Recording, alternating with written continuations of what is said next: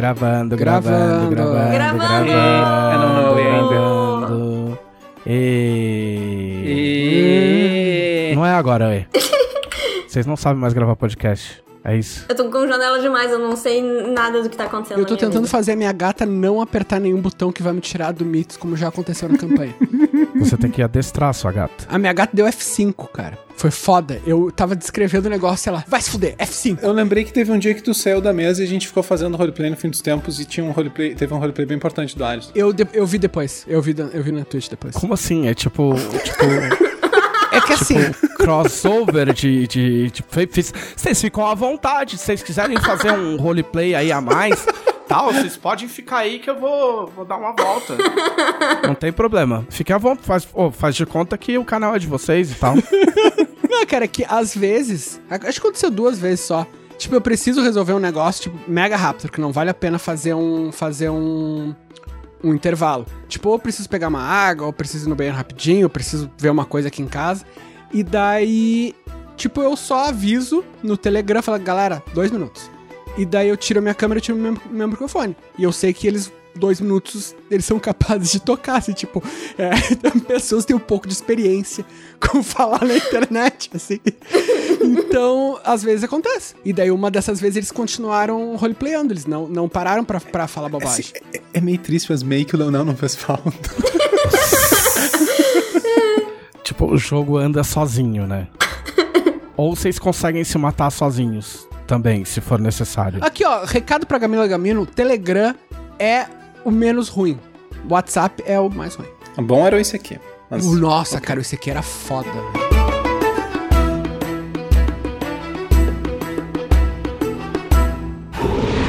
Podcast Dragão Brasil.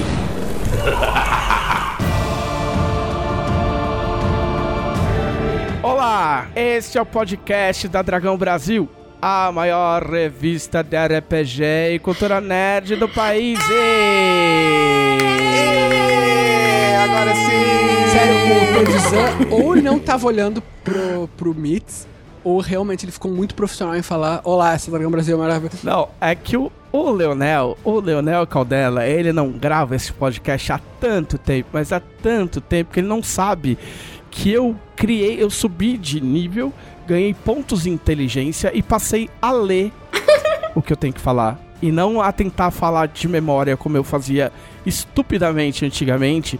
E ele ficava olhando pra minha cara e me fazendo errar. E aí agora eu não erro mais. Inclusive agora eu, fa- eu faço variações da entonação. Entendeu? Porque é, é, um podcast passado, eu acho. Alguém perguntou, tipo, falou que tava. Na minha, na minha live, alguém falou que tava na dúvida se, eu, se era tudo gravado ou se eu realmente gravava todas as vezes. Né? Do tamanho ou profissionalismo. E nesse, da minha nessa voz. hora você pensou, Entendeu? por que, que eu não pensei nisso antes? ah, não, isso aconteceu. De fato, a primeira vez que eu escrevi no papel, eu.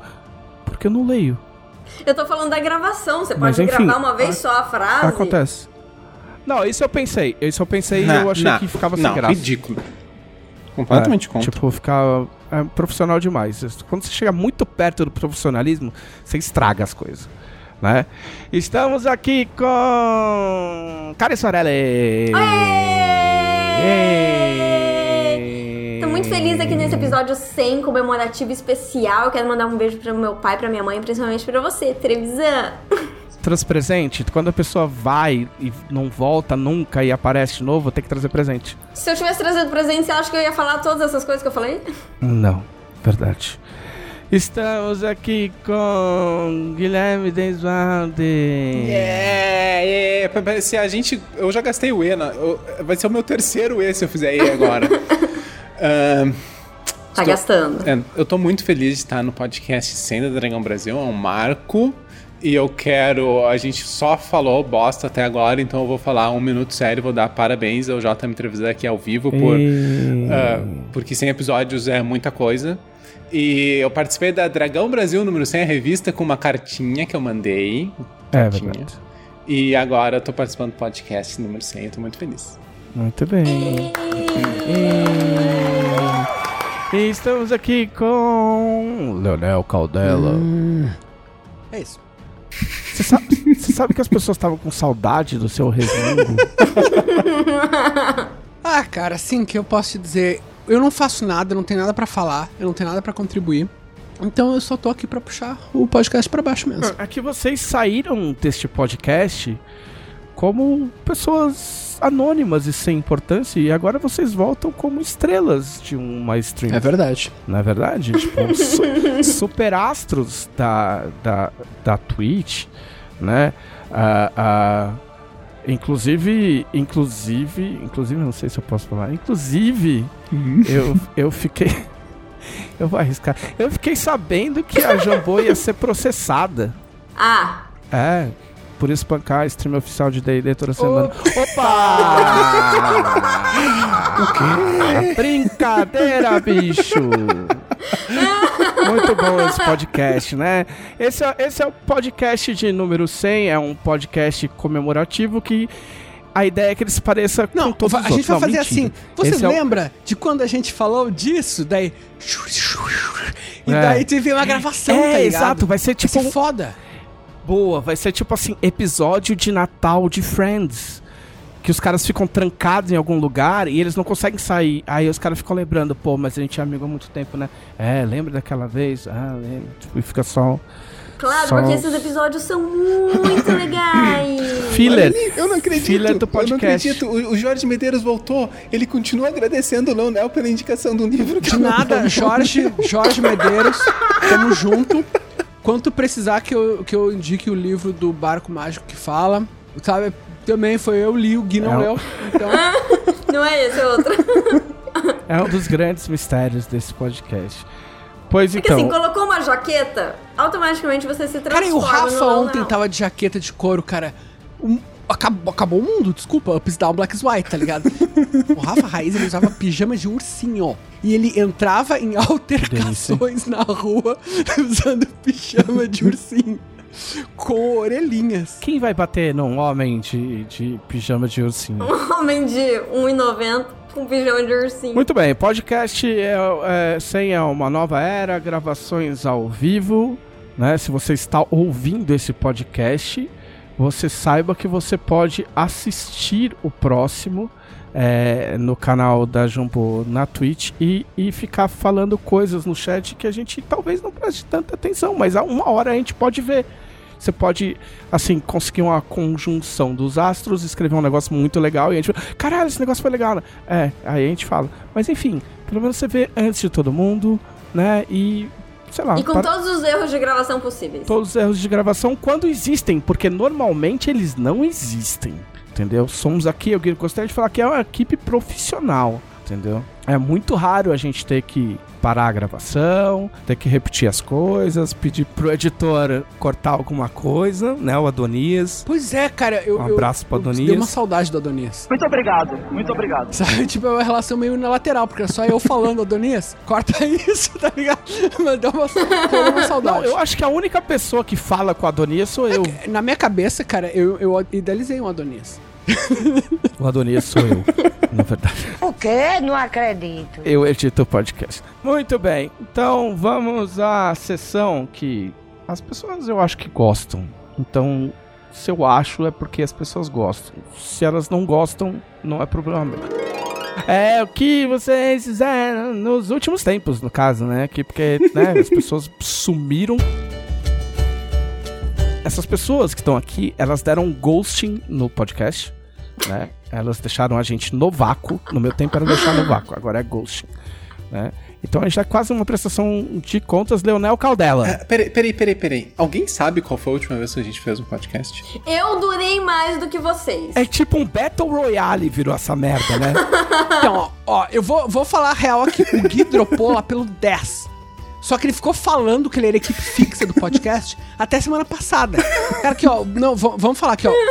Karen e Trevisan, me digam se eu tô mentindo, tá? Ao vivaço. A gente tava numa reunião oficial da Jambô, com todos os funcionários, e o Gui começou a explicar as diferentes mídias que a Jambô trabalha. Ele começou a explicar o podcast. Ele falou assim: a equipe fixa do podcast é o Trevisan, eu e o, o dela. Aham. E tipo assim, eu e a Karen, a gente se olhou, what?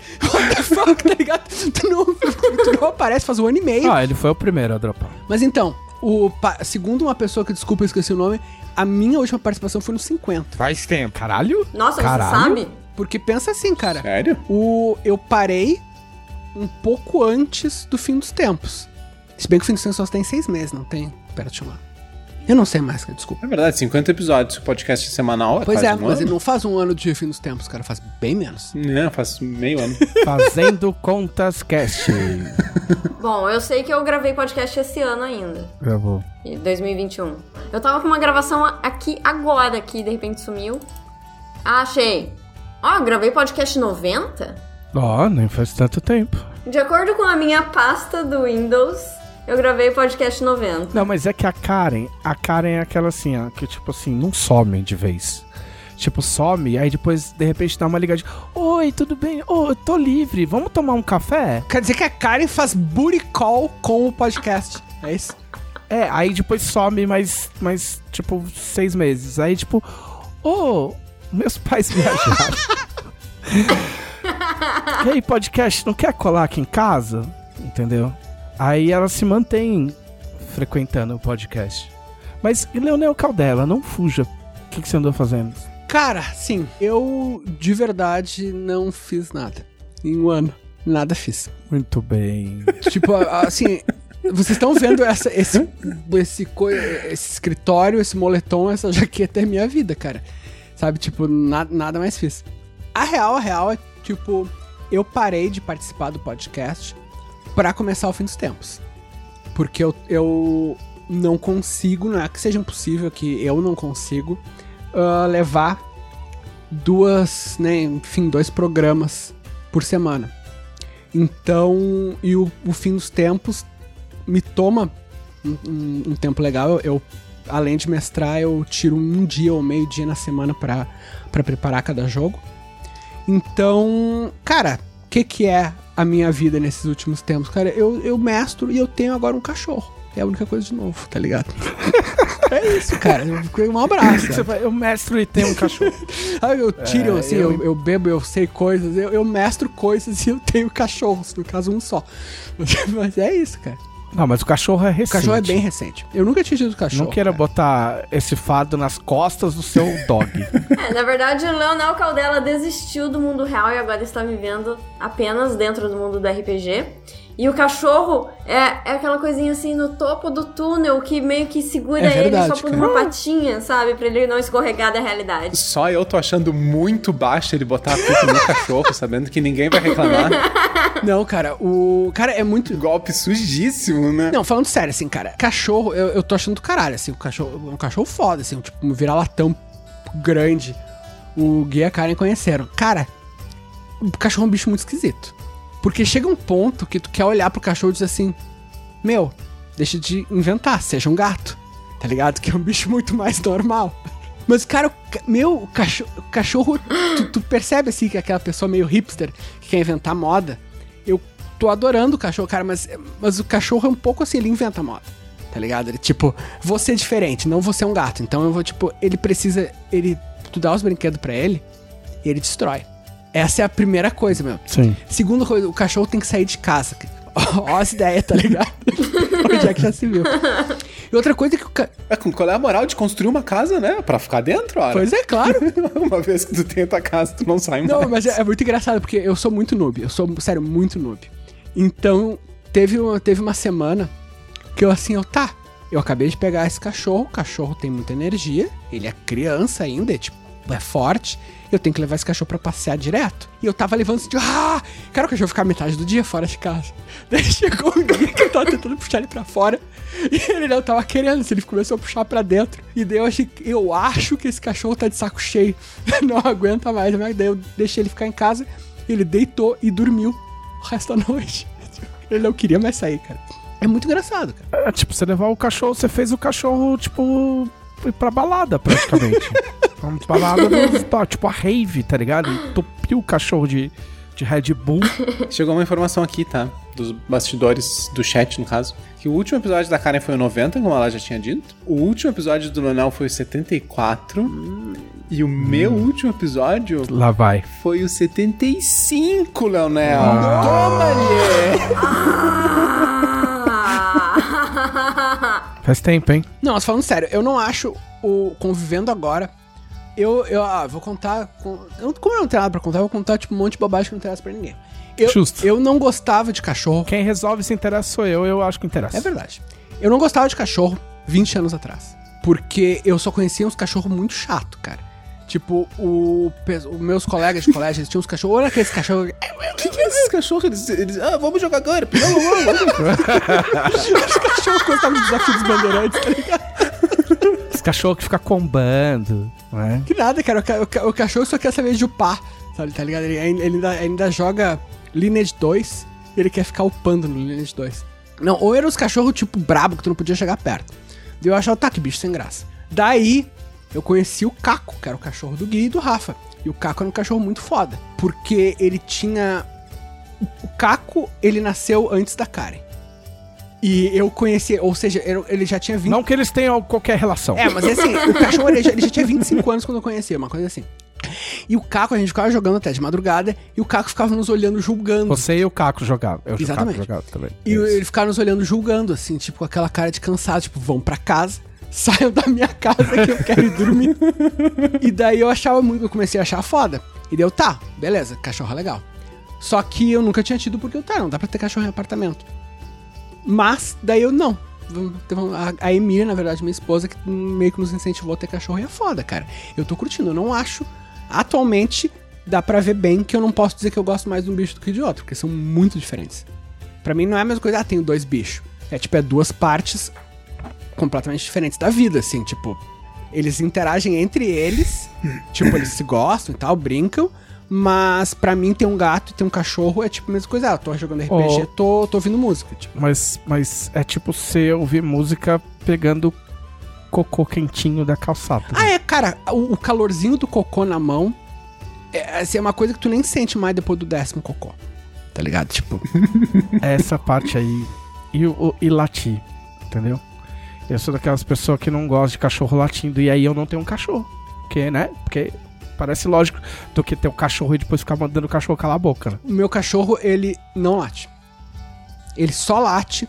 Cara, sério, tipo, tem- tem- tinha que ser um. que- pra entender que ele tinha que ser meu cachorro, ele é preto. Todo preto. E ele late quando ele vê que tem vizinhos por perto. Tipo, cara, ele é perfeito, assim, ele fica brabo quando os vizinhos chegam perto, tipo no corredor, do outro lado da porta. E de resto ele fica de boas, assim, cara, ele não late. Não, se passa gente, ele late. É, se passa vizinho perto da nossa porta, ele, ele não gosta, ele late. Mas daí a gente Então ele late. Mas é assim que cachorros latem. Não, mas ele não late, tipo, pro nada, assim. Ele não late porque tem um cachorro na vizinhança latindo, ele não late porque ele viu um átomo, uma coisa assim. Esses dias o Leonel mandou uma coisa muito fofa, que era a foto do cachorro dele usando uma capa, de, chuva, cara. pra poder ir passear. Assim, tava chovendo Da em Porto hora. Alegre. E daí a gente botou uma capa de chuva nele. E daí ele ficou igual o assassino do Eu Sei Que Vocês Fizeram no Verão Passado. e daí eu botei uma, uma, um stories dele com um ganchinho assim na pata. Mas a fuder, tem uma amiga minha, alemã, que obviamente não fala português. E ela fica acompanhando as coisas pelo, pelo Instagram. E daí ela viu um cachorro com uma capinha e um gancho na pata e assim, vaza espaciete. Tipo, o que que aconteceu? Porque alguma coisa tem que ter dado muito errado pra estar postando a foto do cachorro de capa de chuva e uma- um gancho na pata. E eu falei, não, não, tá chovendo muito. e o gancho. Mas é isso, cara, eu só, te- eu só tenho isso pra contar. É só isso que você fez. Eu, você tá incrédulo. eu Podcast 74. E aí você, tipo assim, você fez uma campanha de RPG que as pessoas assistem toda semana, então não precisa comentar bosta nenhuma. E aí você arrumou um cachorro. Exato, cara. O, é que é, É foda, tipo assim, que eu posso falar.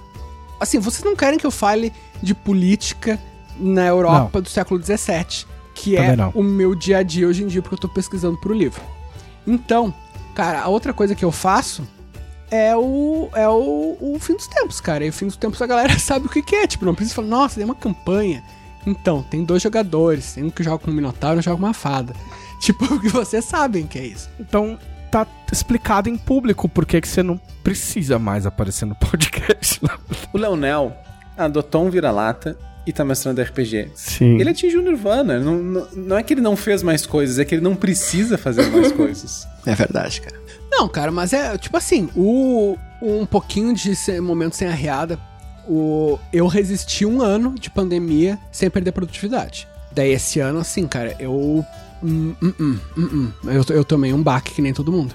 Então, realmente, cara, tipo, eu tô uma vida super pacata pra tentar, tentar correr atrás do prejuízo, assim, tipo, não, não tem muita coisa. assim. Então, a, a minha produtividade, ela já tava tão cagada que aí, com- quando veio a pandemia, ela afundou, mas aí bateu no chão e aí ela e subiu, porque era só pra onde dava pra ir, né? Porque pra menos que isso não dava, né? Mas, mas a- a- alguém perguntou sobre a pesquisa do seu livro, se você puder falar 30 segundos. Tá foda, cara, tá muito legal. O. Assim, o. Vou dar um mini resuminho. A gente fez o financiamento coletivo do Nerdcast RPG Coleção Cthulhu. E ah, um dos carros-chefes era dois romances meus. Outro era o livro Jogo da Karen, outro era a HQ do, com o Yabu roteirizando e vários desenhistas. Ahn, daí, os, os romances, eles são tangenciais ao, ao Nerdcast, né? O, na verdade, tem esse cenário que o pessoal que tá aqui, que acompanha Dragão Brasil, já viu, que é o Contra Cthulhu, que é o cenário que eu mestrava ah, na nossa campanha que a gente jogava em 2010. E o... Campanha caseira. campanha caseira, não tinha. nem- era tudo mato, não tinha stream. E o cenário começou a crescer. Eu, daí, na minha cabeça, eu comecei a achar que tinha futuro. Eu propus pro Gui como matéria da Dragão. Perguntei o que ele achava. O Gui, não, isso é maior que uma matéria da Dragão. A gente começou a montar um cenário mesmo e chamamos o Lucas Born, que é autor também de Tormento também e é um grande amigo nosso, pra compor a equipe principal. E daí a gente começou a montar o cenário. Só que nesse meio tempo, cara, teve Tormenta 20, teve o próprio Nerdcast, teve um monte de coisa. Ah, e agora acabou com o financiamento coletivo, foi a chance de trazer todo esse mundo ah, mais pra, pro topo, assim. E a proposta do Contra Cthulhu, pra quem não, não lembra ou não chegou a ver as matérias, é. ah, tem uma linha de tempo gigante, assim, desde a pré-história até o futuro, futuro distante. E tu vai jogando com diferentes gerações. Ah, pode ser personagem reencarnado, pode ser uma família, pode ser uma ordem, coisa e tal, mas enfim, tu vai jogando com diferentes gerações que enfrentam ameaças dos mitos. Pode ser um cachorro? Pode ser um cachorro. No caso, Beleza. Nerdcast RPG cachorro. Não, não, com- não aconselho muito. Mas daí tem o. ah, a proposta é essa: é tu jogar não só ter um mapa, entre muitas aspas, não só ter um mapa no espaço, como Tormenta, como qualquer jogo, como ter um mapa no tempo. Tipo, o lugar onde tu tá no tempo é, é significativo. E não tem viagem no tempo, é, é a questão das gerações mesmo. Ahn, e daí, tudo isso pra falar que o romance, que, são, que é um romance em dois volumes, ah, o recorte que eu fiz foi pegar pontos da história da cidade que eu morei na Alemanha, que é Osnabrück. Que aconteceu um monte de coisa foda nessa cidade, só que é uma cidade que ninguém dá bola. Mas tem fatos históricos muito fodas, só que nem na Alemanha, a galera caga pra essa cidade lá, não é importante. Então eu, Faz um comparativo brasileiro, por favor. cara, São José dos Ausentes. Ó, quem não conhece. Não, tá. Não, ó, um comparativo bom, Santa Maria. Santa Maria é uma cidade universitária. Santa Maria tem mais ou menos o mesmo número de habitantes. E, tipo assim, fora do Rio Grande do Sul é diferente. É, é difícil alguém conhecer. Aquela cidade que tem uma rua e é contramão? Não, não, não. Tem, é, é Santa Maria é grandinha. Eu falei José dos Ausentes de Arreado. Ah, Santa Maria é grandinha e tem, tipo, tem a UFSM, tem, tem a Unifra, tem, Um Comando Militar do Sul. tem exato, tem, tem a base, mas assim, é difícil. Uma pessoa, sei lá, de São Paulo dificilmente conhece Santa Maria. Um abraço pra Santa Maria, né? Uma próxima Santa Maria. Mãe de Deus. E eu, eu, eu me lembrei porque é minha esposa, né, Angela? E Osna é, é isso, cara. Tipo assim, uma cidade que não tem muita relevância. Mas aconteceu um monte de coisa foda lá. Então, eu comecei a pegar pontos da história de Osnabrück e botar sob um viés do mitos, né? Então, tipo, ah, Pra quem viu aquele seriado Bárbaros da Netflix, aquilo é a Batalha de Teutoburgo. Ela aconteceu naquela cidade. Eu fui no, no sítio arqueológico e tal daquela batalha, é bem foda. Ahn, então, esses diferentes pontos, ah, como é que essa batalha afetou os cultistas, enfim, o, o sobrenatural. E eu já escrevi o primeiro volume, escrevi faz tempo, na real. Ah, e agora eu tô escrevendo o segundo, que tem, a pesquisa é, é mais, mais intensa. Porque lida com a Guerra dos 30 Anos, que é uma guerra que a gente não conhece aqui. Que é. Foi basicamente quase um conflito da Europa inteira. Teve historiadores que chegaram a chamar de Guerra Mundial, mas isso caiu já. Ahn, que começou como um um- uma guerra civil, entre muitas aspas, ah, entre católicos e protestantes. Só que assim, Sempre, né? Meu, virou. Sempre. Cara, assim, o que teve de massacre nessa guerra, teve.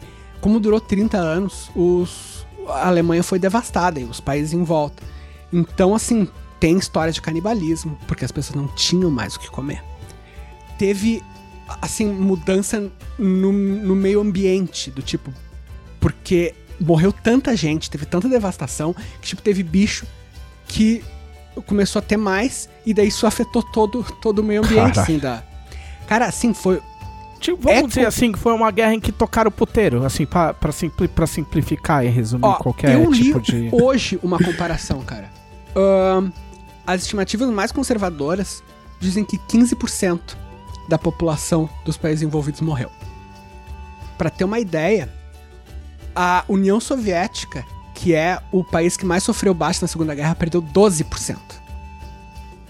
Então, assim, cara, morreu gente para um caralho. Sabe? Tipo, eu até tava. O Gui tava numa outra live falando, o Gui Akari. Teve um, um cerco, é o cerco de Magdeburgo. Magdeburgo, se não me engano, tinha 20 mil habitantes. Sobraram 456. Porra. Então, assim, cara, é, só que é um, um negócio complexo pra caralho, assim, é, aquele, é tão longo que, tipo, tu vê que tem grandes figuras que surgem e morrem e a guerra continua. Tu pensa, ah, isso aqui é o fim da guerra. Não, tem mais 15 anos. Caralho, tipo uma... Por que não... Tipo uma série, tipo um seriado. Tipo um É tipo uma novela. Thrones. Só que com um final mais legal, talvez. Es- espero.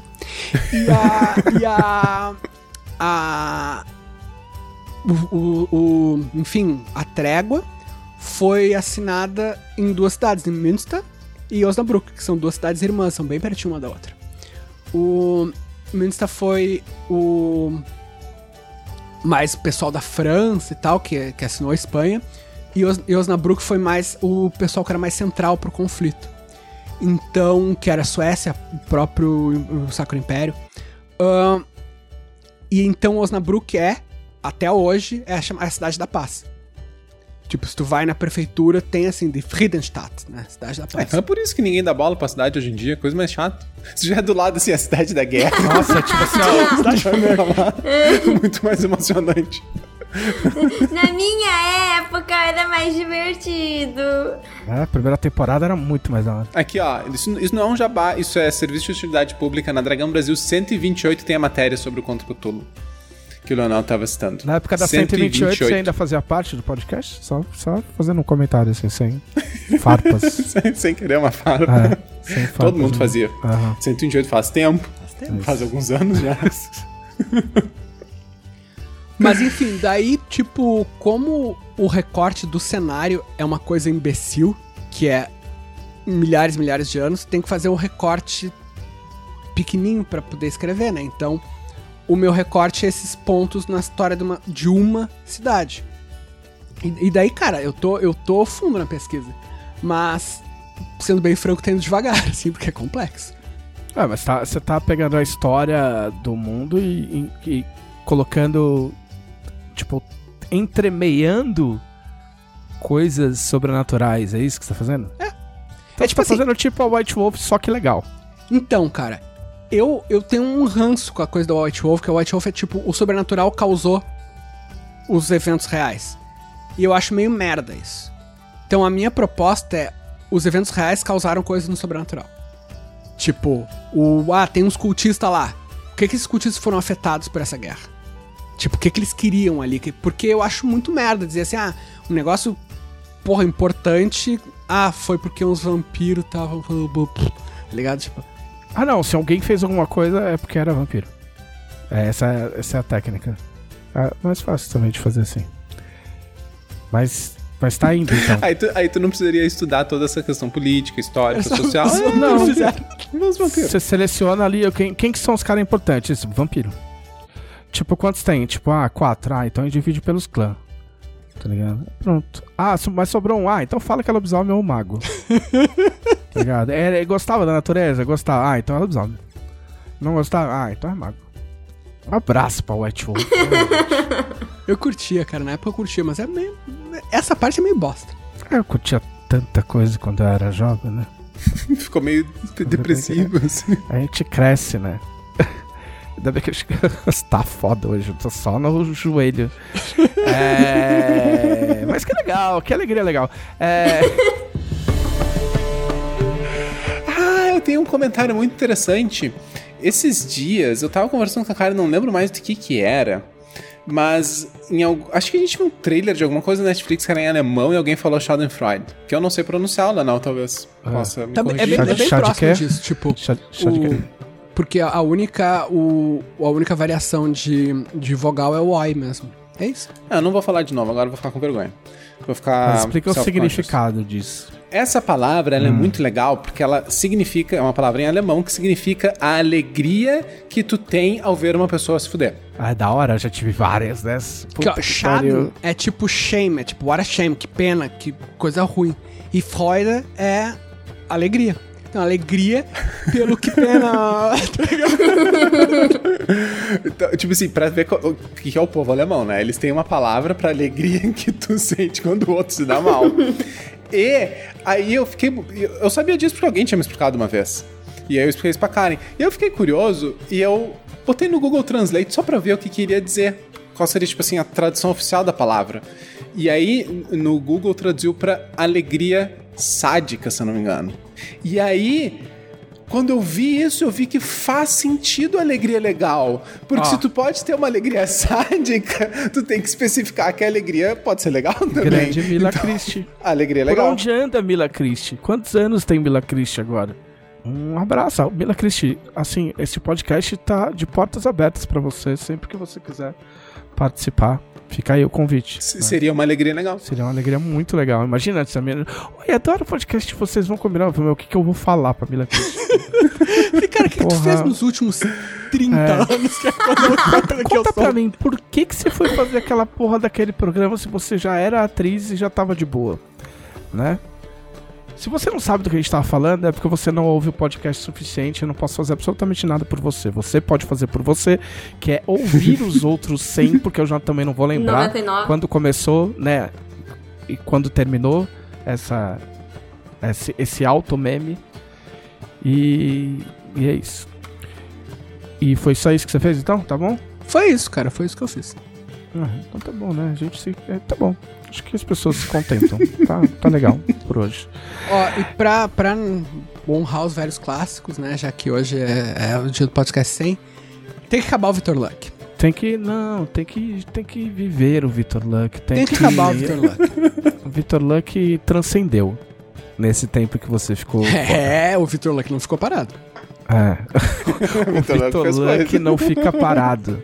É, pode ser um slogan do Vitor Luck. Vitor Luck, você pode mandar fazer um, um Pô, logo. quando o Vitor Luck concorrer a vereador, tá ligado? Vitor É. Luck não Vitor fica Luck parado. não fica parado. Guilherme Deisvalde, vai. Compensação, se o Vitor Luck for uma mal político e tipo, vier um processo de impeachment, aí já tem um slogan. Tem que acabar o Vitor Luck.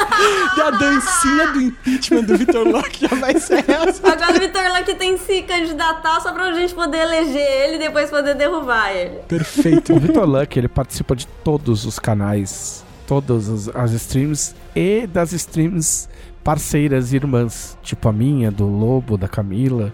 Ele tá em todas. Este rapaz está em todas. Vote Tinha- Vitor Luck. Eu cheguei a ver, eu não sei se é sério, mas pareceu sério, uma pessoa que achava que o Vitor Luck era tipo um, um meme. Tipo, não Ah, era real, era. Imagina o Vitor Luck na casa dele, olha assim, tipo, de volta pra futuro, sabe? Começa a desaparecer. Não, eu sou um meme! Ele não existe, ele é um ator contratado. Guilherme Desvalde. Oi, o que, que eu fiz nesses últimos tempos? Aparentemente, vamos ver, 74, então 26, uns 6 meses. Nossa senhora. Seguinte, eu trabalhei um montãozão. Ah, trabalhei nas coisas do T20, a gente terminou todas as entregas. Ah, o que a gente tá fazendo agora de T20 que eu tô lidando é um appzinho que a gente tá fazendo. Vou falar bem rapidinho. É um app para construir personagem rolar dado. Ele é bem simples, ele só faz isso. E a gente vai distribuir de graça para todo mundo. E ele deve sair muito em breve para desktop e celular, Android, iOS, essas coisas tudo. Windows Phone. Windows Phone. Nokia, Nokia N95 e, e Engage também. Porra. Boa. E Ih, lá vem. Ah, e a iniciativa T20 a gente tá fazendo também. Tá ficando muito foda a plataforma. Logo sai, uma hora dessas. Perguntaram hoje, inclusive.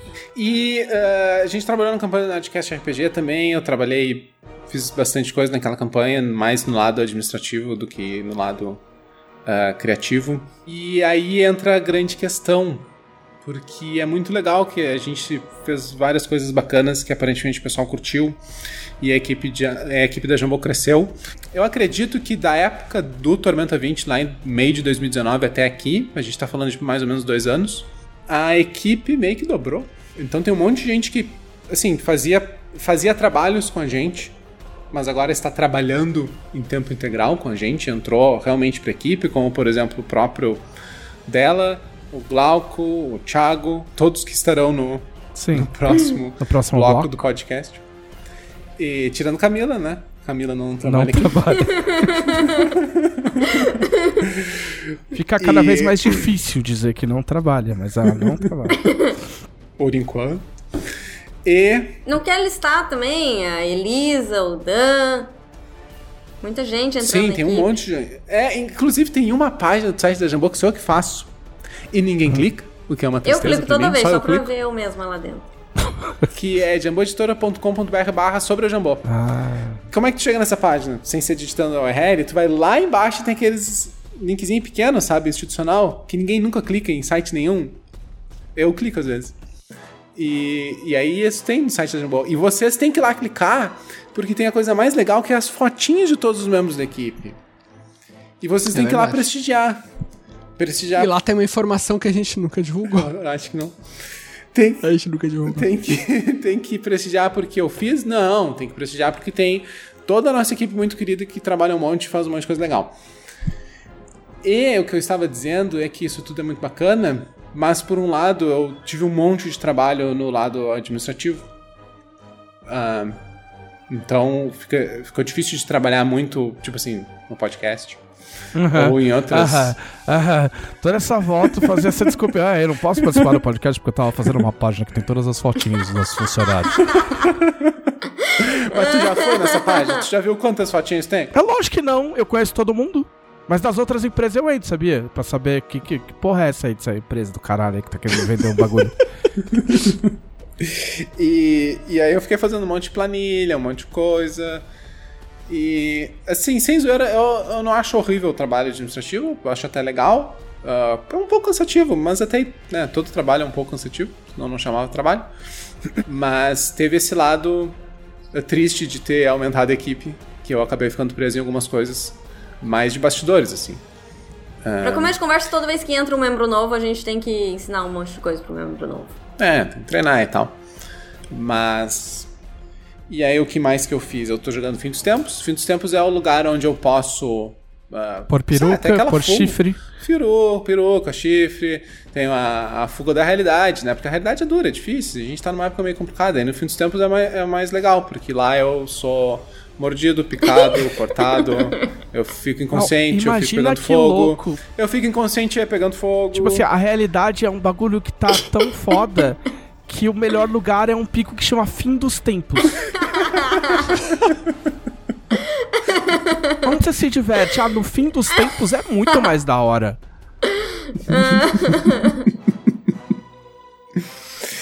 E, e eu tô vendo o pessoal, tô vendo live de xadrez também. Ah, é muito de legal. xadrez. Live de xadrez. Live de xadrez. Gambito da rainha. É tipo, é aqui na, aqui na Twitch que, que passa. Na, na verdade, eu assisto. Eu falei live, ah, eu já assisti live, mas eu prefiro assistir vídeo porque é muito curtinho. Então, tipo, tem os vídeos de 10 minutos, aí tu vê, é, tipo, duas partidas, uma partida comentada, e é rapidinho, aí é um, um track que eu acho bem legal pra dar aquela esparecida. E porque não tem nada a ver com o nosso trabalho diretamente, né? Apesar de ser um jogo. É o, o pai de todos os jogos, né? Na verdade, uma coisa que eu até comentei com a Karen um tempo atrás, todo game designer deveria estudar um pouquinho de xadrez, porque tem algumas coisas muito interessantes no, no desenvolvimento do jogo, né? É, só que. Algo de bom. Só que no momento que você começa a estudar xadrez, aí ele deixa de ser diversão. Tipo, o nosso maior problema é que tudo que a gente gosta de fazer a gente transforma em trabalho. Então, Sim. é muito bom É assim encontrar que as alguma coisa e falar: dinheiro. Isso aqui não é trabalho. Isso aqui Por é só pra enquanto. assistir. Aí tem que tomar cuidado. É que eu perguntei se passa na Twitch, porque eu fiquei imaginando, os caras, tipo assim, agora o movimento Rainha é, da Casa B3 Mas, para ah, mas tu tinha que ver B44. porque não é assim. Para B44. ah, muito obrigado pelo follow. É, Jonathan3548. Não é assim, é mega emocionante. não, não é chatão. É que vocês não veem o, o, o Rafael Chess, que é o que a gente mais assiste, ele fica cantando e torcendo e, e tem um monte de frases que ele fala que vida meme, eu já tô falando no meio de, de stream de RPG. E, e esses dias teve o, a final do. Como que é o nome? Das Américas? Co- Copa das Américas, sei lá, não importa, é de uma final importante, é internacional, e o GM Cricor tava lá jogando pra conseguir se classificar pra ir pro Mundial de Xadrez, e aí o Rafael Chess tava lá, ah, suando e cantando, e cantando música de Vai Brasil, e colocando musiquinha da, de Fórmula 1 pra tocar, e foi muito emocionante, e enfim... Tudo isso porque ele precisava Assim- de um empate. Eu nunca vi uma coisa dessas. Meu Deus, eu preciso de um empate no xadrez. então eu vou me desesperar, me descabelar. E era muito emocionante, sim. É, assim, eu sei que parece difícil acreditar que pode ser emocionante xadrez. Ah, é, é, é, tipo, assim, é, muito, é bem difícil, desculpa. É, É, é difícil, Sim, eu sei. Eu bastante. vou, eu vou dizer uma coisa só, uma coisa séria, pra, porque a galera tem uma visão de xadrez, né? Que ah, o xadrez padrão, a partida profissional de xadrez padrão é uma hora, que é o que se chama de xadrez. Ou xadrez padrão, ou xadrez pensado. Ah, só que existe outros modos. Existe um modo que se chama Blitz, que é 3 minutos pra cada jogador. Então é super rápido. E aí, por mais que pareça zoeira, fica bem emocionante. Porque, tipo assim, não tem. ah, aí o Leonel vai achar isso muito interessante. É muito mais dinâmico que o futebol, por Não, exemplo. qualquer Ah, coisa é mais pronto. dinâmica que, que futebol, Ah, né, cara? pronto. Por favor. Ah, pronto. Ah, eu tenho outra história, eu tenho outra história, eu tenho que falar, isso é muito importante. Eu estava escutando uma coisa, eu estava escutando um episódio de Fim dos Tempos na minha TV e o som tava esquisito. Tipo, o áudio das pessoas estava esquisito. E eu, ah, mas que estranho, eu aumentei o volume, né? Será que a gente gravou errado? Ah, não sei. Aí a gente foi ver um- uma série, eu e, a Karen, um, um desenho. Não- Talvez a Karen até vá falar. Então eu não vou falar. Mas o áudio estava esquisito. Daí a gente passou pro dublado. Não, a gente tava assistindo dublado e o áudio tava muito ruim. Daí a gente passou pro legendado. Tipo, a gente preferia escutar dublado. Os dubladores brasileiros de animação são muito bons. Tipo, eu não, não curto muito ver filme dublado, mas a animação, a dublagem brasileira normalmente é melhor que a americana. E. Só que a gente passou pro inglês porque o áudio tava muito ruim. Só que no inglês também tava ruim. Tipo, a gente, por mais que a gente aumentasse o volume, o som sempre abafado e a nossa TV é boa, assim. A gente, A pô, música é mais alta do que a fala do é, personagem. gente, que coisa. E eu, sei lá, me indignei, fui, fui fazer comida e a Karen ficou me futricando na TV. E aí uma hora ela disse assim: consertei. Descobri o que, que houve. É que estava no modo futebol. E aí no controle remoto tem um botão que é uma bolinha de futebol. E aí eu devo ter esbarrado e clicado sem querer no modo futebol. E o modo futebol basicamente é um modo que caga o teu áudio. Você já- mas você já tentou assistir futebol com esse troço? Modo, deixa, eu, deixa eu entender. Modo futebol, tu fica vendo um negócio interminável que não acontece nada, vem uma pessoa tá com um, um tijolo na tua cara e ficam berrando no teu ouvido o dia inteiro. É isso? É ba- basicamente Você um já- mas você tentou ver algum jogo com isso aí pra ver se- o que, que era de diferente? Assim, sem zoeira, o modo futebol, a ideia é pra emular a experiência do estádio. Então ele meio que deixa. Atirar a narração. É, não, ele deixa o som meio mais abafado, que é como se tu tivesse lá dentro. Tipo, se tu tiver um, um- um home theater, assim, um sound surround, dizem que fica legal. Provavelmente programado por alguém que nunca pisou num estádio na vida. Agora pensa, a- toda a tecnologia desenvolvida pra criar um áudio decente, as emissoras lá investindo pesado pra fazer a maior qualidade possível, eu cheguei à televisão, modo futebol, destrua minha qualidade. Não, tem, tem, aquele, tem aquele modo. Que, puta, ca- cada, cada TV. Eu nem sei se tem nas TVs mais novas, mas cada TV tinha um nome pra isso aí. Que é um negócio que ele, ele, ele, au- ele força um aumento da taxa de quadros. Mas é, quando você coloca um DVD, fica parecendo uma novela da Globo. Saca? Aham, tipo assim, estranhaço. logo que você compra a TV, tipo, meu, você acabou de comprar sua primeira TV LCD, o caralho, fala, caralho, vou ver, tipo, meu, Star Wars, vou ver o Senhor dos Anéis. Aí você coloca o DVD com uma, uma galera em casa, e aí você fica tipo assim, tá, tá esquisito, né? Aí você não quer falar que tá zoado, você fala assim, nossa, mas eu paguei caro nessa TV, por que que tá tudo cagado assim? e aí você demora três dias pra descobrir que é essa merda que aumenta a taxa de quadros e, portanto, tipo, fica parecendo novela. Porque a taxa de quadros de, de vídeo é maior do que a de, a de cinema. E fica tudo zoado. Horrível. Sim. Menos no Hobbit. Menos no Hobbit. Por que menos no Hobbit? Porque já é Não, o cagado. Peter Jackson gravou o ah, Hobbit com com... qualidade de novela da Globo. com, com... Basicamente isso. Ele queria gravar em, em maior frame rate, mas acho que ele meio que pegou Cagou. o roteiro É de pra gamer. Globo. É o Hobbit pra gamer. Pode ser. Mas e aí, aí eu assisti essas, essas lives de xadrez e eu pensei em fazer umas lives de xadrez, só que eu ia fazer com roleplay. Então, tipo assim, pega o, o exército, o exército, né, as peças brancas e aí a gente tem que dar um nomezinho pra cada peça. E eu tava discutindo isso e, tipo, a cara não concorda comigo. Mas, por exemplo, pra ser o exército do reinado, o rei tem que ser a Chivara. Sim. Mas e a rainha? E o, ou seja, o rei é uma rainha. E aí quem é que tem que ser rainha? Tipo, eu acho que tem que ser, tipo, porque a rainha É o Aleitóren. pode ser uma Antônia. Resolvi teu Pode problema porque- rapidão, né? Só depositar, bota no meu Pix, que é mais rápido. Porque a, a rainha no xadrez, obviamente todo mundo sabe isso, né? A dama, ela é muito mais fodona do que o rei. Só que o rei, ele é mais importante. Né? Então, tipo, a, o- a figura mais importante é a Shivara, politicamente falando. Se ela cair, cai o reinado. Mas o, a dama tem que ser um cara muito fodão de, de briga mesmo. Ela pode ser uma Lentone. Aí, os bispos podiam ser uns sumos sacerdotes. Ou pode ser, tipo assim, o Talude e o Victorious, porque são dois. Não, tem que ser, torre tem que ser coisa de mago. Ah, boa, a torre pode ser os magos também. É que eu tinha pensado na torre ser tipo a Victoria, a cidade. Faz sentido se movendo pelo tabuleiro? E aí você vai vender quando isso aí? Ó, se, se, um, se um dos cavalos não for o Orion e o outro não for o Trebuchet, não, não o Lotar, o Trebuchet, É. Mas aí entra aquilo, né? Se começar a transformar isso em trabalho aí, não sei. Já foi, né, filho? Você tá ligado que já foi, né? Você falou em. Você Cara, me fala tem- em podcast barra live. E, ah, mas, pô, não vamos transformar em trabalho, né? Tipo. Já foi. eu tenho uma teoria, cara, que é o seguinte, tu quer um hobby, tu quer um hobby que tu não vai se transformar em trabalho, tem uma coisa que tu seja ruim. Xadrez? Eu sou ruim em xadrez. Então, cara, tu tem, que, tu tem que te dar a liberdade de ser ruim e estar num ambiente em que, opa, eu sou o podre aqui. E tá Não, mas aqui, é, o- mas aqui aí tudo. Você pode ser podre, mas você pode criar um produto pras pessoas que são boas nisso.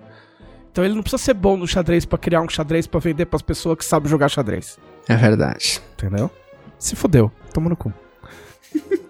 tá, financiamento coletivo em dezembro, xadrez e tormenta. Podem aguardar aí. Viu que ele não, ele não negou, né? Eu só queria dizer isso. Não consegui negar. Mas, basicamente é isso que eu fiz. Então, trabalhei e vi umas lives de xadrez. Muito bem. Eu, eu só queria dizer, por enquanto, a vida de quem tá fazendo podcast hoje em dia tá bem mais legal. Só não sem querer comparar, mas já comparando. Karen Soarelli, você pode salvar o seu time Eu vou salvar. Vou com um salvar meu depoimento mais, mais profundo e otimista do mundo. O que, que é pra eu falar mesmo? Se você quiser, o podcast é seu. Ah, o podcast é meu, então entrevista Não, tá não, deposto. calma, calma, calma, calma, Shoptime, calma. O que, que você andou fazendo, cara? O que, que eu andei fazendo? Eu andei fazendo muitas das coisas parecidas com as que o Gui fez. Tipo, financiamento coletivo, né? Só que isso foi antes de eu desaparecer do podcast. Então vou pular essa parte. Tipo, desapareceu. A pessoa, tipo, ia gravar o podcast. Porra, cadê a cara? Eu não sei. Tipo, meia duas semanas, três semanas, porra. Acho que sumiu, né? A gente deixou, bota a foto dela nas caixas de leite, liga pro IML, nada. Aí chega uma hora as pessoas, ah, meu, tipo, de repente ela quis ir embora só. Tem, que- tem que aceitar, né? É difícil, mas. Vida que segue, né, gente? Vamos saber que seria assim, tá bom? Ah, mas ele disse que esperou semanas Ah, e, e e fez esforço, botou nos desaparecidos. Não foi Nas assim, tipo. de leite. A gente faz aqu- aquelas varreduras, sabe, com todo mundo com as mãos os dadas, assim. com o teu cachorro, com a Cachorro. lanterna. Pô, cara, entendeu? boa, velho. Ó, e o, e o Percival, ele, ele gostou da Karen, porque a Karen segurou ele quan- enquanto eu tava pegando sorvete. Aí, ó. Foi um período sombrio na vida daquele cachorro. Tirando o financiamento coletivo, já passou, né? Mas esse período todo eu tava fazendo várias coisas, que inclui escrever o livro-jogo do Nerdcast RPG.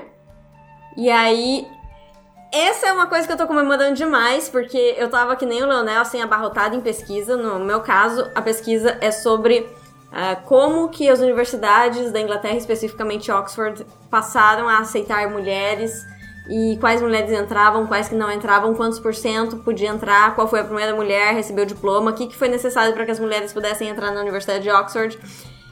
E, enfim, é uma, uma pesquisa bem interessante. Só que depois que você passa meses pesquisando sobre a mesma coisa, eu já tava meio que de saco cheio. É. E, obviamente, quase nada dessa pesquisa entra no livro, né? Porque ela é um background, assim. Vou pesquisar muito pra não falar besteira e pra ver quais elementos são interessantes pra colocar dentro do livro. Mas a maioria meio que vai se perdendo e é um- até um pouco frustrante. Mas eu tô feliz porque eu terminei a parte do livro. Terminei não, né? Estou em vias de terminar, estou na etapa final do livro que se passa em Oxford. E eu tô muito feliz porque eu vou começar a pesquisa- pesquisar sobre outras coisas. E, ao mesmo tempo, eu tô fazendo meu mestrado. Tô fazendo a última disciplina do mestrado. Fiz uma disciplina que eu fui surpreendida por ela porque na véspera do início, ia começar assim numa terça-feira. Aí quando era sexta, mais ou menos, eu recebi um e-mail falando: Pessoal, a gente se vê na segunda. E até sexta a gente faz tal coisa. E eu fiquei, peraí, mas não era uma vez por semana toda terça? Aí eu descobri que não, que não era uma vez por semana toda terça, era duas semanas intensivas todos os dias. Aí eu falei, e E aí eu falei, ih, já me matriculei. No- Note que não foi e foi e Foi, ih. Aí eu fui fazer. Só que eu não sei também se eu já não falei dessa disciplina. Faz tanto tempo que eu não participo do podcast que eu não sei o que foi dito e o que não foi. Mas o importante é que agora estou fazendo a última disciplina, estou terminando e estou fazendo também o ensaio pro meu. para entregar no meu mestrado. Então estou trabalhando um monte de coisa, trabalhando. Eu me dei uma afastada de algumas coisas da Jambô, mas estou trabalhando em outras e. E tentando não transformar as coisas que eu gosto em trabalho. Ok. É bem difícil. que é difícil. Uma vez que tu começa, é difícil sair desse, dessa roda viva. Quando eu era mais nova, eu gostava muito de desenhar. Me tornei ilustradora. Até que eu cansei de ilustrar e falei: chega dessa vida. Serei apenas escritora. E agora sou escritora. E tentando não. Eu transformei outras coisas em trabalho no meio do caminho e estou evitando. Tá, tá, isso aqui, ó, tá, tá isso aqui de virar uma crise existencial. se a gente empurrar um pouco a cara e vir. E aí, nos últimos tempos, o que eu fiz? Eu fiz uma coisa que foi, foi muito legal e quase me matou também. E que eu vou falar rapidinho, só que o que eu vou falar mesmo pra vocês, eu tô muito perdida. Eu vou falar sobre o desenho que a gente tava assistindo, mas antes disso, eu quero falar rapidinho sobre o. Os, os meus últimos dois meses foram horríveis. Por que, Karen? Por causa de pandemia? Não, ah, também, né? Também, né? Mas a pandemia chegou um ponto em que não tem como ficar pior, eu, eu espero. E aí começou o inverno, né? Mas inverno também, paciência, eu passo por isso uma vez por ano, né? Quer dizer, existem exceções, mas geralmente todo ano eu passo pelo inverno, então fazer o quê, né? Só que, além disso, em cima de- de tudo isso, eu comecei a desenvolver um, um plano maligno. Quer dizer, eu não, né? Foi a Ayla. E aí eu passei dois meses que eu saía do jogo de RPG e não conseguia pensar em mais nada até o próximo jogo de RPG. E é tudo culpa do Leonel. Assim, a crise existencial rolou de verdade. Só que foi, foi com aquela intersecção, tipo, Karen Ayla. Assim, essa intersecção teve uma crise existencial de verdade. Mas eu sobrevivi. Que- pessoas que assistiram os últimos episódios, ah, eu tô muito feliz porque eu tenho a impressão de que eu consegui fazer o meu objetivo final da Ayla, que era enganar o chat. Foi foda, foi muito foda. Mas, assim, não tem nenhum contexto que vocês podem dar pra quem não assistiu, só pra gente não ficar boiando? Foi o seguinte. Sem dar, sem dar um spoilerzão, Não, né? eu, eu sei como explicar. Foi o seguinte: a Ayla é uma fada muito honesta. Ok. devota de Rinin. E aí a devota de Rinin foi chamada para um golpe que envolvia da Akbud, que é droga, para um dragão, droga bem pesada, para um dragão que tinha acabado de conseguir se livrar, ta- tava tentando se livrar do vício. Ele tinha decidido e tava passando por crise de, de abstinência. E, e ele tava tentando superar isso, incentivado pelo paladino do grupo. E aí a fada falou: tá bom, eu vou dar aqui pra esse dragão que está tentando ficar limpo. E é é uma droga que assim, acaba com a vida da pessoa. Olha o spoiler. E aí, eu, eu, ganho- ah, ela ganhou algumas coisas em troca e tudo mais e prometeu levar o negócio lá. Tô preocupado. E aí aconteceu um monte de coisa. Entre isso, foi, foi mais ou menos dois meses atrás que isso. que apa- ela foi convidada para esse golpe e ela teve que aceitar porque é devota de Rinin.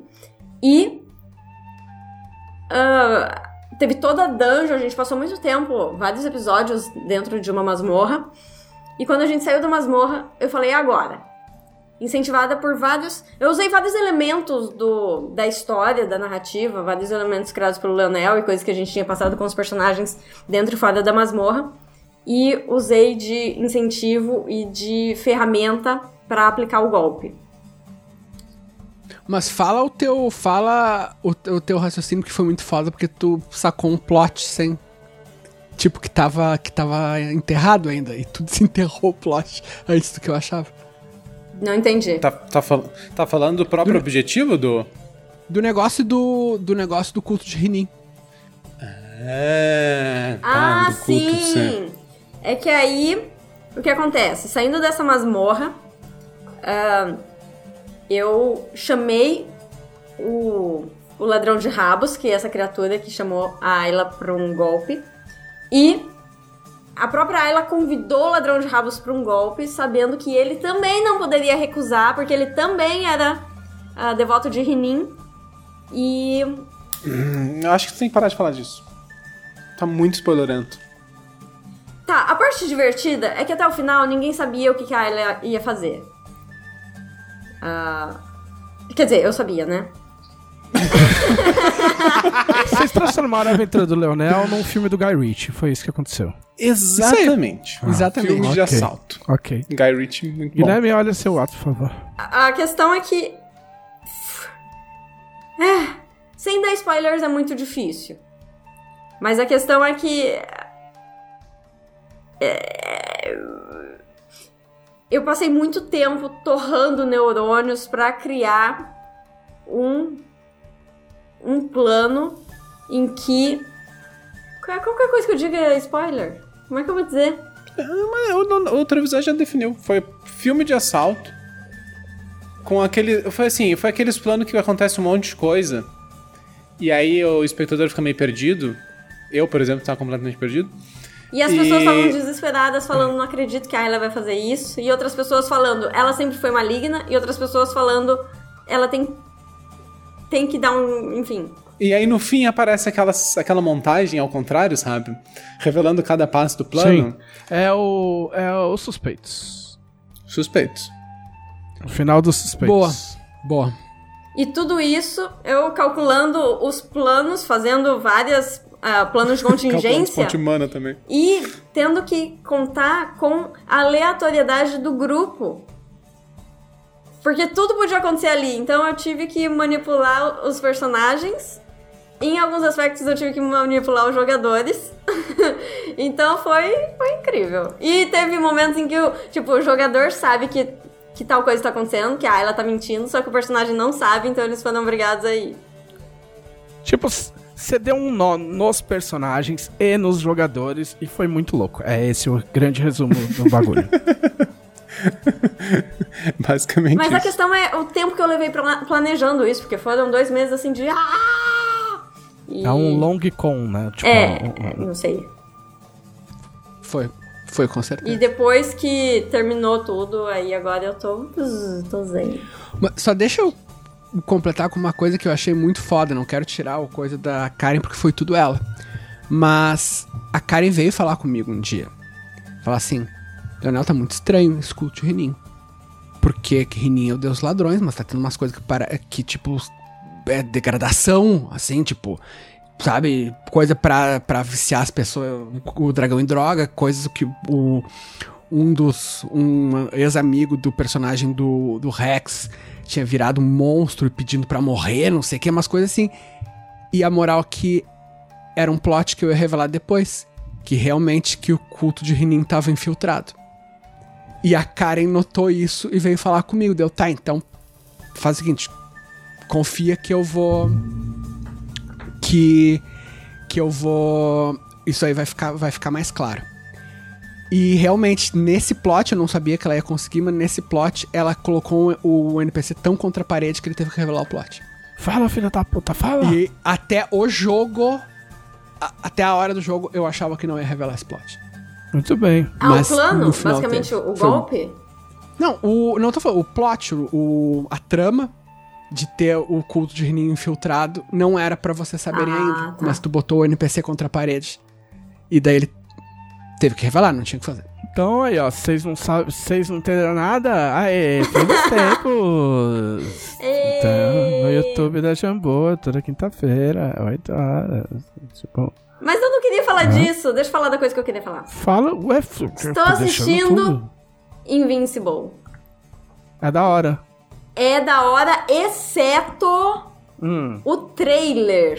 Não assistam o trailer de Invincible. Foi assim, o Gui me chamou e falou, ah, Karen, falaram que esse desenho aqui é bom, vamos assistir? Eu falei, vamos. Aí eu sentei do lado dele, ele colocou o trailer, só pra gente ah, tomar uma decisão sabendo, sabendo o que tava rolando, né?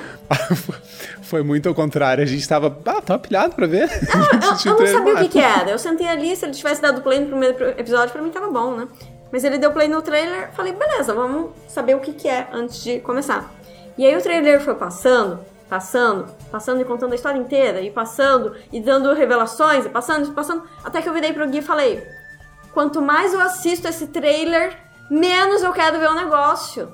E aí eu levantei e fui fazer outra coisa. Eu fui pra cozinha fazer uma pipoca e falei, desliga isso. Coloca logo o episódio 1. E o trailer. O episódio 1. Assistir o episódio 1 foi horrível, porque eu já sabia o que ia acontecer no final. Porque tava no trailer. Enfim, vocês podem assistir Invincible, é bom. Na- tem na Amazon Prime. E, aliás, se você for assinante da Amazon Prime, aproveite para assinar este canal, porque você não precisa pagar mais nada por isso. É, este canal, eu tô falando da Twitch, tá? Se você tá ouvindo no podcast, nós gravamos ao vivo na Twitch. E assistam sem ver o trailer. É, o dela não gostou, mas foda-se o dela, né? Só, só pra reiterando, Ah, assim. fotos O dela. dela não gostou? não gostou, ele odiou, achou horrível e quer que as pessoas, quer que as pessoas morram. Mas Para de rostear essa merda dela, não tem nada que tá aqui. Eu não vou entrar em longos detalhes, porque o- a parte da Karen, eu só vou falar bem rapidinho. Eu, eu gostei do Invencível por causa de uma coisa. Ele tem um pouco de twist. É uma história de super-herói. E é uma história de super-herói bem padrão. Com alguns twists e algumas desconstruções do gênero. Só que ele consegue fazer isso sem deixar de ser uma história de super-herói.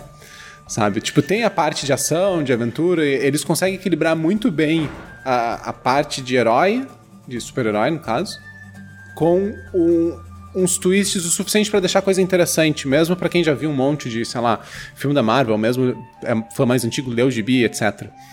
Então, ele é baseado no quadrinho, né, do Robert Kirkman, o mesmo cara do Walking Dead. E, enfim, eu tô curtindo. Eu, eu queria fazer um Reclamão Brasil, mas... Você, in- eh, inclusive, eu gostaria, infe- Infelizmente eu gostei. eu gostaria de deixar claro aqui que, inclusive, o senhor, o senhor sumiu tanto do, do podcast que, que o dela roubou o Reclamão Brasil, mas Já roubou tem com muita propriedade. O, o dela é o Reclamão Brasil Ultimate. Já tem um Entendeu? novo reclamão. Porque ele, ele não só reclama, ele odeia. Entendeu? É tipo. ódio. É assim que é o. Que é, que é o mote dele. Ele odeia as coisas, entendeu? Eu compro coisas, ele odeia coisas. É, é nesse nível, assim. Então. O dela só gosta de rasgar papel. É aristocracia. Não, mas não- eu não posso ficar usando os, os memes do outro, do, do bloco, do próximo bloco nesse bloco. Que guardar as coisas. É, Mas enfim, Invincible é um, um desenho animado sobre super-heróis que desconstrói e constrói ao mesmo tempo. E ele tem a classificação indicativa 18 anos por causa de violência extrema. Não gira em torno disso o desenho. Mas é. As cenas são, são bem feitas, bem desenhadas, assim, são, são divertidas. A gente não terminou de assistir ainda. Então, sem spoilers, por favor. Sim. É, a, gente, a gente falou de, de Invincible em outro podcast.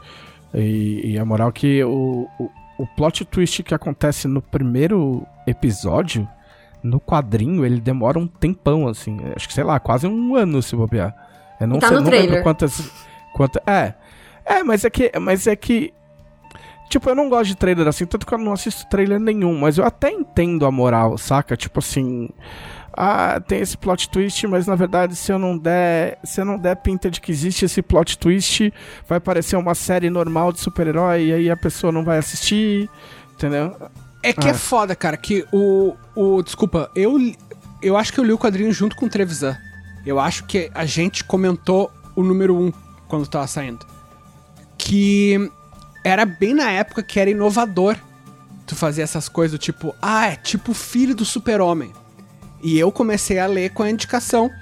Ah, é um quadrinho, imagina um guri que é filho do super-homem. E a moral era essa, era, era família, assim, era tipo, ah, ele vai pro colégio, coisa e tal. E daí quando tem o twist, é muito chocante. Tipo, tanto é, eu me lembro que eu comecei a ler Walking Dead e, e eu pensava assim, ah, estranho o Robert Kirkman que faz, tipo, quadrinho pra cima, assim, quadrinho leve, tá fazendo coisa de zumbi. Que estranho. Tipo, na real. É, é porque o Invincible- choca justamente pelo estilo de desenho. Porque ele é um estilo. É um estilo meio. meio. meio. não é cartunesco, mas enfim. Ele é uma, ele é Ele uma é bem- evolução. Ele é bem brilhante, colorido. É, ele é um quadrinho de super-herói. É um quadrinho de super-herói com, com violência extrema, saca? Sem pesar o traço. E aí acho que é por isso que choca mais, porque, tipo, você não tá acostumado a ver. Não se, não se era acostumado a ver quadrinho daquele jeito, com. desenhado daquele jeito, com violência extrema daquele jeito. Mas é legal, assistam. Assistam que vale a pena, foda-se o dela. Esse é Sim, o tem recado. vários mistérios, tem coisas que você fica se perguntando por que, que tal personagem tá fazendo tal coisa. E os personagens são inteligentes. São bem escritos. Não, e se, e se continuarem em outras temporadas, esse- eu li bastante do quadrinho. Tipo assim, tem várias cambalhotas de, de plot twist né, na história ainda. Mais pra frente. É bem legal. Quer perguntas? Se eu quero perguntas? As perguntas de quem? Dos conselheiros? As perguntas dos conselheiros. Karen Soarelli. Quem são os conselheiros? Não sabe mais. Achei que eu fosse ter que perguntar e responder também. Pois é, quem são as coisas, né? Não é mais assim, Leonel. Leonel, para de querer arrastar esse podcast pra lama do passado. Agora nós vivemos no concreto do futuro. Cara, eu já tô. Eu, eu, eu, já, eu já queria, tipo, eu só fui pago até as nove, cara. Eu já queria ir embora, Não, mas, a- mas até depois das nove você não falou mais nada que preste mesmo. Opa! Está aqui, mas é como se não estivesse. Tá, quem são os conselheiros da Dragão Brasil? Isso, esses aí mesmo. Pra quem não sabe, se você está agora caindo de paraquedas aqui, chegando agora da Lua, este é o podcast da Dragão Brasil, que você pode estar assistindo ao vivo conosco na Twitch, ou pode estar vendo a versão gravada, editada e distribuída em feed de podcast, que pode ser também no site da Jambô, dá pra assistir, escutar o podcast de lá. Ah, este é o podcast do Dragão Brasil, é parte da revista Dragão Brasil, a maior revista de RPG e cultura nerd do país! É. Já gastei os meus dedos, galera, foi mal. Aliás, ah, teve algum conselheiro que pediu pra gente mandar um beijo pro pessoal da Cubo Gelatinoso Moçambique, tá aí, nosso, Lógico. nosso beijo pra eles. E, mas, ah, assim, essa é uma revista mantida por financiamento coletivo recorrente. Então, se você gosta do nosso trabalho, se você quer incentivar a gente a continuar fazendo, vai lá e assine a revista. Todos os meses, a revista tem mais de 100 páginas e ela chega pra você por a partir de 7 reais. Nossa revista digital em ah, tem endereço novo que é dragãobrasil.com.br. É, o endereço novo tá Ah, difícil novo, de lembrar. novo pra você, né? Porque pra mim já tá velho já, né? Eu tô aqui toda semana. Ai, como é difícil a minha vida.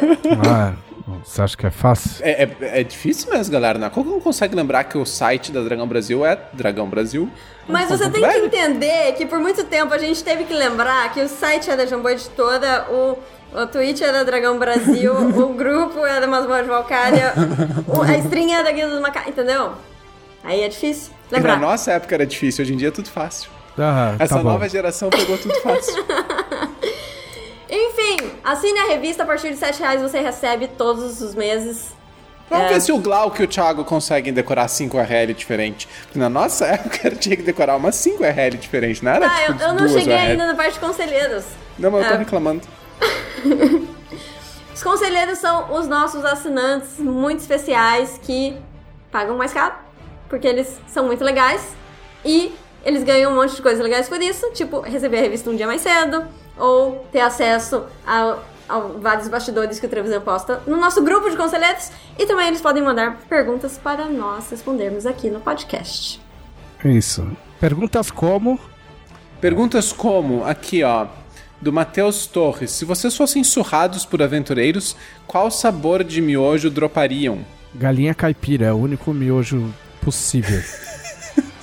Eu ia falar galinha caipira também, porque é o único que eu lembro, na verdade. Não tem nenhum miojo É, bacon, né? Não, eu queria, eu queria que a gente fizesse, qualquer hora, fizesse um estudo, né? Um estudo sério pra comparar o sabor galinha caipira e galinha. Porque existe os dois, é galinha e galinha caipira. Um, o corante é um pouco mais forte, o outro, o corante é um pouquinho mais fraco. É que uma Mas- galinha, a galinha fala có e na outra galinha fala cor. Mas não tem galinha ali, filha, ali é só pó. Isso é uma piada do. o- Cara, isso é uma piada de uma propaganda da Mage dos anos 80. Seja melhor. Seja. Seja. Mas ali não Quando tem galinha, ali é só pó criança, mesmo. eu ouvia aquela propaganda do caldo mágico da galinha azul e eu entendia que eu entendia que é do caldo mágico da galinha Faz azul. sentido. Eu não tiro, não tiro Oh, sua que razão. bonitinho. Mesmo porque pra galinha ser azul, podia ser o caldo mágico e por isso ela era azul. Eu imaginava a galinha na torre do mar. Enfim, Na eu torre. droparia o miojo sabor energético. Caralho. Pesado esse. Aqui, ó. Tem um monte de conselheiro que fez perguntas do, do bloco 1 referentes ao fim dos tempos. Eu vou puxar algumas porque tem um Não, monte, ca- então. ô, shh, quieta. Cadê a, cadê a resposta do, do miojo? Ah, eu, eu falei a minha Sim. resposta. O faltou Leonel o falou? Leonel. Leonel não falou. Ah, cara, eu achei. Assim, eu vou dizer. Eu achei essa pergunta meio fraca, cara. Vou ser bem franco. Responde você. a pergunta. Eu vou dizer tá, pronto, carne, cara. Tipo, meu, per- pergunta assim, em vez de fazer os dois twists, se vocês forem surrados, qual- pergunta, ou faz, tipo, a pergunta de qual loot que vocês dropariam, ou faz a pergunta do, do, do miojo, cara. Leonel. Dois misturados ficou, ficou demais. Qual ficou over. miojo, Leonel? Leonel, vai me dizer que você nunca misturou tempero de miojo. Tipo, coloca 10 miojos numa Ah, panela não. e mistura todos os temperos lá dentro. Não, não, não. Ah! Isso eu acho que eu não fiz, eu comia miojo, Miojo cru. cru, ok. Miojo cru é biscoito. Tem outra coisa que eu fiz, mas eu não vou voltar pra isso. Eu tô cozinhando também. E eu tô comendo. Inclusive, eu fiz um prato com gengibre. E eu me senti, tipo assim, só de segurar. Aquela coisa, era meio, meio lefeu, assim. Não sei se vocês já viram um gengibre. Ele é uma coisa meio Parece um retorcida, assim. joelho, parece vários joelhos. Sim, O- parece o- na vezes. verdade, o gengibre é mais praga coral, porque é tipo aquelas coisas, tá ligado? Que o vaso desenhava, que era assim. E, tipo, só de segurar o gengibre na mão, o cara sente, tipo assim, uma bruxa sábia, sabe? Tipo, é um treco meio É uma transcendental. mandrágora. É, é, mais ou menos. Eu gostei da definição da televisão, são vários joelhos. É vários joelhinhos. A Camila, inclusive, faz um chá ótimo com gengibre, limão e mel. Mas o, o Leonel não respondeu a pergunta, eu quero saber o miojo. Whisky. Pronto, olha aí, foi Ah, simples. aham. Existe esse Tá miojo? Não. Você inventou? Sim. Não. É válida a resposta? Lógico. Pronto. É isso que a gente quer. Eu estava falando que vários conselheiros têm perguntas sobre o fim dos tempos e nós temos, na verdade, uma resposta para todas as perguntas que é assistam a live de quinta-feira. Essa quinta-feira. Dois dias no futuro se você está vendo o vídeo ao vivo e um dia no passado se você está vendo o vídeo gravado. Aí, nesse caso, você vai ter que pegar uma máquina do tempo, dar um jeito, se vira aí. Ou simplesmente espera daí mais três dias pro futuro de novo pra assistir um episódio no YouTube. Ou então vira sub do canal do Twitch. E aí você pode assistir na hora. Opa, aí pode assistir. Aí não, passado, presente e futuro se. É um Lorde da Tormenta praticamente. Se. Você domina o tempo sendo sub do nosso canal. Mas, sim, teremos grandes revelações bombásticas Grandes no episódio. Grandes revelações e bombásticas no episódio que, do Fim dos Tempos que vai ao ar no dia 3 de junho. Tá? Muitas coisas. Esse que vai começar cedo. Vai ter, vai, vai ter. Vai 3 de junho, uma quinta? Sim, porque 10 de junho também é! Ah, não vou me gastar no meu aniversário, vai se fuder. Vai, Ninja, tu vai, tu vai poder te dar um bônus de aniversário. Ah, mas eu também vou ganhar bônus de teste. aniversário. a gente tá ao vivaço aqui, tá ligado? Mas assim, acho que a gente tem que responder algumas porque afinal eles são os conselheiros, eles podem perguntar o que quiserem. E uma das perguntas que eles fizeram é: Leonel, como foi quase matar a Ayla e o Arius na masmorra? E Gui e Karen, como foi quase morrer na masmorra? Ah, desculpa, a pergunta do conselheiro Leonardo Silva. De quem que foi do, do, do miojo? Pois é, a, a primeira que eu fiz foi do Matheus Torres. Ah, cara, eu acho que se alguém morrer. ah, eu achei. Na verdade, assim, na masmorra, o pessoal já tava mais, mais curtido, assim, né? O que eu achei realmente que ia morrer era o, o Arius lá na aventura do, do Zardu. Porque o Arius ficou. Se, ele, se rolasse 5 ou 6 no D6, o Arius morria. Que ele tava sangrando e tava com bem pouco ponto E tava pegando fogo. e tava pegando fogo. Não vai ser o último episódio de Fim dos Tempos, nem de perto. O último episódio de Fim dos Tempos, pelas minhas contas, eu não tô brincando, é daqui a uns três anos e meio. Mas ah, eu aconselho que vocês vejam desde o comecinho. É, bom, como foi quase morrer? É, que nem o, que nem o Nanó falou, a parte que o Arius ficou muito perto de morrer foi nesse episódio do circo, da aventura do Circo dos Horrores. Ali, matematicamente, a chance maior é- era que ele morresse, e a gente tava rolando tudo aberto, né? Aí eu, eu tava sangrando e no negativo e eu poderia morrer com a, com a rolagem do sangramento, mas não morri, graças a Tauron. Mas assim, eu já eu meio que tava pensando no outro personagem já. Tipo, desde o momento em que eu caí, que foi a primeira ação da- do episódio, o episódio começou com um crítico que me derrubou. Eu tava pensando já no. Eu, que eu tenho uma ideia. Na verdade, quando eu fui. Quando a gente foi montar o fim dos tempos, né, eu tava com duas ideias de personagem. Na verdade, a minha primeira ideia era outra, o Ares foi a segunda. E aí no fim eu acabei indo ah, por ele. Então eu tava- já tava resgatando, assim, como é que era aquele outro personagem mesmo? mas aí no fim não precisou. Mas assim, é, é isso, o cara fica pensando no. O cara começa a tentar se enganar, né? Tipo, não, mas esse personagem não tava tão bom assim. A build tava meio cagada. Sabe? Se eu pegar um personagem novo, eu já começo no nível mais alto, de repente. Já posso corrigir alguns erros que eu fiz. Sabe? O cara faz aquele, aquela barganha, né? O processo do luto, não tem? Como é que é? A primeira é a negação, né? Não vou morrer. Mas eu- não tive essa chance, porque o foi, pá, começou a sessão crítica, eu não tive nem a chance, de, não, não vou morrer. Já ficou muito evidente que sim, eu poderia morrer. Então eu já parti direto pra barganha.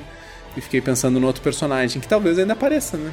E não é o irmão do Arius, Mão do Ares é épico. caso alguém esteja perguntando. Mas ele tá, tá na reserva, assim, porque cada dia ele é Se uma... você não disser quem é esse personagem, as pessoas vão começar a torcer pro Hades morrer só pra elas saberem quem que é o personagem. Mas as pessoas torcem pro Arius viver porque ele é muito querido e ele quase morre sempre, então talvez torcendo contra ele tenha sorte. Bom, pra mim, morrer seria revoltante. Eu não tenho todo esse desapego do Guilherme. Pra mim, morrer, eu, eu, eu ia. Não sei o que eu ia fazer. Eu ia ficar muito bravo. não sei se eu ia conseguir fazer outra personagem, não. Esse negócio de morrer, pra mim, é muito revolta. Olha, eu passei a vida inteira jogando RPG de um jeito que, assim, ah. Foda-se. É, Desculpa, é. Ah, não pode falar foda-se. Agora você vai ficar, tipo, caralho, caralho, falei foda-se, que merda, porra.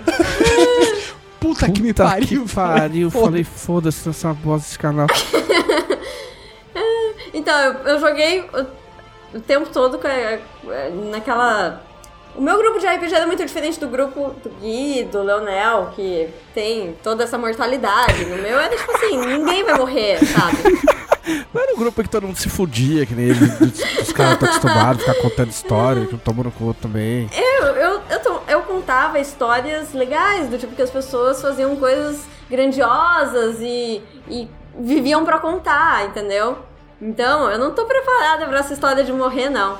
É, dito isso, na hora que a Ayla foi tomar o dano, eu pensei. Eu não tinha a menor noção de que eu podia morrer.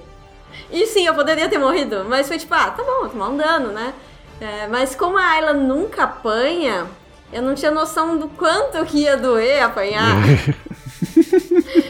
e do quão pouco HP ela tinha. E o Leonel rolou uns três ataques, eu nem sei que tanto que o bicho fez pra bater três vezes, só sei que foi horrível. Ele mordeu e mastigou. Ele fez tipo assim. "Am, am, am." Não, cara, é ó. É uma, um, um clássico que é o Claw, Claw, Bite. É o Claw, Claw, Bite. É, meu Claw, Claw, Bite é praticamente um refrão do RPG. Eu, eu nunca esqueço dos Goblins de Ravenloft que fazia isso.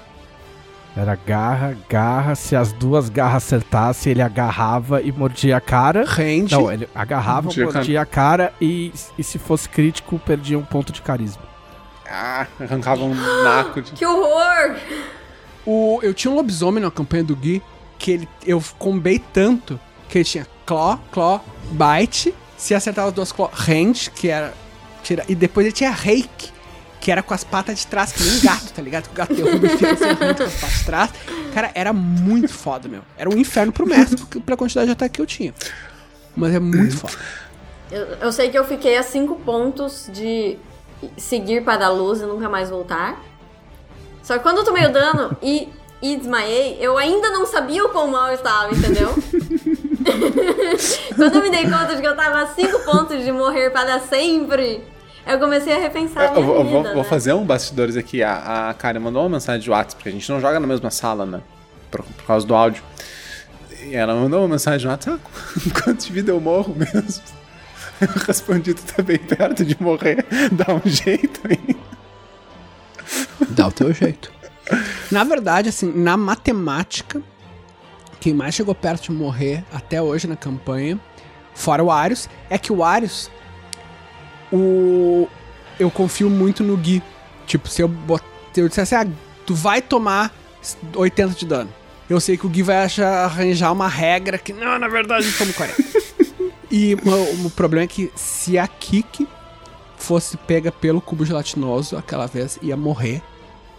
E, e meio que não ia ter como salvar. Leonel, se a Kiki fosse pega por esse monstro que a Ayla foi pega, porque foi 50% de chance, você rolou ali um D6 e a Ayla É foi verdade, contemplada. cara. Se fosse na Kiki, ela teria morrido, porque a Kiki tem menos HP do que a fada do grupo. Cara, a Kiki é feita de arame, né, cara? Sei lá. é Tem várias fanarts, né, de fim dos tempos, e tem uma fanart que a gente recebeu de uma criança. Criancinha mesmo, bem pequenininha, e aí os bonequinhos é tudo de palitinho. A gente fala, ah, que bonitinho, né? Palitinho, né? Não, na verdade, no caso daqui, que é o mais realista, é o, é o de palitinho. Aqui, ó, tem mais uma pergunta do, do conselheiro. Cadê aqui? Do conselheiro Adriano Silva. Ó, considerando que vocês estão solteiros, escolha um personagem do universo Tormenta pra casar. Aleatório. Tu ia Casar? falar, né? Ah, a chivada? a chivada, pior que casar com a chivada é, é, é furada, porque ela já se livrou do primeiro marido, né? Pô, mas casar com Chivara é muito bom, porque tu vira, tipo assim, príncipe consorte. Que teu trabalho é basicamente ficar sentado na cerimônia. Aí você não faz mais nada a vida inteira! Sim, exatamente. Com sorte de não fazer bosta nenhuma. Fica sentado. Também, pra casar. Eu tô tentando pensar numa resposta que não seja o Nargon, porque a Lady Alit não.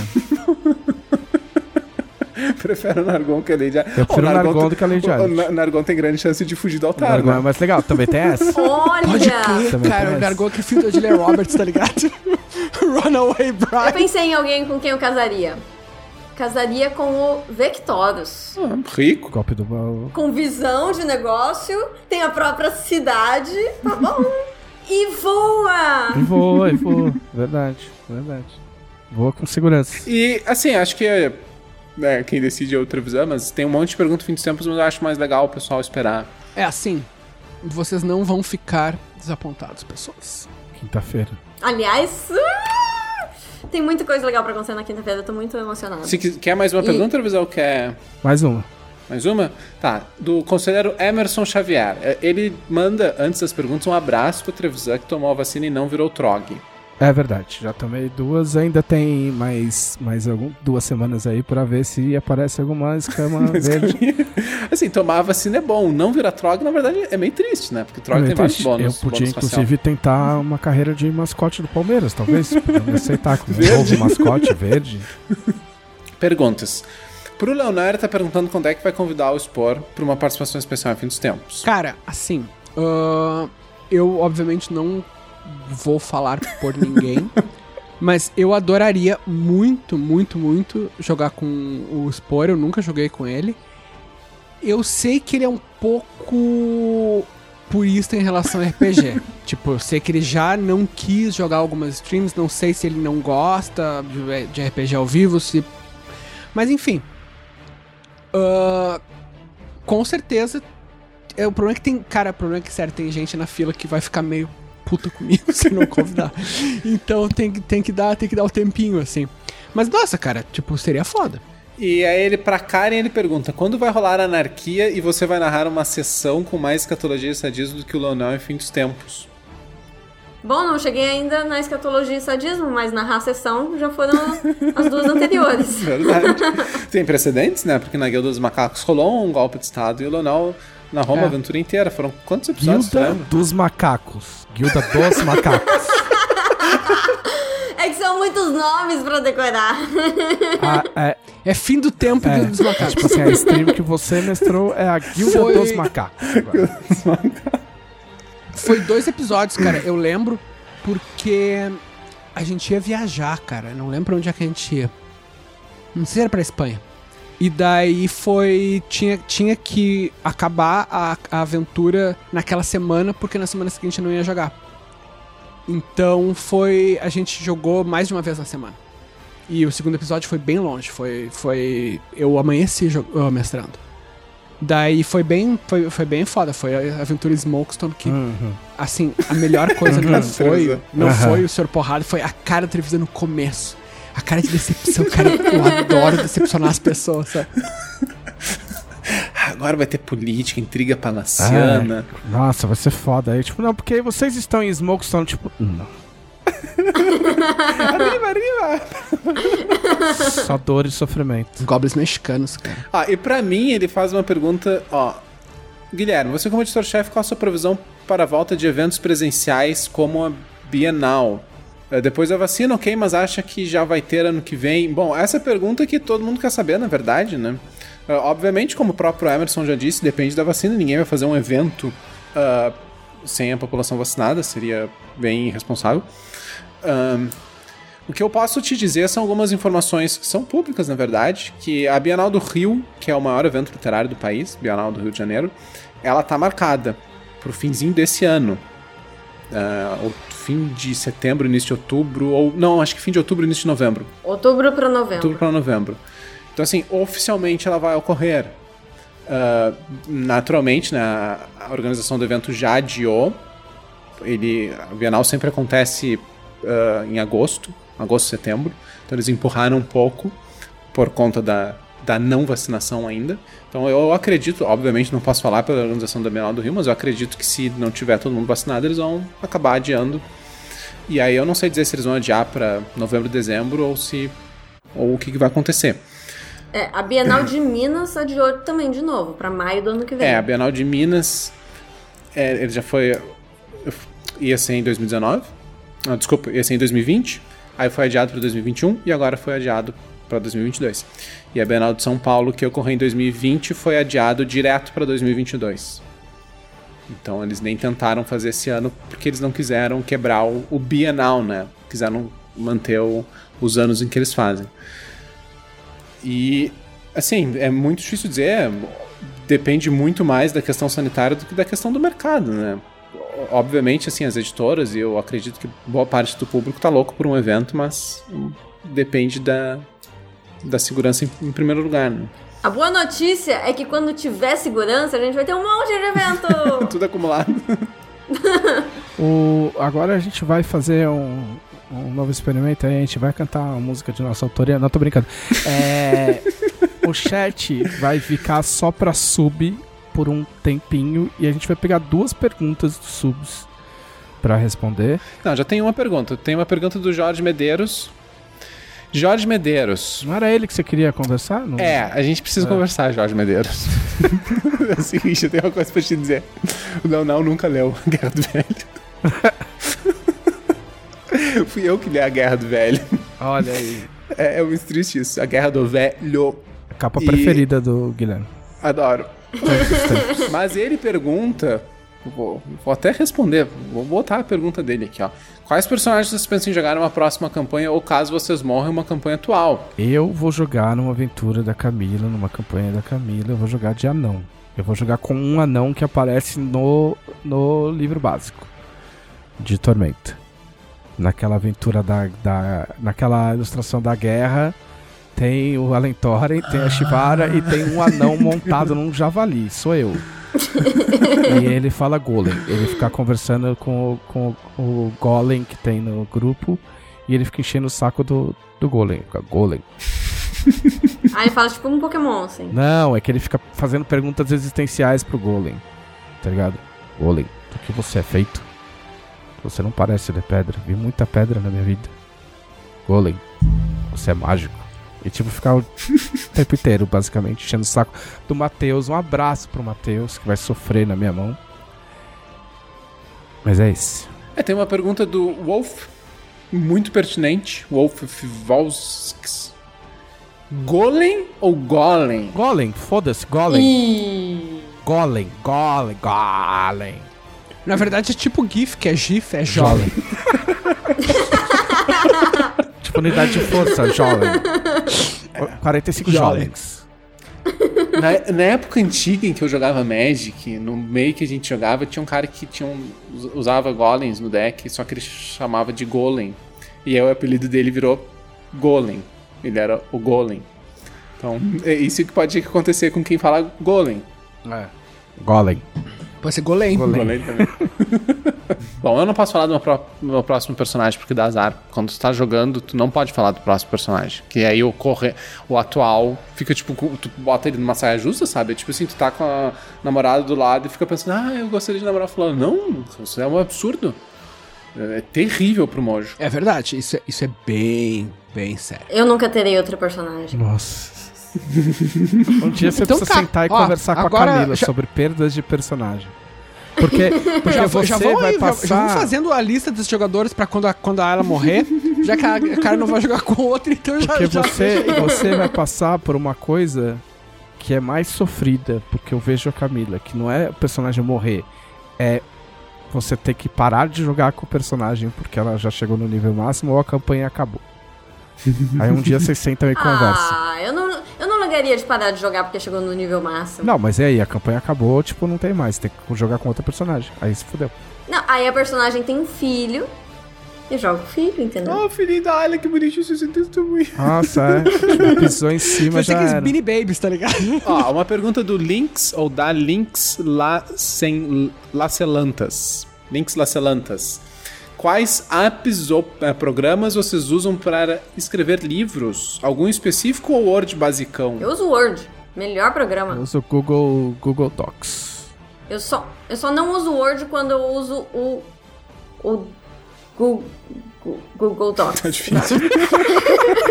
Quando eu quero escrever algo que eu sei que eu vou precisar abrir em vários lugares, eu uso o Google Docs, mas o Word é o favorito. Não, mas assim, só pra não parecer que é uma pergunta besta, porque não é.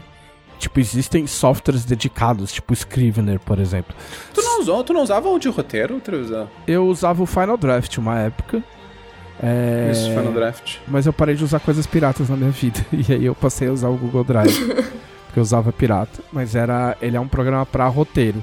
Porque a vantagem do Final Draft é que ele formata. Ele, ele facilita muito a formatação. Ele prevê, ele, tipo, ele já, ele já armazena todos os nomes de personagens que você já usou. Aí você põe só a inicial, ele já completa, já na formatação certa. Tipo, é, agiliza muito a produção. Mas depois que você pega o ritmo de formatar, tipo, dá quase na mesma. E tem o Scrivener, né? Tem gente que usa, mas a curva de aprendizado do Scrivener é, dá para você escrever um livro enquanto com o tempo que você levaria para aprender. Eu tentei, cara.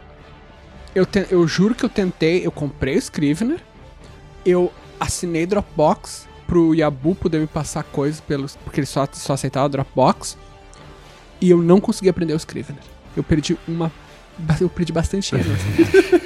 e é impossível de, de aprender. Scrivener ou Discord? Os... ah, o, o Scrivener Cara, é mais vou difícil. dizer uma coisa. Algumas coisas do Discord eu já consegui fazer. O Scrivener, até hoje, se me perguntar o que é a tela básica do Scrivener, onde que tu começa a escrever, eu juro pra ti que eu não sei. E eu tentei, eu tentei de verdade, eu fiz o tutorial, coisa e tal, eu não sei. Ah, escreve uma frase no Scrivener. Eu não sei se eu escrevi um título, eu não sei se eu escrevi o nome de uma pasta, eu não sei se eu escrevi. Eu não sei nada, cara. Nada. Bom, só pra eu responder também, eu uso Word mesmo, Word atual, o 365, o Excel também, muito bom de escrever. Mas alguns, alguns projetos é Google Docs. Quando, tá, quando tem muito projeto que a gente escreve compartilhado, né? Principalmente jogo. E aí. Aí é o Google Docs mesmo. Uh, foi um pouco difícil, sem zoeira, foi um pouco difícil me adaptar. Parece muito parecido, né? Google Docs, Word, mas uma vida escrevendo num, num software é, é, dureza, por mais que sejam poucas diferenças, é dureza se acostumar a outro. E o, a verdade é, reclame o que quiser da Microsoft, mas o Office é muito bom. Os programas do Office são maravilhosos. E... Maravilhosos. Ah, são eu bom uso mesmo. Word e eu uso caderno para planejar. Ah, sim, cara. Caderninho é o poder. Ó, Tem que ser. Dan Ramos tá dizendo que o anão que o Travisor quer usar ele tá no cantinho da página, no desenho. É o anão do cantinho. É o anão do cantinho. É o anão do cantinho. E tem mais uma pergunta aqui. Era duas, não? Não, já foi, né? Já foi. Ah, já foi. Já foi. Pessoal, é isso. Para mais perguntas, entrei no grupo dos conselheiros da Dragão Brasil. Exato. Ah, a gente vai ter mais perguntas depois, porque a gente tem um segundo bloco. Agora vou, a gente vai expulsar essas pessoas daqui. Oh! Como ousa? Gente, vamos trazer os, os, verdadeiros donos desse podcast, mas... E se a gente não quiser sair? Bom, aí foda-se, aí saio eu, porque tipo, eu tô de boa aí vocês fazem podcast sozinhos. Podcast tipo DEM, pode crer.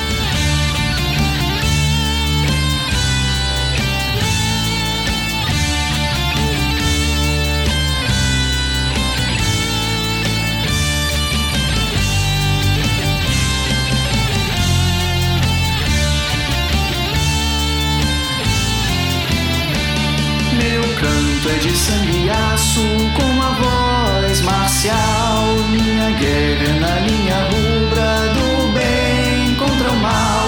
Carrego sempre essa cruz de vir das trevas e trazer a luz. Vencer com corações bravos, ver Arton triunfar. Minha glória é a justiça, meu Senhor, calme. O corvo no meu estandarte, eu agouro a seguir. Levando a tempestade que seduz, até dar a minha vida no meu brado final. Ex Lux! Ex Lux! Ex Lux! Ex Lux!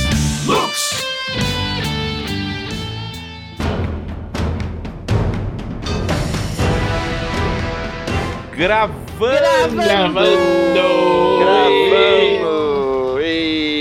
Eba, não, não tem mais Eba. Acabou. Cara séria, não tem risadinha. Esse trabalho de podcaster você tem que ser mal. O senhor olha pra minha cara de quem não vai rir em algum momento, em algum lugar. Nesse, neste trabalho de podcaster tem que ser mal. É cara fechada mesmo. Entendeu? Bom, eu não trabalho da Jambô, eu sou sua convidada, eu posso rir à vontade, vocês que se virem com dela. Mas neste podcast a senhora trabalha sim, senhora. Não trabalho. Não vem com essa, não. Não conte lorotas para o seu Eu público. sou convidada especial deste podcast. Ah, muito bem. Este que é o podcast especial, o podcast número 100. E você não está ouvindo errado, este é o bloco 2. Acabamos de começar aqui a segunda parte do especial número 100, também muito espertamente e originalmente denominada pelo senhor Glauco Lessa como o podcast Chipuden. É, e eu Sim. sou o Felipe Della Corte, serei o seu host dessa segunda parte. É, você pode mandar para contato.jamboeditora a sua, os seus elogios e como eu sou melhor que o Trevisan nesse trabalho. É, não ficar acanhado, nós gostamos de receber esse tipo de feedback. É, e eu estou aqui devidamente acompanhado por Camila Gamino.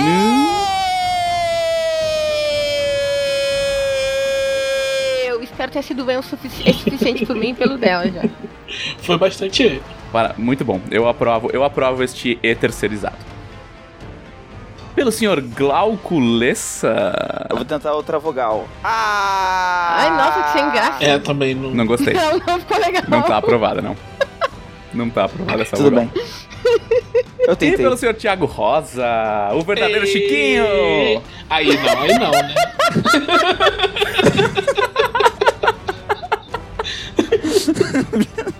Ah, cara, eu sou Gleco, então o verdadeiro Chiquinho, cara. Eu sou o Gleco Lausa. Grande Gleco Lausa. Você é o verdadeiro Chiquinho. Vamos, vamos começar então este segundo bloco com este, este fenômeno, este, este fenômeno memético que o nosso queridíssimo diretor de arte Dan Ramos sempre gosta de, de enfatizar em todas as lives da Jambô, Ai, cara. que é o Gleco. Você viu o Gleco? Quem é Gleco? Então, Quem é Gleco? então Onde Gleco, ele- onde ele Gleco- vive? O que ele Gleco come? É meu alter ego, né? É, para fazer coisas nebulosas. Não, tô zoando. Gleco é o seguinte. É, uma vez, há muito tempo atrás, em 2011, eu estava na faculdade e eu, não sei porquê, assinava a lista de chamada com a minha assinatura. Tipo assim, em vez de escrever meu nome, só normal, eu dava aquela. Sabe aquela é assinatura? só pra complicar a vida do professor, né?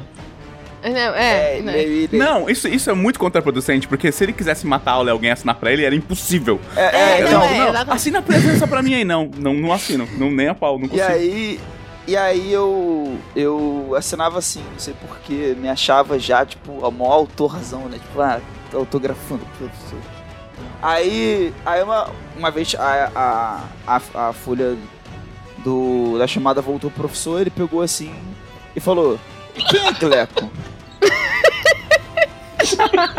e aí, todo mundo, todo mundo na faculdade, em especial uma amiga minha, até- a- foi aniversário dela ontem até, a Bianca, é, começou a me chamar de Gleco. Só que eu não fiquei nessa faculdade, tipo, por outras razões. E aí, só que ela continuou minha amiga, assim. Mas só ela me chamava, cara, uma parada assim, muito louca. Só ela me chamava de Gleco. Só. Aí eu chamei ela pro aniversário meu que tinha outros amigos. Significa. Não, não. Mas aí eu, eu chamei ela pro, pro aniversário meu, que tinha, meu, tipo, uma outra galera que ela não conhecia. Aí ela me chama de Gleco, todo mundo Gleco, todo mundo rindo, achando demais. Aí, aí tinha que contar a história, aí contou a história. Aí todos os meus amigos ali agora também me chamavam de Gleco. Aí uma vez eu fui contar isso num grupo que tá o Thiago e o Dan e tal. Eu falei, não, gente, então, alguns amigos meus me chamam de Gleco por causa dessa história. E aí o Dan se amarrou. E aí assim que o Dan nem esperou. No primeiro dia lá no. No, no grupo da. Da Jambô, ele falou: Bem-vindo, Gleco! é tipo assim. E agora ele é agora- no trabalho também. Agora também é no trabalho. Então, assim, é- era uma coisa que aconteceu num lugar específico que eu fiquei um semestre só, saí, fui pra outro. A minha amiga continuou me chamando, passou pros outros. E aí agora. Agora. Quantas pessoas estão on- online aqui? 242 É pessoas isso. online. Agora, ao menos 242 pessoas também agora podem me chamar de Gleco. e depois, quando sair sexta-feira o episódio, vão chamar mais. E o Lausa, ele é um complemento que surgiu. de- Era só Gleco, né? Aí. Aí, pô, alguém percebeu isso, que é Glauco Lessa, Gleco. Aí alguém. Agora eu não vou saber dizer, mas alguém em algum momento falou Gleco Lausa. E aí, pronto. Não, mas agora. Mas Eu eu, gosto gosto do Gleco. Não, o Trevisan disse que vai, o Trevisan disse que vai mudar as matérias da DB e agora vai ser Gleco lá também. É, por Gleco. É, é o seu novo pseudônimo, Gleco. Perfeito. Gostei muito da história do Muito Gleco. bom. E agora, a partir de agora é só ter mudado. Quando a gente vai imortalizar um A Gleco. gente tinha que ter mudado o nome dele lá no, no Joias. Em vez de estar escrito Glauco, eu deixava já Gleco. É verdade. Gleco. É isso. Perfeito. Eu acho que é, agora virou o nosso novo, nosso novo objetivo em todas as comunicações oficiais É do que a nosso nosso objetivo é que um dia ninguém saiba quem é Glauco, apenas quem é Gleco. Ou, ou- ou então você duas pessoas totalmente distintas, né? Tipo. Você faz assim, você, você- cria uma personalidade pro Gleco, é, é, exato. sabe? O Gleco pode ser a pessoa que, que escreve matérias, ou umas matérias tenebrosas, assim, na DB. Aí vem o Glauco, adaptação de Demon Slayer, é, sabe? Pode ser isso aí, olha aí. Virou, tipo, o seu, seu pseudônimo. Achei interessante. Achei muito bom. Muito, muito bem-vindo, Gleco. Bem-vindo ao podcast do Dragão Brasil. Muito obrigado. Se você está ouvindo isso há muito tempo, se você é uma pessoa que tem algum tipo de distúrbio maníaco e jogou pra frente este episódio, este é o podcast do Dragão Brasil ainda. Sim, você não está ouvindo errado. As vozes mudaram na sua cabeça. É, a- as vozes estão diferentes, mas ainda é o mesmo episódio. E ainda é o podcast do Dragão Brasil, a maior revista de cultura nerd e RPG. Porque tem uns RPG aqui na revista, não sei se você sabe. Este ainda é o episódio número 100. Exato. E falando em RPG, eu gostaria de convocar ela, que é a deusa menor da rolagem de dados, para nos contar o que você fez nesses últimos 100 episódios, ou então só na semana passada, Camila Gamina. Passada, porque eu participei do episódio anterior. eu joguei RPG. Aê! nunca me decepciona. Eu nunca me decepciono. Eu joguei bastante RPG. É, é que assim, a minha vida atualmente, como eu tenho dito nos últimos podcasts, no último mês e meio principalmente, é resumida a trabalhar muito mais do que eu deveria. Porque eu tô fazendo trabalho de outras pessoas que não estão fazendo o seu trabalho no momento, Mas é assim que funciona trabalhar. né? E jogar RPG em todo e qualquer momento livre em que eu não estou trabalhando. E isso, esses momentos livres variam, assim, porque esses. esse- inclusive, pra você ter uma noção do quanto eu estou trabalhando, semana passada eu tive uma crise de insônia, era umas duas da manhã. Eu levantei, botei roupa na máquina pra lavar, sentei no computador e fiquei até as 5 da manhã trabalhando. botar meu, Meu trabalho em dia. E não consegui. Eu consegui botar ele em dia ontem. E hoje já me mandaram mais coisas que eu não consegui terminar. E ele não está em dia de novo. Mas eu joguei muito RPG e é o que importa é jogar RPG. Porque é o que importa. Fiz uma coisa nova na minha vida, sim. Estou Ó. jogando. Fui jogar uma one shot no sábado. Que Hum. já virou uma two shot, talvez vire uma three shot. Mas o grupo, mas o grupo é, tá tão legal que eu queria muito que virasse um grupo de verdade. E eu sei que esse é o sentimento do resto do grupo também, porque os personagens estão muito legais. Só que foi muito engraçado. Porque assim, ó. é, pra quem me acompanha jogando, sabe que eu gosto muito de me relacionar dentro do RPG. Né? A Pruna, a Thalia, enfim. Aí, como essa aventura ia ser curtinha, do nível 3 ao 5, um, um ou dois dias só, dentro de uma masmorra. Tava chateada que não, ia ter chip. Ia ser dentro de uma masmorra mesmo, era uma aventura específica dentro de masmorra e tal, num labirinto. O que que eu pensei? Eu vou fazer uma paladina de Valkyria. Já que não vai fazer diferença nenhuma, porque é uma one shot. Em Perfeito. 5 minutos de mesa eu tenho um crush. Valkyria deve me odiar profundamente. porque todas as minhas vezes eu faço alguma merda com as obrigações. Você é uma e devota. Você é uma devota de Valkyria muito rebelde. Mas ela diria. gosta, né? Porque na minha outra mesa eu tô tentando convencer ela a me deixar, me, me deixar me casar com o paladino dela e agora eu, como paladina dela, já tenho um crush. Mas tá muito, muito divertida a mesa. E tá muito divertida a mesa. A gente tá num. A gente foi atrás de um templo antigo de Tauron. Buscar umas- um material que nos pediram lá. E obviamente ele é inspirado em tapista. E nós estamos dentro de um labirinto dentro do. Perdidos, usando luz dinâmica. É a primeira vez que eu jogo com luz dinâmica, eu tava só mestrando com luz Uh, dinâmica. é muito maneiro, né? E jogar com luz dinâmica foi a primeira vez e é muito nervoso. Porque cada um no grupo tem uma, um alcance de visão diferente.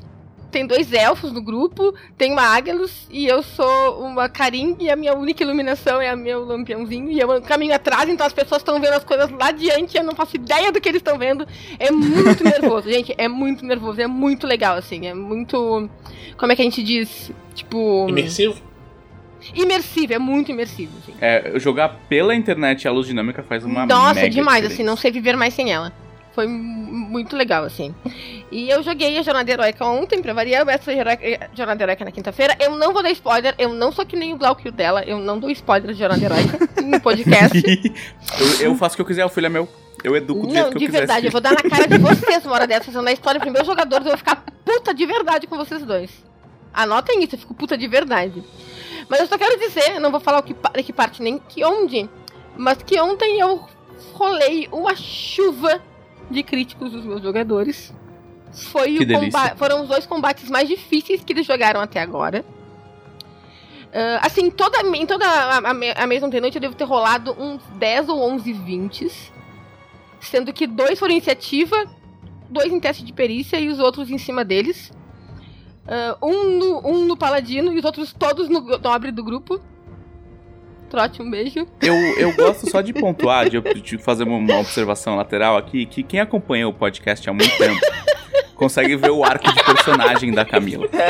Sim. Né? Assim, a Camila começa no podcast, lá pelo podcast 20 e pouco, do tipo, não, RPG é amor, RPG é felicidade, eu nunca vou ter coragem de matar um jogador meu, eu não, eu não gosto de mestrar porque eu vou ficar mal. Nossa, imagina quando um jogador meu morrer, vai ser horrível.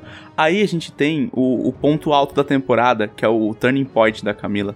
Que é, tipo, é o grande plot twist da, da personagem dela, que é o episódio 71 do podcast. você decorou o número. Caraca. É claro. Te eu- marcou eu- muito. Eu falei que eu sou o profissional.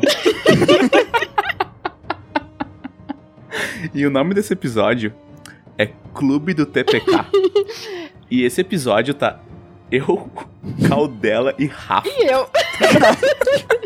E a Camila lá, assim, sabe? Tipo, que eu tô fazendo aqui, sabe? O que eu tô fazendo aqui? Eu só tenho seis anos, é isso. Não, ela é que que- como é que eu vim parar aqui? Eu só tenho seis anos.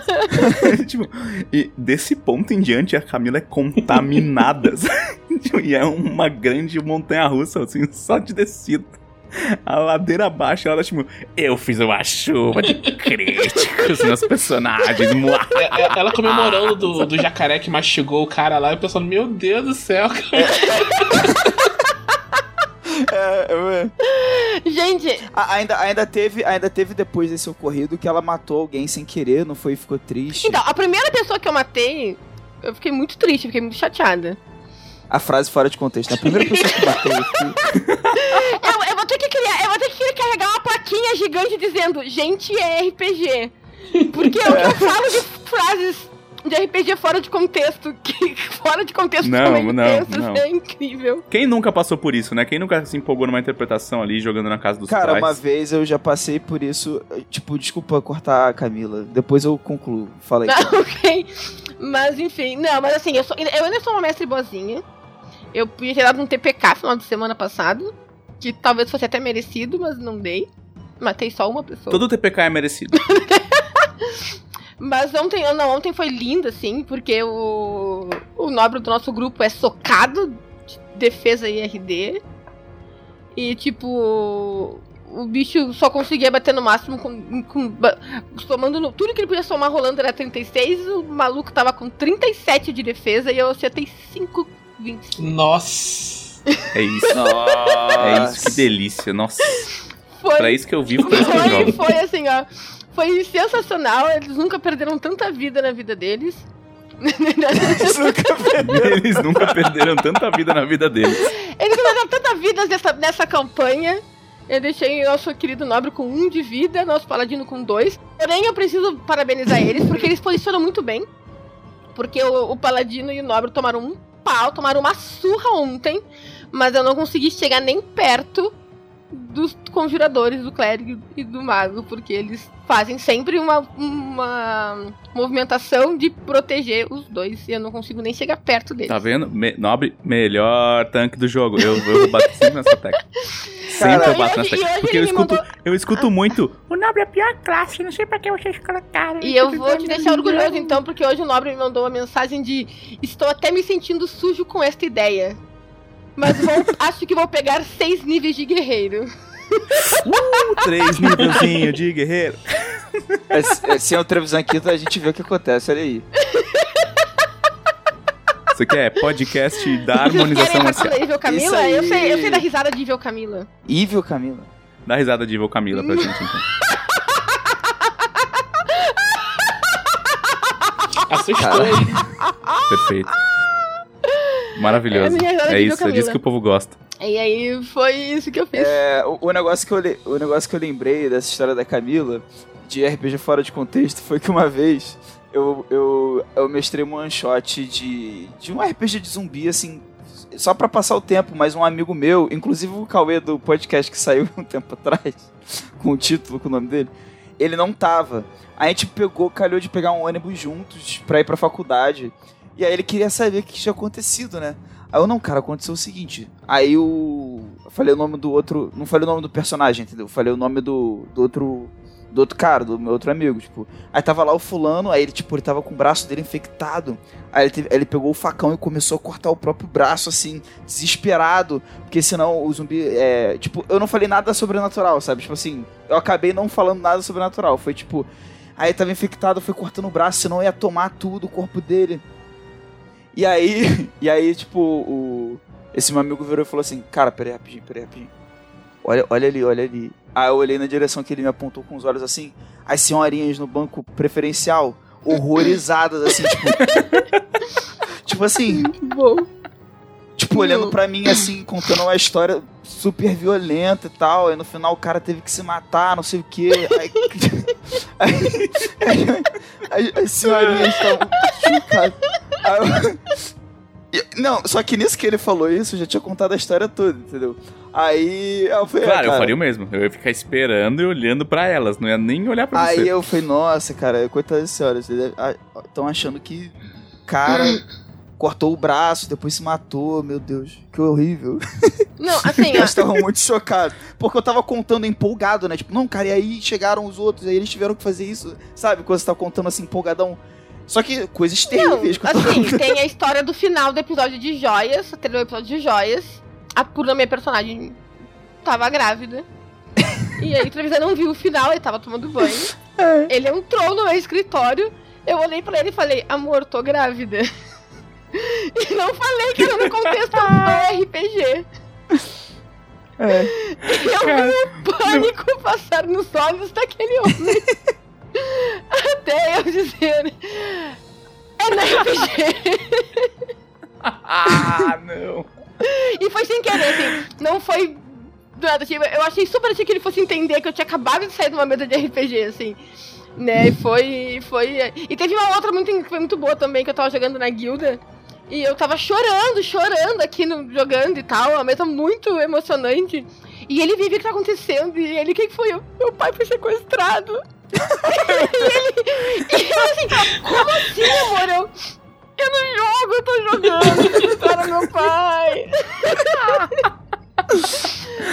Cuida de não sabe por que a televisão é estressada. Aí depois dessas duas eu aprendi a, a sempre explicar pra ele sempre que eu vou falar que eu tô falando de RPG antes de falar qualquer coisa. Faz disclaimer antes, né? Sim, é Atenção, disclaimer. estou falando Mas sobre é- mas aquelas eu, tô, eu- eu tô aprendendo a fazer isso no Twitter também, porque quando eu fui fazer o, o chá de bebê do Enki, que era o filho da minha personagem no Joias, eu fiz um stream de chá de bebê. E aí vieram me dar parabéns e que Deus protege, me protegesse no parto e tudo mais. No, no Ah, o Twitter, oceano. Ok, eu preciso explicar, eu preciso explicar que é RPG para as pessoas. Ah, mas a- aquelas senhorinhas ali, cara, eu acho que faltou pouco pra elas não, sei lá, não pedirem pra chamar a polícia. Foi um negócio. Muito bom. Não, mas assim, ó, em minha defesa sobre a, a surra que eu dei na galera ontem, ah, bater em nobre é recuperação histórica, É, tá certo. Tá certo. então Sim. ninguém pode me culpar. Não, o nobre, o nobre foi feito como um ótimo tanque, porque o nobre tem mais o que apanhar. Exatamente, É muito isso. obrigada. É. Então, assim, mas foi muito legal. Ontem, eu- o que eu rolei de 20, assim, eu só, assim, eu, eu obviamente não vou entrar em detalhes, mas eles tiveram uma sorte que eu só não rolei crítico com o bicho certo. Depois eu falo dela qual é. Ele vai entender. Ok, é o bicho da jornada? É o bicho da jornada.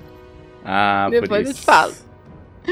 Porque eu Tá dela, bom. porque vira e mexe eu Depois- chamo dela no WhatsApp pra falar da minha, da minha jornada heróica com ele. Eu gosto que a Camila é quase um, um, um teste da jornada heróica, assim, sabe? É, um- Não, é, um- é o playtest O, tardio, o senhor assim. está quase me convencendo e eu só não fui convencida porque eu não sei a- em que tempo da minha vida eu enfiar isso a mestrar uma quarta mesa da Jornada Heróica para mestrar para o senhor, só que o senhor todo podcast reclama de não estar jogando Jornada Heróica. E eu estou Obrigado por pensando... fazer essa reclamação Eu terceirizada estou também. pensando sério... Não, eu tô falando sério, eu tava pensando seriamente em abrir uma quarta mesa, eu só não sei que horas eu vou colocar isso. Porque, Eu só sei que hora que eu vou porque dormir. entre esse mês e mês que vem eu vou começar mais duas. Jesus amado. Uma eu vou jogar e outra eu vou mestrar. Então eu... Não, mas de jornada heróica ainda? Mulher. Não, outras Ah, duas. sim. Uma que eu vou jogar de um amigo meu e outra que, eu, se tudo der certo, eu vou mestrar. Eu não sei Mulher, não faça isso com você mesma. Não faça isso com você mesma. Não, não, não faça isso. Só o que me Não- atrapalha. não Não, é a única coisa que você. me atrapalha na vida de RPG é o trabalho. Ah, sim. É verdade? É um pequeno É verdade? Um de- Se pequeno eu detalhe. não precisasse trabalhar 8 horas por dia, eu jogava muito mais RPG e muito mais RPGs diferentes, porque eu tô sem tempo de ler RPGs diferentes. Eu, sei- eu sinto essa Porque mestrado dá muito trabalho, gente. Dá, isso é verdade. Muito trabalho. Olha, é, você sempre pode é, parar de fazer alguma coisa que não é muito muito útil, nem que seja meio trivial. É, tipo, eu dormir. geralmente paro de dormir. O que, que você faz da meia-noite às seis? Exatamente. É é que eu vou acabar tendo que, fazer, tendo que parar de dormir, não posso parar de trabalhar. Que é o que eu gostaria. É Eu tenho, verdade? eu tenho com certeza que É isso vai dar certo. Na minha idade vai dar. Na minha idade, com a minha saúde, vai dar super certo fazer isso. Super certo. Show de bola. Mas é isso que eu fiz. Eu trabalhei muito e joguei muito RPG. Porque só E jogou muito RPG. Ah, e joguei Chrono Trigger. Oh, Uh, é verdade, você tá nessa Estou saga na aí, saga né, de Dudu? jogar Chrono Trigger em stream, porque eu não sei jogar Onde, sozinho. onde você tá? Eu nunca joguei nenhum RPG de videogame na minha vida e, e Chrono Trigger é meu primeiro. Começou super Sim. bem. Começou Altas influências do Pedroca num podcast que eu gravei com ele. Mas em, em que parte você tá do Chrono Trigger? Eu fui pro futuro, eu salvei a Marley, e aí. Por que que estavam atrás da gente? Ah, é que eu queria sequestrar a princesa. Você queria sequestrar a princesa? É, não, mas eles achavam. Mas o chanceler era aquele filho de uma puta. E aí eu fui julgada, fui encontrada culpada e a gente teve que fugir. Aí eu, a Hum. Amália e a Luca fugimos, abrimos no meio da floresta um teletransporte e fomos pro futuro. E aí eu já andei por umas coisinhas lá e agora na próxima vez eu vou ter que descer num lugar pra pegar comida pra galera. E é isso. Ah, você foi pro futuro horrível, é, né? pro futuro horrível. Onde é. tá tudo Uhum, cagado. Exatamente.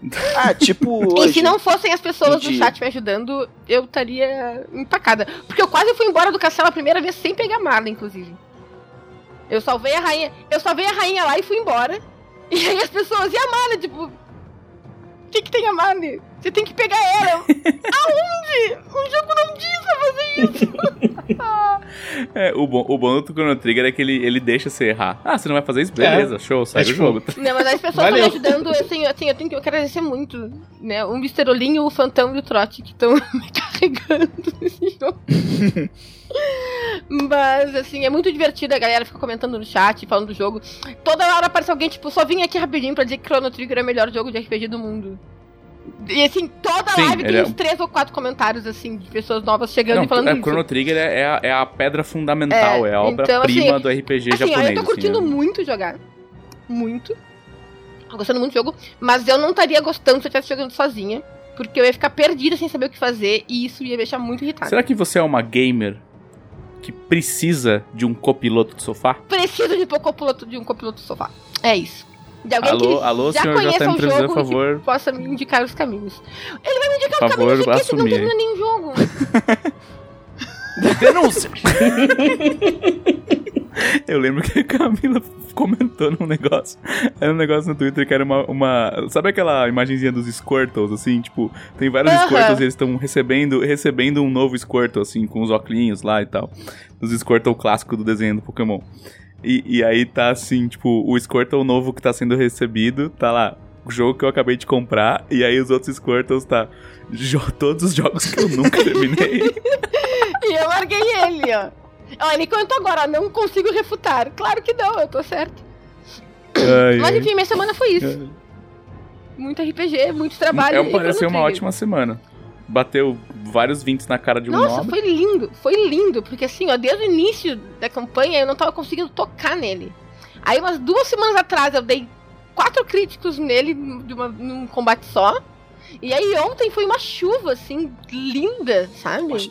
É linda, maravilhosa. Não, foi lindo. Tá vendo? Foi... Vocês estão vendo, vocês estão acompanhando, né?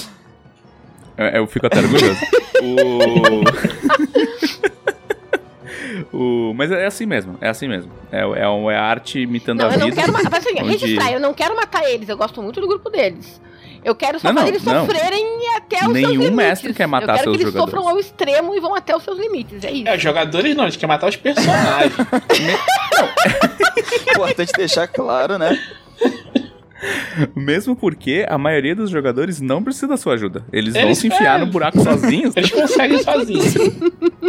Eu gosto, eu gostei. Eu gostei que a, a arte imita a vida e a nobreza é, é Não, intocável, assim, é, a não, ser por um que o Totti, o. Totti diz a gente criou um monstro, porque é muito engraçado, porque todas as coisas que eu vou mestrar na guia e tudo mais, ele é o meu, ele é o meu copiloto, é pra quem eu mostro que eu- as ideias eu tenho e, e- e peço palpites, assim. E aí eu tava, tive uma ideia legal de transformar um- um- um- uma missão de festival divertida num assassinato do prefeito sendo posto fogo em público. Pra dar uma quebra de expectativa na galera. E ele mandou assim: Eu não sei porque eu apoio essas suas maldades. Você vai mestrar pra mim até o nível 20. Ah, Mas então. né? Então você também é culpado das coisas malvadas que eu faço com você. e é isso. Muito bem, muito bem, Ah, senhora inclusive, Camila, é, é, eu só tô um último comentário. Um último comentário. Com Porque certeza. o dela pode até se sentir. se sentir é uma lavada. Porque ele foi meu cúmplice naquele dragãozinho da tormenta que eu joguei em cima de ti. É verdade? É verdade, tá vendo? A, a vida ele cobra. foi meu cúmplice. Então. A vida cobra. Essa é a verdade. A vida cobra. E é isso. Ah, então eu gostaria de dar a palavra, depois desse show de, de mestragem correta, a outro notório mestre malvado, outro cidadão que, que tem a sua fama, ou a sua infâmia, de causar tristeza, dor e sofrimento aos seus jogadores, e por algum motivo eles sempre pedem E que mais. é uma inspiração pra mim, inclusive. Ó. Senhor Thiago Rosa, Opa. o que o senhor andou aprontando aí nesses últimos nas últimas semanas que o senhor não apareceu no Então, podcast? eu tenho morrido. Eu tenho morrido frequentemente. O Glauco comemora agora. Eu tô morrendo muito. Eu morri na mesa do Glauco, eu morri na mesa do Pedro, eu tô numa. numa streak de mortes, assim. É o que? A terceira morte em um mês que tu morreu na, na arena também? Pô, eu morri na arena, também esqueci. Morreu na arena, morreu na arena, morreu na, na mesa do Glauco. E, morreu e no, no, no, de, no de Mecha tu não, tu não, não deu ruim também? Eu não morri, Ah, eu não tá. morri. Eu cheguei muito, muito, muito Ainda perto, não? mas não morri. Quem tá mestrando é o Odmir? Não, é, o- é o Akira. O Akira é bonzinho. Akira, eu não sei quem você é, mas você agora tem a missão de matar o Thiago dentro do mecha dele. assim. Você tem a missão de, de vingar todos os jogadores que já passaram pelas mãos do Thiago. Mas por favor, Thiago, nos elucide sobre as suas múltiplas mortes. É, então, na, na mesa do, do Glauco, a gente joga, a gente toma muito cuidado. Né? A gente foi entrar na dungeon, a gente foi entrar na dungeon e falei, gente, olha só, essa dungeon é muito letal. Então, vamos tomar todos os cuidados possíveis. Vamos entrar no- nos encontros sempre com vida cheia e tal, assim. Eu, eu tô ligado, sabe? Essa, eu editei essa aventura. Eu sei que essa dungeon é muito mortal. Meta jogo. Aí tá- a gente tava tomando todos os cuidados, entrando, todo mundo com sua poçãozinha, com sua essência de mana, vai abrir uma porta, todo mundo lá, não, tá todo mundo bem, todo mundo full, beleza, vamos abrir a porta. Aí beleza, entramos lá, a gente chegou, a gente tinha passado o, o, o andar inteiro sem fazer Eu não vou dar muito detalhe, não, porque senão vai, vai, vai estragar. Mas, tipo, no combate final da, desse, dessa dungeon. Nem no final. Eu vou falar só um, um combate. Ah. Em um combate, Em um combate. Cuidado, Thiago, você é muito bom nisso. Em um combate. Seu talento foge do seu controle. Eu levei, eu levei um crítico. Eu, tipo, eu tava com a vida quase cheia. 22 de E vida. um 22, crítico. eu lembro os números, me marcaram pra sempre. 22 de vida. Olha, olha como vem. 22 de vida, ele tinha é, se- 30 e pouquinho de vida, não, não tava com mais da metade, não. Quer dizer, não tava com menos da metade, não. Acho que eu tinha 36. É, eu tinha perdido, tinha tomado tipo 6 de dano, uma coisa assim. Eu lembro de ter tomado um pouco de dano. E aí. É, eu tomei um dano absurdo. 44, E eu fui olhar, é, eu fui olhar, tipo, morri. deu menos 18 e ele morreu. Eu morri, é.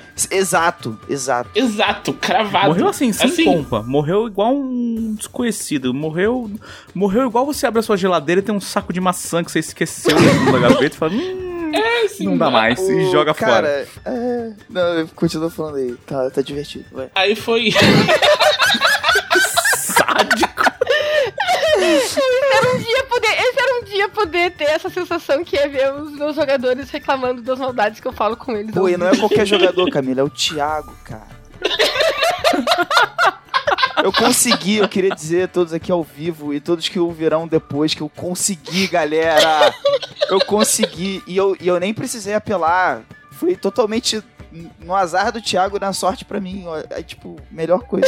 Foi muito do universo, realmente. Foi muito do universo. Foi a reparação, reparação Foi. histórica. É isso Foi, reparação kármica. O, o, é, pra quem não sabe, o, o Glauco tinha um contadores. Se você não assistia Joias para Lamasto, primeiramente, boo. Que, que você tava fazendo? Segundamente, vai assistir. Segundamente, vai assistir porque ela está inteira no YouTube da Jambô. Caraca. Ou se você assina o nosso. Se você assina o nosso canal Tem, da tem Twitch. tudo lá. Né? Com o seu Prime também tem tudo lá. Todos os, os subs do nosso canal da Twitch podem assistir todos os episódios de Joias para Lamasto, que foram quantos? 44, eu acho. Pô, aí, aí. Aí. E, e você morreu quantas Não, vezes, então, na mão uma do- hora a gente de- parou Mais do que isso. A gente parou de contar, mas assim, eu acho interessante que tenham sido 44 episódios nos quais eu caí. A maioria deles, em vários mais de uma vez, provavelmente caindo cerca de 44 vezes ou mais. E foi 44 de dano. Que matou o Thiago. Caraca, eu Olha não a tinha profecia parado se pra pensar cumprindo. nisso, cara. Na hora que vocês estão falando aí que eu, que eu lembrei. Maravilhoso. Meu não, Deus eu só quero, céu. eu só quero lembrar pro pessoal que, assim, ó. Primeiro lugar que, assim, a gente fala das quedas do Glauco, né? Quedas, quedas. Tu cai, mas aí tu recupera a vida e tal. É, não morreu de verdade, É, não, né? mas ele Só- cai, ele só cai. ficou inconsciente. Só que assim, cair, ele chegou a cair três vezes no mesmo episódio. assim. Sim, caí, voltei no tempo, caí de novo. É, Muitas exatamente. coisas. Eu tinha que defender alguém, eu defendi o NPC, não defendi o Glauco. eu tinha bons motivos. Sim, tinha. Só que eu, nem, assim, eu nem ó. levava pro lado do pessoal. Não, defende ela aí, defende ela aí. É, pois é. Só que assim, ó, só pra constar, o Glauco morreu, morreu Morri, morri. no primeiro episódio de Joias. Ah, eu lembro disso. Tinha, eu tinha lembro um, que o teve um que adiantar um segredo plot, sobre né? o Glauco, que é que ele era filho de Linhu, que era pra ser algo ser descoberto perante a, mesa, e teve que ser descoberto no primeiro episódio, porque o Glauco morreu. E, e, É é, foda. é, eu contei isso no, no podcast, né? Que eu não esperava, porque ele já tinha feito isso comigo na mesa de Império de Jade, que a gente jogou sem ser stream. Ele me matou na primeira sessão, aí me reviveu, aí me matou na segunda sessão. Jogar com o Thiago e com o Leonel é do tipo, não existe isso de. Ah, não, o Messi não vai me matar na Eu, primeira não, eu sessão, pensei vai. que por ser uma stream, entendeu? Eu pensei, não, que isso. Não, mas matou. E aí.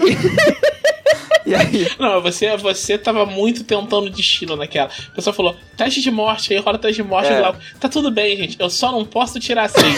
Nessa hora, Falou as palavras amaldiçoadas. É, não, isso aí foi culpa minha mesmo. Só me acerta com 20 e só não pode tirar X são palavras amaldiçoadas. É tudo desafiando o Não, Nimbi. zicou, zicou, zicou. Zicou o mojo. Não se desafia Sim. Nimbi. Nem sendo filho de Linhu. Mas deixa, deixa, o Thiago, deixa o Thiago falar que tá na vez dele. Pela ordem aqui. É, então, aí foi isso, eu morri. Aí o pessoal fez, fez teve um- uma sessão inteira, tipo, pro enterro da, da personagem e tal. Foi, tipo, bem bacana como o grupo lidou. Foi, foi, tipo, no final do jogo foi bem legal. Fiz uma personagem nova. Que eu queria ter feito ela medusa depois, mas pensei, pô, uma- morreu a medusa, apareceu outra medusa, é meio. sabe? Vai ficar esquisito. Aí eu fiz um outro, eu fiz uma sulfur e tal. E ficou legal. Meu combo tá um pouquinho enfraquecido. Se ela fosse medusa, o combo ia ficar mais forte. Não é combo, Thiago, a gente já É combinou. harmonização marcial. Tipo. Harmonização marcial da ficha pra ela ficar bela e coesa. Fra Ela não tá fraquinho. totalmente harmonizada. Fala aí, o fraquinho. É, o, o meu. o- a minha harmonização tá dando 39 de dano. Tipo, é isso, tipo, é 39, não, tem- Fraquinho. não rola o dado, sabe? É 39 toma. Senão a gente vai ter que começar É. aqui. Bem-vindos ao ComboCast Brasil! Tô, tô ligado nesse que é divino. O canal aí, de combos de RPG. que é divino. Além de morrer muito, o senhor fez mais alguma coisa interessante? É, eu, tô, eu tô me mudando, né? Tô fazendo as minhas, as minhas últimas Ah, coisas pra, pra me mudar. Eu fiz. Hoje eu fiquei muito chocado, porque, tipo, ontem eu fui levar. Eu peguei, tipo, os meus boards todos e, tipo, os mangás e tal. Eu vi um monte de caixa no correio pra enviar. Gastei 200 conto. Eu tô. Ok, mais barato que eu pensava, sabe? E aí eu tinha esquecido os tripés. Sabe? Eu tinha, tipo, dois tripés aqui. Que eu tinha esquecido, era pra ter levado ontem, não levei. Peguei, tipo, embalei eles hoje, fui levar pra enviar. Tipo, os, os, os, os bots e tal, deve, sei lá, uns 30 quilos deve ter sido aquilo tudo, era coisa pra caramba. Eu fui mandar os tripés, pensei, pô, deve ser uns, uns 30 reais no máximo, né? Porque, tipo, tem, sei lá, 2 quilos, a gente devia ser nem 3. Aí eu cheguei lá, fui- o, o cara foi e tal, fiquei no. Uma, uma coisa bacana é que o, o, correio daqui, todas as coisas, tipo, de, de hum, distanciamento são levadas muito, tipo, muito a sério, sabe? Todo mundo fica em cima da marca direitinho e tal, não sei o que. Ah, que bom que estão tipo, levando a sério em algum lugar, né? É, não, porque, tipo, aí em Campo Grande tava surreal. Pois é, fico feliz por você, cara. que bom que tô levando alguma coisa a sério no Rio de Janeiro. Pelo menos, tipo, no- dentro do correio do Largo do Machado, todas as, as medidas de segurança são realmente cumpridas. Onde está a lei Aí no nós- Rio de Janeiro? No correio do Largo do Machado. É ali, é o último bastião da ordem. Mas aí eu fui enviar, e aí o, o, o cara foi e falou assim: não tem como diminuir o. o embrulho, não? Eu fiquei tipo, não. É um, é um tripé desse tamanho mesmo. Aí ele fez tipo, ah, tipo, um, um- suspiro triste, sabe? Meio que Sim. lamentando por mim. Aí eu fiquei, mas, mas por quê? Aí depois ele falou, não, é que tá dando 110 reais. Eu falei, que? Tem, tem, tem uma vareta aí, brother. Tipo, não tem como ser caro isso. Ele, não, porque tipo, passou 70 centímetros e tal. É isso. Eu fiquei, tipo, muito. Muito chocado. Tipo, de, eu não sei qual é o, o, o método do. Regras aleatórias, tá ligado? Assim, os caras têm que definir. É tipo a gente definir quanto é um quadrado. Ah, é um metro e meio. Por quê? Porque, porque é, e aí tem que ter uma medida padrão, assim. Aí quanto é uma medida padrão do correio? É isso. Passou disso, é mais. Ah, tá bom. né? Tipo, bizarro. Aí foi. Foi isso. Ah, eu só falei de uma morte, cara. Eu não falei da minha outra morte. Morri na mesa do Pedroca. Ah, é, o senhor teve a sua morte ao vivo também, né? Foi- pra, foi pra ao vivo. deleite do Gleco. É. E essa foi, foi muito. Essa sessão foi, foi muito. Foi muito tensa, assim. Eu tava. Eu sabia que tava indo pra, pra concluir o arco do, do Mauer, né? A gente tinha tido uma, uma reunião com, com o pessoal no começo e o, o Pedro chegou assim e falou, falou, gente, é. Isso aqui é uma tragédia, as pessoas vão morrer, sabe? Então.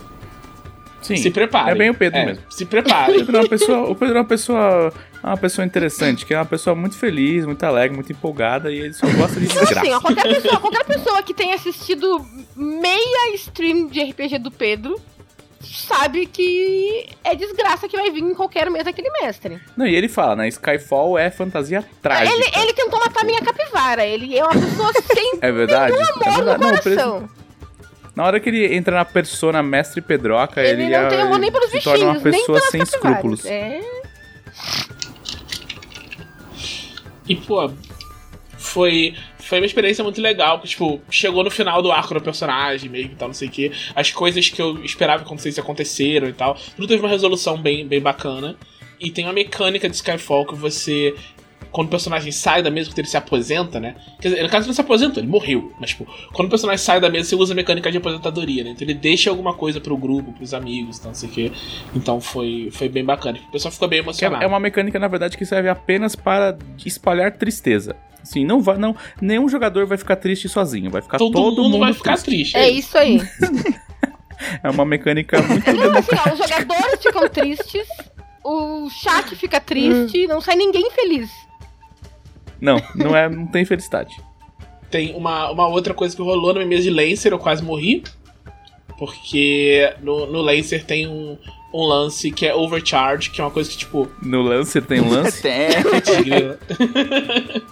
que lance que tem no lance? Tem, tem uma mecânica que chama overcharge, que você pode, tipo, pegar o seu mecha e fazer ele, tipo, fazer coisas além do que ele devia conseguir fazer. E aí ele vai esquentando. E se ele esquentar demais, ele explode. Overcharge é pra você, tipo, usar quando você não tem escolha, sabe? Só que eu uso overcharge toda rodada. e, aí... e aí o grupo inteiro fica, meu Deus, Thiago, vai explodir o seu mecha. Tipo, não, tá, tá tranquilo. É porque você rola um dado pra ver quanto de hit você vai ganhar. Eu vou ganhar um só. Aí eu não ganhei um só. Aí de novo o senhor desafiou Nimbi e falou: Imagina, eu vou rolar baixo aqui. Ah, vocês estão vendo aqui, ó. Eu não sabia, e é engraçado, tipo, eu não sabia direito o que acontecia quando estourava o, o calor, né? Tinha que como é que é desligar e tá tal. vendo? Foi só, foi só um esquema de tipo assim, vou ver o que É, vamos acontece. descobrir, é, né? um- é uma rolagem empírica. O mais engraçado é que o, o, o mestre Akira, tipo, ele, o Akira, tipo, muito. Ele não quer que a gente morra, sabe? ele não quer. Ainda, ainda- ainda é um mestre, um mestre com, com bondade no coração. Mestre que não, não olhou pro abismo ainda. Aí na hora que falou, ele falou, ó, eu, eu vou ter que rolar a tabela aqui, sabe? Tem uma tabela pra ver o que aconteceu. Eu, tipo, tá bom, cara, pode rolar a tabela. Ele rolando, tipo, com uma culpa, assim, tipo, nossa, o que vai acontecer com ele? E eu só, tipo, não, não, aqui, Thiago. descobrir o que é. E no final, tipo, eu abriu, tipo, pra, pra dissipar o calor, o Mecha abre todas as vents, ele fica com uma. Quer dizer, esse foi a história que eu tirei, tem outros, né? Ele fica com uma condição exposed, que aí eu, tipo, todo dano que eu tomo entra, tipo, dobrado, eu acho. Foi. Foi curioso, pra dizer o mínimo. Mas eu sobrevivi. eu É, mas aí, sobrevivi. é, Tipo, mas aí ganhou tu matou a Kira quantas a, vezes a já? missão. Por isso. As missões. Pra tristeza do Glauco. Pra tristeza Mas do deve Lau. ter matado o Akira poucas vezes, ou nenhuma. Aí, aí tá tudo bem. Então, aí, aí tá vendo? É isso. isso Não, nunca, nunca matei o Akira. O que mais o senhor tem a acrescentar nessa sua nessa sessão maravilhosa de que você fez na sua Ah, vida eu vi passada? um filme, cara, vi um filme muito bacana. É Moon, Hum. é o nome dele. É do, do Moon. filho do David Bowie. Ah, sim, o. É, é o mesmo cara que dirigiu é, Warcraft. Ah, é? É. Eu não sabia disso. O Twitter dele é Man Made Também Moon. não. Esqueci o nome dele. É... Vocês lembram o nome não dele? faço a menor ideia. Você vai no Twitter, o Twitter dele é Man Made Moon. É... Eu, eu sei porque eu, eu, na época do lançamento do filme eu ainda trabalhava pra Falaram Blizzard. que é aí eu fiz umas coberturas e falei com ele. É lunar em português. É, é Lunar, Duncan Jones. Lunar Duncan. Jones. O nome dele é, o nome dele é Duncan Jones. Isso, Duncan Jones. E ele, ele dirigiu o filme do Warcraft. Assim, eu não diria isso vendo o. desse filme, sabe? Porque é, é um filme bem. É um filme bem interessante. Tipo, é um, é um comentário sobre sociedade, sabe? Usando ficção científica. Como acho que ficção científica, sabe? É, é meio que feito pra isso, né? É feito pra você, tipo, ter um. Uma. um- uma tela onde você pode pintar um comentário sobre a sociedade de uma forma que não seja tão direta, assim. Você pode exercitar tipo, liberdade artística dessa forma e tal. E eu acho, eu acho muito interessante. Eu não quero contar, falar muito sobre o filme, porque ele te dá umas surpresas e, tipo, é parte de você entendendo e tal. Mas começa parecendo que vai ser uma coisa e se torna outra coisa completamente diferente. É muito legal. E, em, que, em que plataforma dá pra assistir isso aí? Cara, eu não sei, foi o meu, meu roommate que colocou, eu não sei onde. Ah, foi, foi, foi agraciado É. com esse Ele filme. falou, você quer ver, você quer Ah, ver um filme? entendi. Eu vou ver esse filme aqui. Eu, tá bom, aí a gente viu. Show, show. Show. Seu Trans me soprou na orelha aqui que ele também fez um filme na Netflix chamado Mute. Eu acho que é da Netflix. Ou é do, do, do- da Amazon. É de um desses serviços mais pop aí. Chama Mute, né? De mudo. Que é um, é um cyberpunkzinho também. Eu, eu assisti também, é bem legal. É bem nessa pegada também. O, é tipo, basicamente o cara é um cara mudo e aí acontece um negócio e ele tem que. Ele não consegue pedir ajuda pra ninguém. Ele, ele é- ele é meio. Ele é meio tipo. Ele é bem cyberpunk, do tipo. Bem o clássico do cyberpunk. A baixa qualidade de vida, alta tecnologia, né? E, e o cara tem que enfrentar o crime organizado pra salvar uma pessoa que os criminosos levaram embora porque ele gostava dessa pessoa. Mas ele é mudo. E é muito bom. É, é uma paródia aí da ideia de protagonista mudo de videogame, sabe? Tem várias cenas em primeira pessoa, assim, é bem legal. O que mais, seu, seu Rosa? Cara, acho que foi, foi basicamente isso. O resto do meu tempo foi, tipo, trabalhando e encaixotando as minhas coisas. Então. Não, Bom, não muito bom, o senhor- interessante. O senhor tá animado com a sua mudança? Cara, Podcast número 100, mudança de, de vida. eu percebi hoje que eu comi a minha última pizza de calabresa com queijo. E fiquei. Ah, lá vem. Ah, lá vem. O senhor não Assim, tem é- a é, não, audácia não, não, de não, comentar não, de não. pizza. O senhor Thiago Rosa tem razão. Apesar de eu não poder mais comer queijo. Você não pode mais comer queijo? não, eu tô com intolerância à lactose. Nossa, ah, mas você ainda pode comer, né? Só tem consequência. É tipo assim, não, super pode comer essa mandioca brava aí uma vez só, tá ligado? É, exatamente. Né? Então, assim. Mas. é- E, e apesar disso, eu concordo que pizza sem queijo não é pizza. Exatamente. Exatamente. Quando você liga pra pizzaria e fala, olá, por favor, uma pizza, eles falam, claro senhora, e te mandam uma pizza de queijo? Com queijo, sempre com queijo em cima. Não, de- se você falar, alô, eu queria uma pizza, e você fala, sim, e aí. Quer dizer, ninguém liga pra pizzaria hoje, eu sei. Mas eu quero dizer assim: quando você vai no iFood ali, ó, e tá escrito pizza, tem assim, pizza, só pizza, pizza, tá ali, pizza. E aí você sabe que vai vir uma pizza, uma, uma, uma pizza de queijo. É isso. Eu acho que sim. seu raciocínio foi muito longe. Fiquei pensando. Não, não, o que tu sabe é que qualquer pizza, qualquer sabor de pizza que tu pedir, vai vir com queijo. Inclusive a de queijo. Então vem com dois queijos. Olha, eu comi uma pizza de três queijos maravilhosos esses tempos, antes de descobrir que eu não, Não, podia. três queijos, quatro queijos, cinco mais cinco é. O que eu quero dizer é o seguinte: essa, essa é uma falácia, uma falácia pizzaiana. Entendeu? Que esse negócio de, ai, tem que pôr queijo. Não, primeiro que não tem que pôr nada. Você- o que tem que pôr na pizza assim- é massa e molho de tomate. Só. A massa da pizza é muito mais importante. Assim, ó, se tu quer comer tua pizza, a tua pizza sem queijo, tu come a tua pizza sem queijo.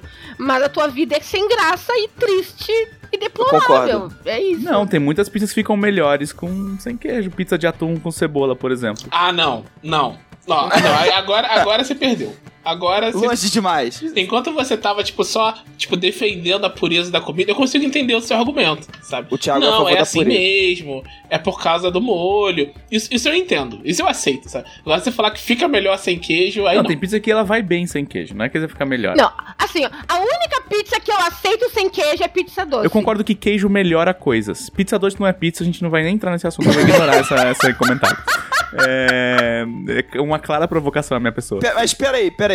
Então a pizza do... se a pizza doce for a massa, o molho de tomate e o chocolate é, é pizza. Aí beleza. Então, Então é horrível, mas aí ó. Tem pizza doce aqui no Rio que tem queijo. Sim, sim, aqui Ah, também é. tem. Aqui eu também já vejo, mas, Mas eu tem não gosto molho de da tomate? pizza doce com queijo. Mas tem molho de tomate? Não tem molho Então de não é tomate. pizza. Aqui no Rio tem. Não é pizza, eu nunca vi pizza, mas pastel de Romeu e Julieta, por exemplo. É, eu também nunca vi pizza no Rio de Janeiro. Tem um negócio aí que vocês comem. Não, não, não, pizza É, eu eu nunca nunca fui no vi. Rio de Janeiro, então eu nunca comi pizza no Rio de Janeiro. Por exemplo, pastel de, de Romeu e Julieta. É queijo com. Mas é doce. Não, peraí, peraí, Deve ter peraí. pizza de Romeu e Julieta aqui no Rio. Porque os caras inventam. Aqui no Rio a gente, a gente é muito criativo. Ah, gente, eu, vi- eu já vi pizza de sushi, então. Você corrigir uma coisa aqui, Camila, você já comeu pizza no Rio de Janeiro sim, porque eu estava com você. Eu não, eu não estava. Eu nunca fui ao Rio de Janeiro na minha vida, Thiago Rosa. Por que você não Rosa. foi naquele diversão offline? Eu jurava eu que você estava não lá. estava lá. Eu nunca Gente. fui ao Rio de Janeiro na minha vida. Meu Deus. Eu tinha certeza que estava lá, Tiago, Camila. você está fabricando fake news, Thiago Rosa. Gente, eu lembrava, eu lembrava. Na minha memória, a Camila tava lá. Não, nós nunca nos encontramos pessoalmente, Thiago Rosa. Não, aí, aí agora você tá Meu, errada. pera, não, pera, pera, pera, pera, pera, pera. Eu- eu te encontrei espera, pessoalmente não. várias vezes, Agora Camila. para, não. Não, não, não, não. Agora eu peço silêncio aqui na, na- nessa transmissão, nessa, nessa gravação. Por favor, Tia- Camila, repete essa frase. Nós nunca nos encontramos pessoalmente, eu e o Thiago Rosa. Tiago, você está, É você mentira. está alucinando com o dia que você. Não é, cara, eu tenho, eu tenho foto com você, Camila. Não, Ou então o Thiago encontrou uma, um duplo da Camila, né? Não, não no Rio, não no Rio, mas no. No Hoje RPG Fest. Sim. Ah, ok, o Thiago, o Thiago tem razão, o Thiago tem razão. A gente se encontrou no Old RPG Fest, não foi, não foi no Rio. Mas vocês se viram pessoalmente, então. Se viram pessoalmente? Sim, foi, sim, foi, sim. Foi no Old RPG Fest, Ah, ok. Tá bom, que Ok. susto. É que, nem, é que nem quando o Thiago tava falando que chamou a Camila porque já tinha mestrado pra ela. E a Camila, não. Não, a gente nunca jogou RPG junto. É bizarro, eu tinha certeza que já tinha Camila, a mestrado Camila, com você, você, você entrou na mente do Thiago, você alugou um Nossa, apartamento lá dentro. na mente do Thiago. Gente, cara, mas é bizarro que eu tinha certeza que a Camila tava nesse dia, cara. Absoluta. Eu não estava nesse dia e eu nunca tinha jogado RPG contigo antes do jogo. Tiago, oficialmente Gente. o primeiro devoto de, de, de Gamina. De Gamina, Gamina, a deusa menor do. É, Eu tô chocado só.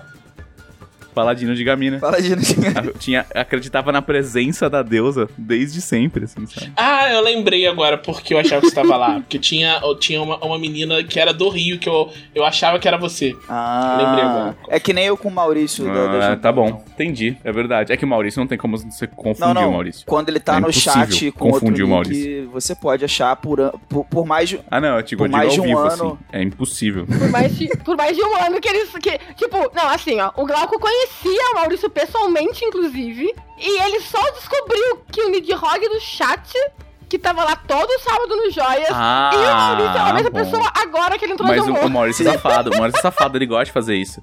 Ontem, ontem eu tava vendo a live do, do Roxo. Sim. O Roxo tava fazendo o review dos baralhos, inclusive os baralhos estão em pré-venda no site da Jambô. ê, O baralho de magia, o baralho de aventura. Olha que legal, vocês podem perguntar essas coisas pras pessoas que trabalham na Jambô de verdade, não pra mim. E aí Mas o, continue o. Roxo tava fazendo uma, um, um unboxing ali do baralho, né? E o Maurício tava no chat falando um monte de coisa, e, o Maurício falou- e aí ele falou assim: Ah, eu não sei tal coisa e tal. E aí o, o Maurício falou: Não, eu te mando no teu WhatsApp. Aí o, o Roxo, manda aí então. Não, pera, como é que tu tem meu WhatsApp? Foi muito Quem é bom, você? cara. Cara, a reação do rosto foi muito boa. Tipo, cara, peraí, cara, fiquei até... Que porra é essa? Como é que tu tem meu, meu WhatsApp? Ai, foi muito boa a reação. Aí, não, aí depois ele... isso, ah, não, porra, eu tô o sensacional. Maurício, tá bom. Peraí, aí colocou lá até de moderador, porra toda. né, de mod e tal, mano, foi incrível. Foi muito engraçado, Foi muito cara. bom. A minha reação foi muito parecida. Eu entrei lá no grupo da Jambô, aí eu vi a fotinho do Maurício aí. Peraí, esse cara é o Maurício. Que o, o da Bienal. E aí depois o Thiago falou, e ele é o Nidhogg. Eu fiquei assim, chocado.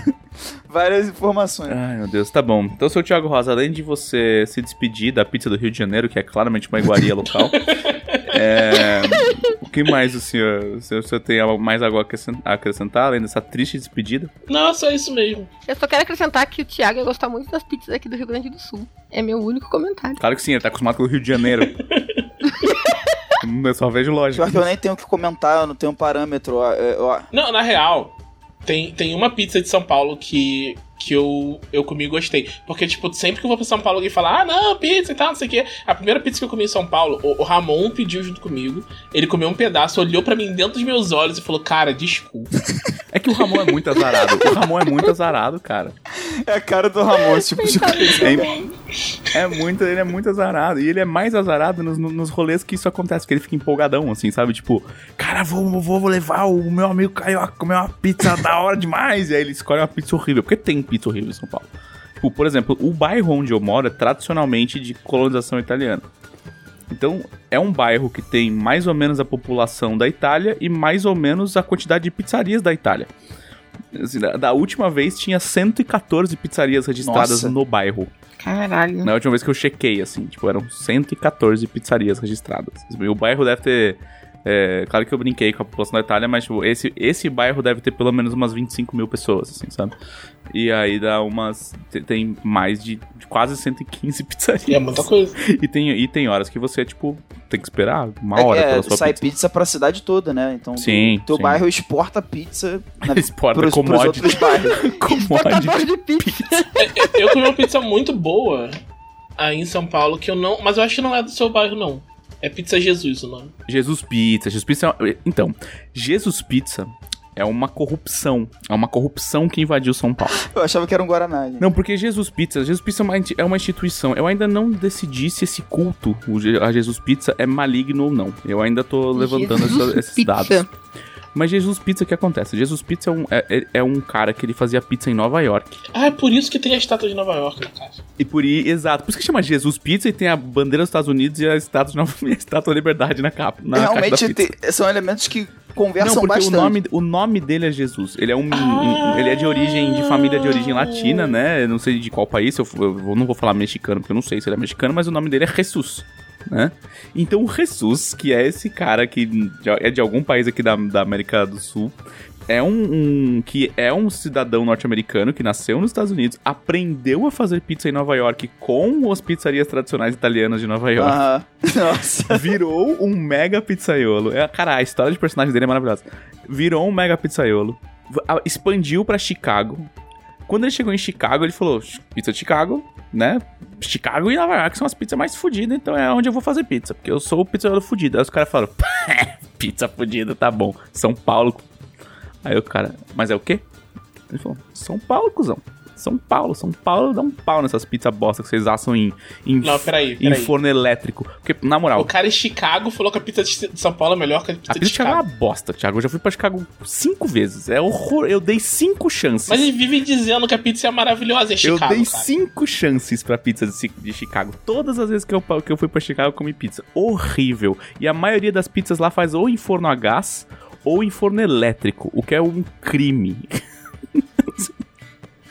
e aí, ele Mas falou. você não falou isso lá, né? Porque tu voltou. Aí, não, eu fiquei bem quietinho. Eu falei, hum, Fiquei de boa, hum. fiquei de boa. Hum, delícia! Melhor pizza Não, que delícia, já. nossa, Cara, gostoso. ó, eu, eu, eu, eu não tenho nenhuma, correla nenhuma relação nem envolvimento com o estado do nosso país.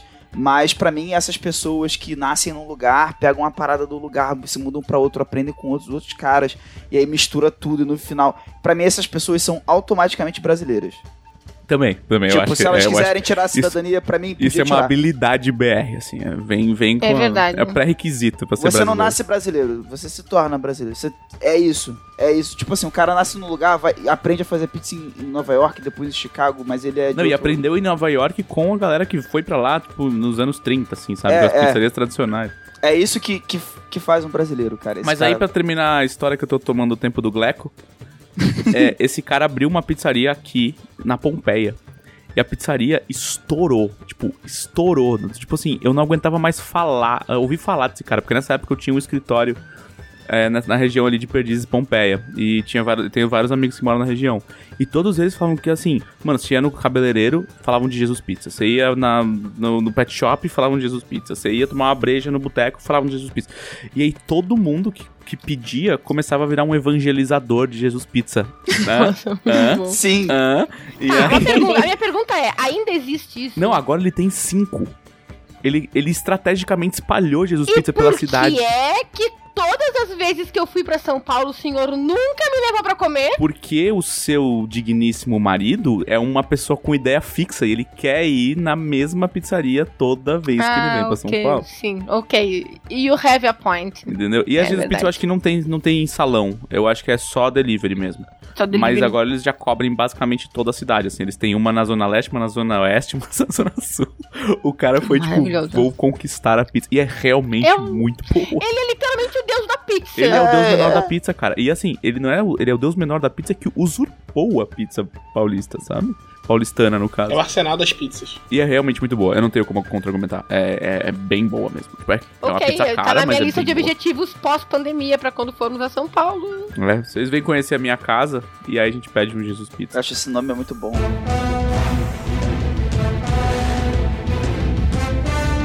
Agora vamos dar a palavra então ao, ao mais novo ex-conterrâneo do senhor Tiago. Sim. Ah, o senhor Gleco. Senhor Gleco, o que o senhor fez nessa última semana ou nessas últimas semanas quando você não tava no podcast? Cara, eu comecei a jogar Final Fantasy XIV. Assim, na verdade, eu, eu zerei Final Fantasy VII. Remake, remake. E aí, eu, eu... A minha infância foi de Nintendo, né? Então eu não joguei os Final Fantasies que todo mundo jogou, de Playstation 1, Playstation 2. Então... E aí... Não, e aí... Não, posso, posso te interromper rapidinho? Pode me interromper rapidinho. Mas você jogou os Final Fantasy de Super Nintendo? Não, eu não, eu não tinha Super Nintendo também, não, cara. Ô, porra! A minha infância foi assim. O primeiro Final Fantasy que você jogou foi esse, foi o 7 Remake. É, que eu joguei de verdade até o final foi. É que você pegou e jogou mesmo. Sim, é. Você não Porque- trevisou o jogo, você jogou ele. Sim. é porque assim, eu, eu. A minha infância foi. Eu tive um Master System que era do meu pai, aí ele pifou. E aí eu tive uma infância durante muito tempo sem videogame, e aí eu ganhei um 64. E aí é isso, entendeu? Aí a partir dali. eu fui Nintendo, aí tive um Xbox 360, depois, aí fui. É, aí ele, ele não pegou nenhum console que, tenha, que tinha Final É, Fantasy. aí eu peguei o Final Fantasy Crystal Chronicles do GameCube.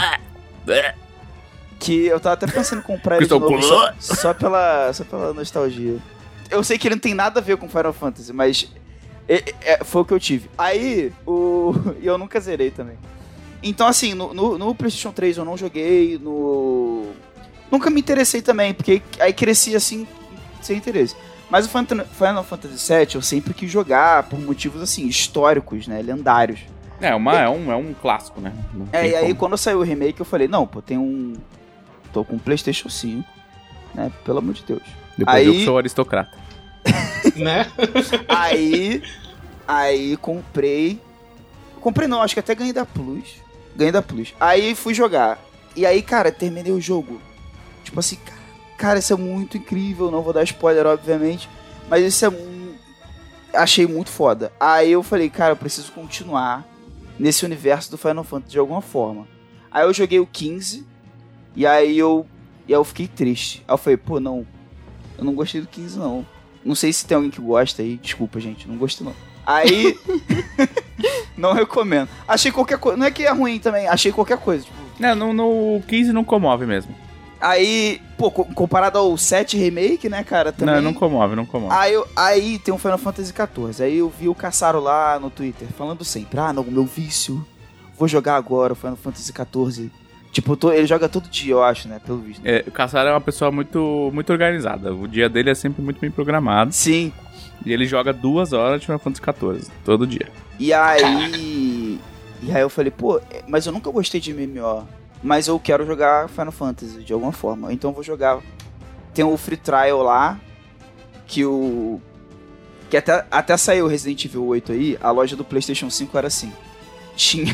Não tinha nada de PlayStation 5. Não. Tinha só, tinha só jogo de PS4. E aí, o, o- a vitrine, que, que seria assim, porra, novidade, né? Lançamento. Era assim, Final Fantasy XIV, jogue, por favor, alguma coisa. Tipo, É, Final Fantasy XIV é muito legal. Free é um trial. jogo de seis anos, mas tudo bem. até o nível 60 joga, cara. É, eu sei que você tá querendo jogar alguma coisa no seu videogame. Aí, eu acho que isso influenciou também, entendeu? Aí fui, baixei e tô achando maneiro. Eu tô muito surpreso, porque eu nunca gostei de MMO, assim, de verdade, assim. Eu sempre achava as quests, tipo, ah, pra que isso?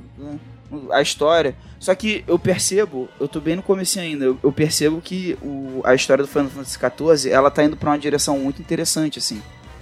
E, e eu quero ver onde vai dar.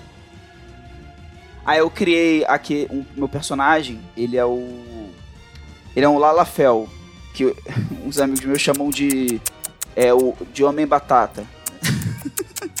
Carinhosamente homem batata. E ele é um gladiador. Aí eu já até vi que tem uma classe lá de samurai, mas já, me, mas já me avisaram que Você é o pior tipo de jogador de MMO, cara. Você é o, você é o, o, o meu maior nêmesis. Você é, é, é o, é o tipo. é o tipo horrendo de criatura das trevas. Que, que, eu, que, eu, que eu fazia questão de, de, de perseguir e obliterar no World of Warcraft. Que é o cara Caralho. que joga de gnomo. E ele, e não contente, ele joga de gnomo com alguma classe de armadura pesada. Então, tipo, é um gnomo cavaleiro da morte. Ah, é, já, gnomo já. guerreiro, gnomo paladino. Sabe? maneiro isso. Maluco, o senhor eu Felipe via. da corte já comentou coisas do tipo enquanto eu falava da lore de. Mano, eu via, eu via passar um gnomo. Twitter, é na verdade. no- Eu parava absolutamente tudo que eu tava fazendo. Falei, eu vou quebrar essa desgraça. Como ele ousa ser um gnomo de armadura completa? Cara, mas, mas esse é um. Esse é um. Raça, esse é um conceito que eu gosto muito, que é raça pequena fazendo uma coisa que você não espera dessa raça pequena. Eu me amarro nessa parada. Aí eu. E eu gosto de raça pequena, assim, no geral. E aí eu vi o Lalafel, ele era, e ele é fofinho, cara. Eu gosto de, também de coisas fofinhas. Aí não tinha outra opção, entendeu? Combinou tudo isso. E, e eu falei, eu queria ser uma classe, eu não queria ter magia, essas coisas, porque, cara, eu nunca joguei MMO, eu não queria nada complicado. Eu falei, cara, eu vou ser gladiador. e, aí, e aí é isso. É isso que eu fiz. Eu, eu, eu vi que tem a classe de samurai, só que me falaram que é só. Não, é, não tá no free trial. Então, a minha ideia era só ficar no free trial, mas aí. Mas aí os caras sabem onde pegar a gente. Ah, ah, você você é mirim, Glauco. Você, você é inocente ainda, você é novato. Você foi, você foi pro MMO, sim, descuidado. Você foi, tipo, sabe, você foi casual. Não, não pode, não pode. Eu já percebi que, enfim, isso vai me dar algum prejuízo. Mas tudo bem. É. É um preço que você está disposto a pagar. é, Vamos ver, né? Vamos ver. Ah, você caiu no conto do jogo de graça, né? Você caiu, né? Tá bom, entendi. É, Mas além disso, o que mais que eu fiz? Eu, eu, eu mestrei aí, né? Matei o Thiago. E aí, e aí teve uma coisa na parte dele que a gente acabou não falando, mas eu, eu acho legal falar. Que ele até falou que o Pedroca fez uma parada nesse sentido. Que, cara, eu, eu sou um mestre que, no geral, raramente meus jogadores morrem, assim. E, e num, no começo, antigamente era porque eu, eu era. eu salvava, né?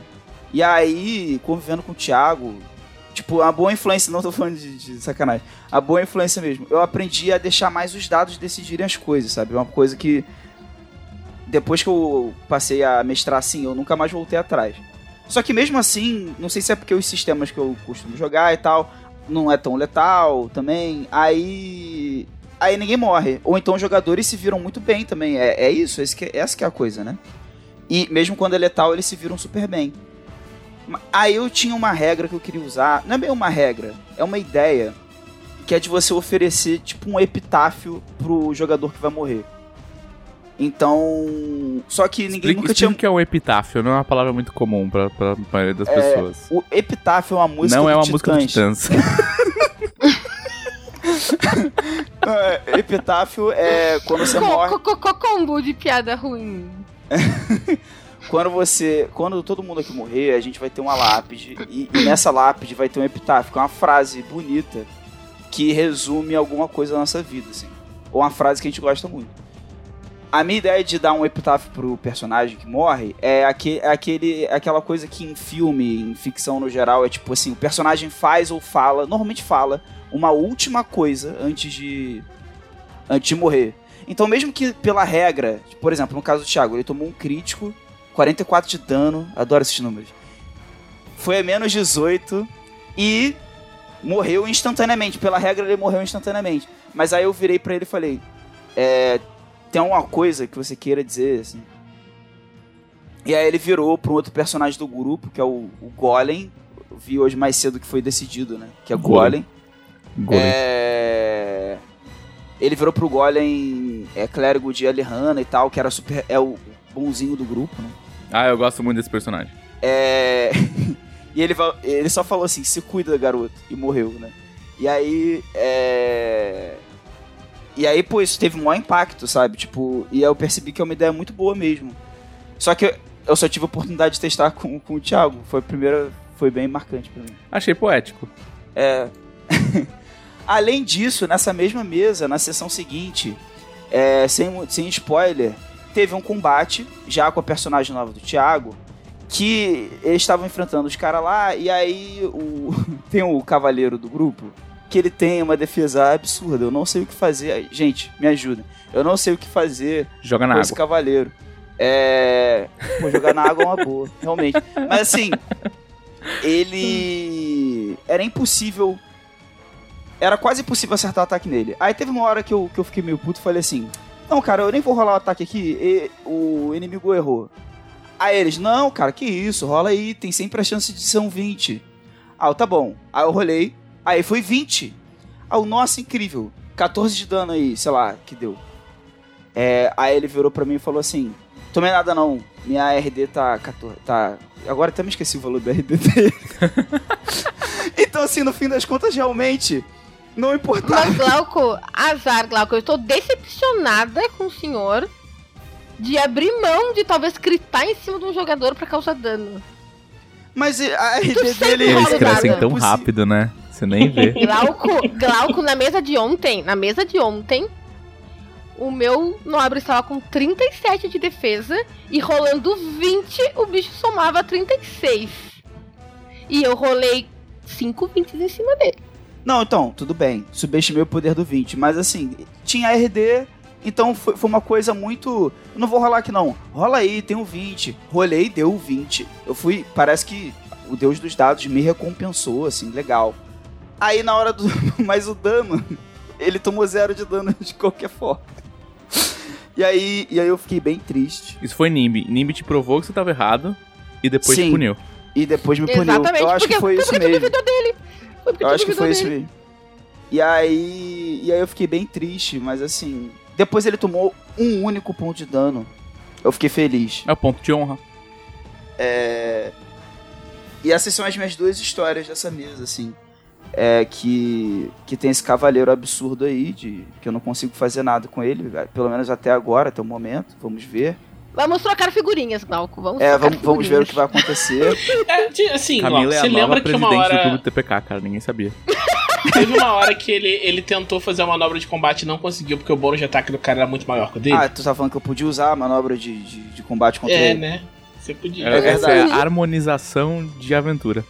Porra, é, é verdade. Pior, Glauco, pior que o vamos grupo vai ouvir aqui o podcast e já vai se Vamos preparar pra isso. harmonizar agora. a tua aventura aí, Glau. Vamos conversar sobre a jornada heróica, Glauco. Mas é, é isso. É isso então. Agora eu tô um pouco mais feliz. Que bom. Fico feliz pela sua felicidade de, de, de produzir desgraça aos jogadores. Você, Felipe de la Corte, o que você fez de semana eu passada estou pra cá? em todos os episódios desde os 130, eu acho. O que você odiou na última semana? Ah, Camila. eu achei que você nunca ia perguntar. ai, ai. Sabe o que eu odiei nessa semana? Eu odiei o meu arqui-inimigo, que não é o Thiago. Nossa, eu tô me sentindo traído. Tá, tá, tem outros. Está com outros. Não, Thiago, Thiago, você é o meu arqui-nêmesis, assim. É, é- nosso rolê é muito particular tal, é só entre Nada, nós dois. é, tipo, nada pessoal. Mas eu tenho, eu tenho assim, um. um, um, um arqui-inimigo que é tipo, é, é tipo é a Evil Corporation, assim, tá, tá acima, sabe? Ah, é pessoa jurídica, então. É pessoa jurídica, exato. E eu, mais uma vez na minha vida, fui agraciado com a oportunidade de odiar a Disney. Muito obrigado. É, porque a, a minha namorada é muito fã de 101 Dálmatas. Tipo, muito fã. Do nível, ela sabe o Deep Lord de 101 Dálmatas, assim, sabe? Tem um tipo. Tem, não, Deep tem, Lord. tem um Deep Lord de 101 Dálmatas, tem. E ela sabe como que todas os- as mídias de 101 Dálmatas se, se interlaçam ali, tipo... Eu tava falando, não, porque no filme, na animação original isso, no filme aquilo, no filme do 2 tá outra coisa, e não sei o que, pipipi. E aí ela... E, e ela tem um Dálmata. E- Ok. e ela tem vários bagulhos de Dálmata e tal. E ela é obcecada com Dálmata, tipo, diz a mãe dela desde, desde pequenininha. E aí saiu Cruella. E aí fomos ver Cruella. Que dizem ser muito bom, inclusive. E meu Deus, eu quero processar a Disney, cara, por duas horas de insalubridade. assim, se eu tivesse. É aí que vocês ignoram dela, porque é a única pessoa até o momento que eu ouvi falar Se mal eu do tiver. Eu sou a com ela. pessoa lúcida, Camila. Sou uma pessoa que não tá inebriada pela Disney, entendeu? Eu, eu transcendi a camada açucarada que a Disney derrama sobre vocês. Ai, meu Deus do céu. Mas, mas- é, é, ao vivo agora a galera vai ver a gente quebrando personagem toda hora, né?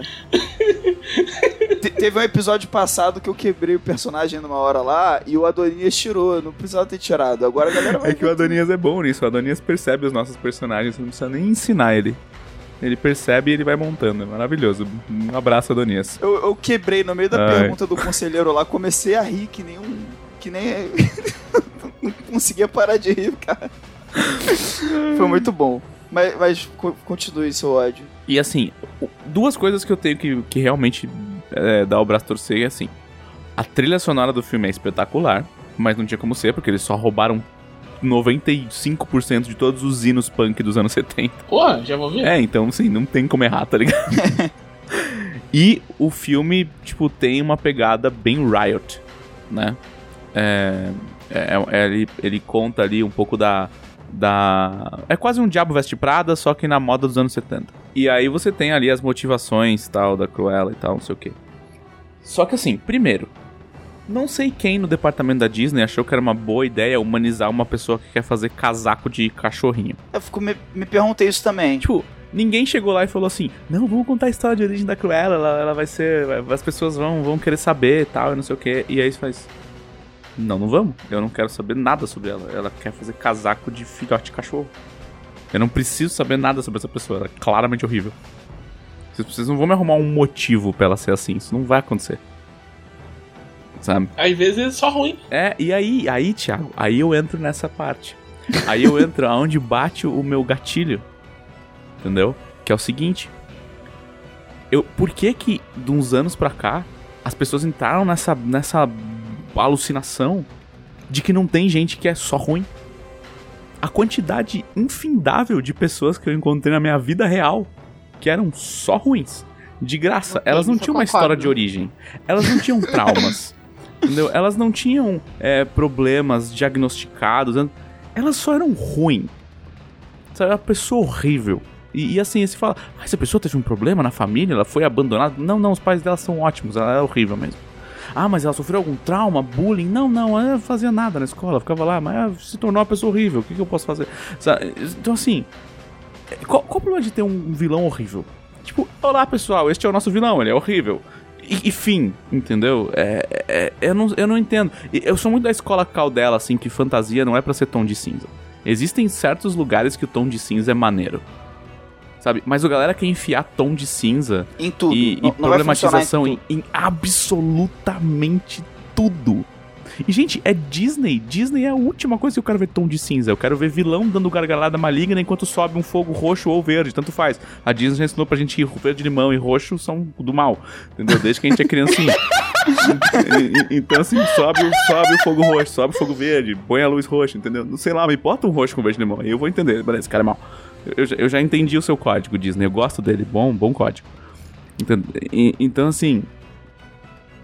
Deixa o cara. Deixa ela ser ruim. E aí. Chega alguns momentos da história que dá uma forçada do tipo, ai, coitadinha, não, mas ela faz casaco de cachorro, ela é péssima. Sabe? É, é- é- é, tipo, não, não, não, não tem assim, tipo, não. não, não- eu- eu- você começa o filme falando assim, tá, onde você quer. Onde você quer terminar isso aí?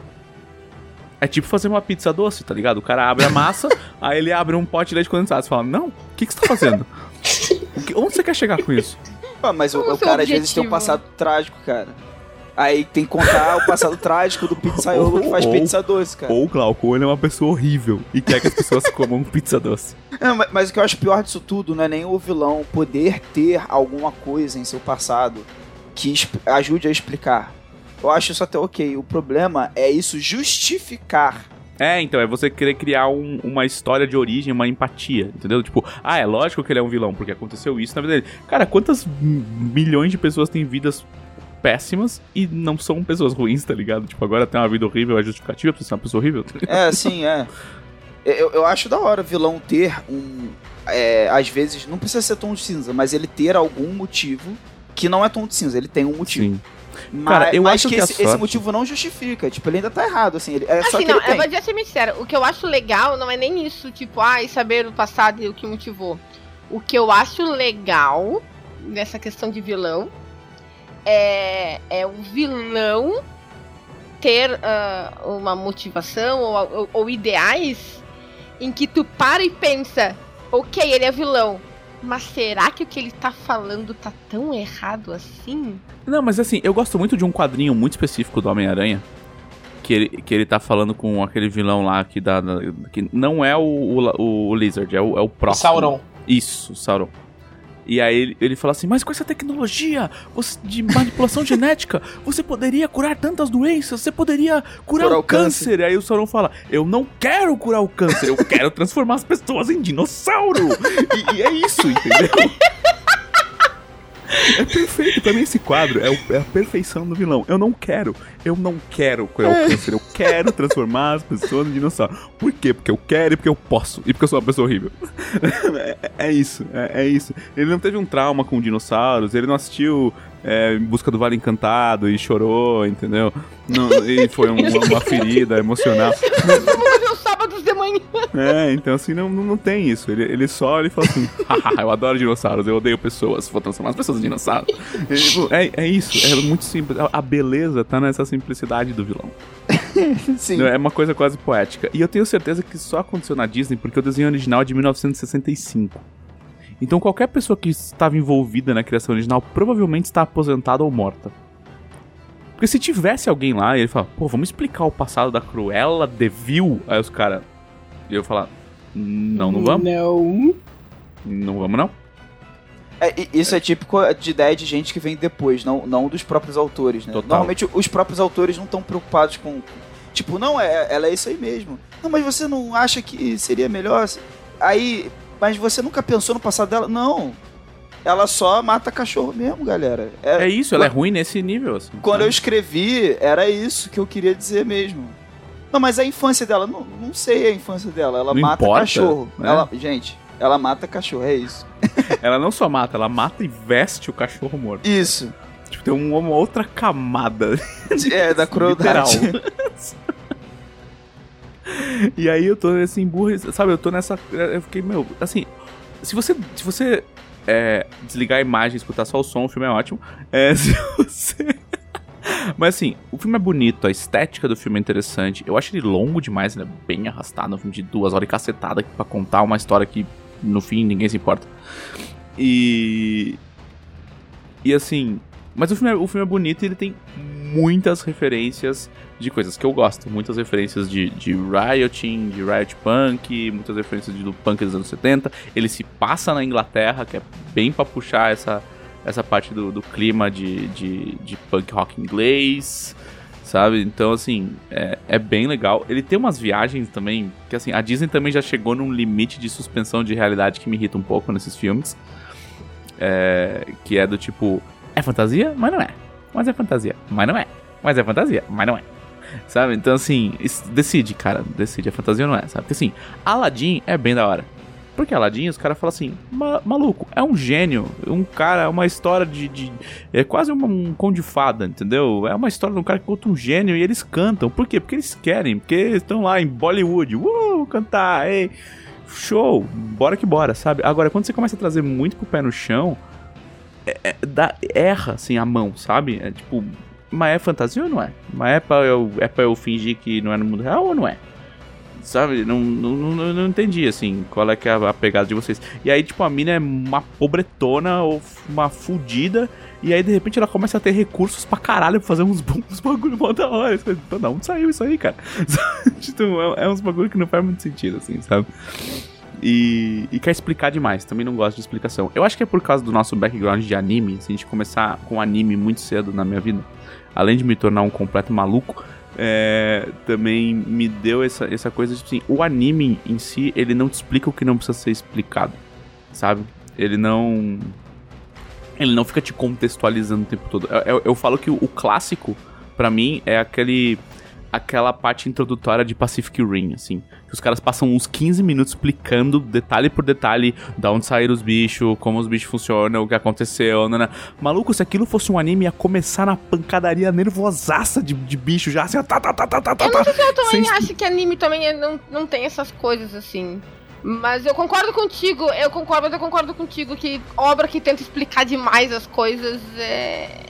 enche o saco. Eu- o que eu acho é que esses animes de porrada, que eles fazem bem, não é nem que eles não, não explicam, mas eles sabem explicar com- enquanto as coisas estão acontecendo. Sim, sim. Mas, mas explicar é, pô, eles explicam bastante até. Não, às vezes assim, até é que, assim, mais. ele do explica o que precisa, entendeu? Tipo assim. Ah, meu Deus, como ele deu esse golpe? O cara, ah, eu dei esse golpe porque eu tenho a técnica da pressão atmosférica e a minha lâmina rasga os átomos de oxigênio. Foda-se, entendeu? Beleza, é um, é um tropo de shonen. Mas ele não, ele não vira e fala assim.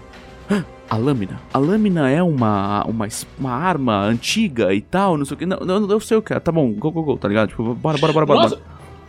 Sabe, sabe o que isso me lembrou agora? Quando você vai lendo, tipo, Ilíada e Odisseia? Porque esse tipo de coisa que acontece, sabe? O cara levanta a lança, aquela lança. Aí tem, tipo, É isso. É isso. 15 versos contando a história da lança. A lança foi empunhada pelo pai de Patroclo, o que, blá, blá, blá, blá. É, é, é, o Ocidente não sabe contar história desde sempre. assim. Essa é a verdade. e o. Homero. Dela não gosta de você, cara.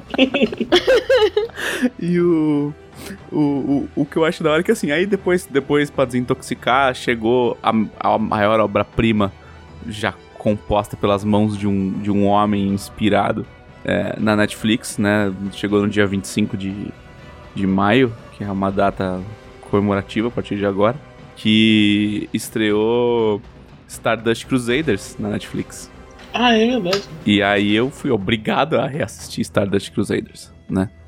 Tá dublado? Não tá, eu adoraria que tivesse, não dublar. Diz a Netflix que vai dublar de olho ainda, mas não, não rolou. É, ainda. quando dublar, quando dublar eu vou ver com certeza. Não, com certeza. Desde o primeiro. E aí, beleza. E aí, assim, Olha a cara da a Camila. parte, a parte 3 de Jojo, Stardust Crusader, tem dois defeitos. Ela tem dois defeitos. Ela acaba e não tem nada igual.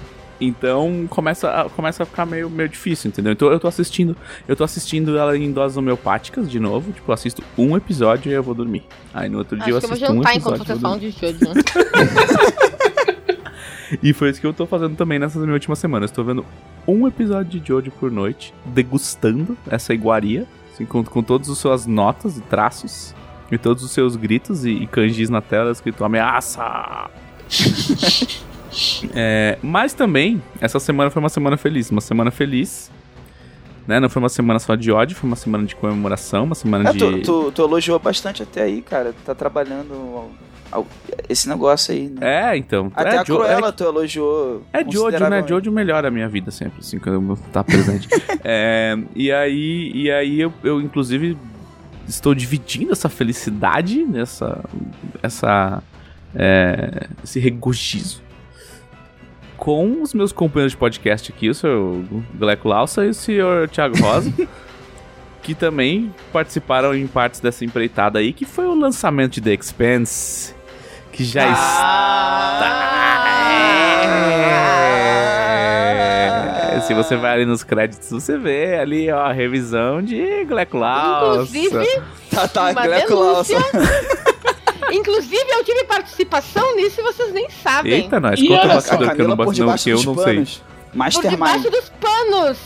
Porque o dia que foi anunciada a pré-venda de The Expanse era o dia que sairia o meu texto no blog da Jambô.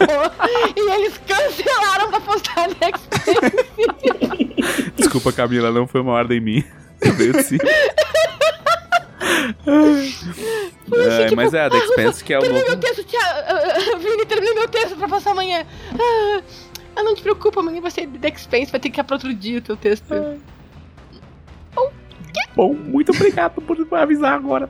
É, Não, não, tudo bem, The Expanse era mais importante, eu The Expanse, que é um livro básico da Green Ronin. É um, é um RPG bem recente, na verdade. A gente tá com é, dois anos só de, de diferença do lançamento original. É, e por ser um RPG recente, ele tem regras muito interessantes. Tipo, regras moderninhas.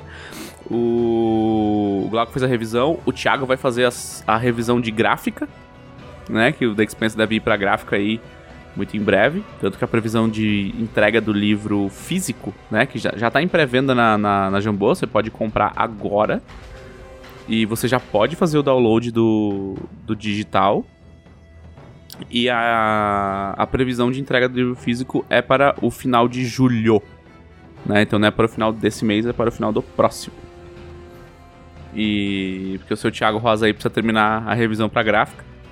então, se vocês estiverem com pressa de jogar The Expanse, por favor, só você mandar é, um alô pra arroba verdadeiro Chiquinho no, no Twitter.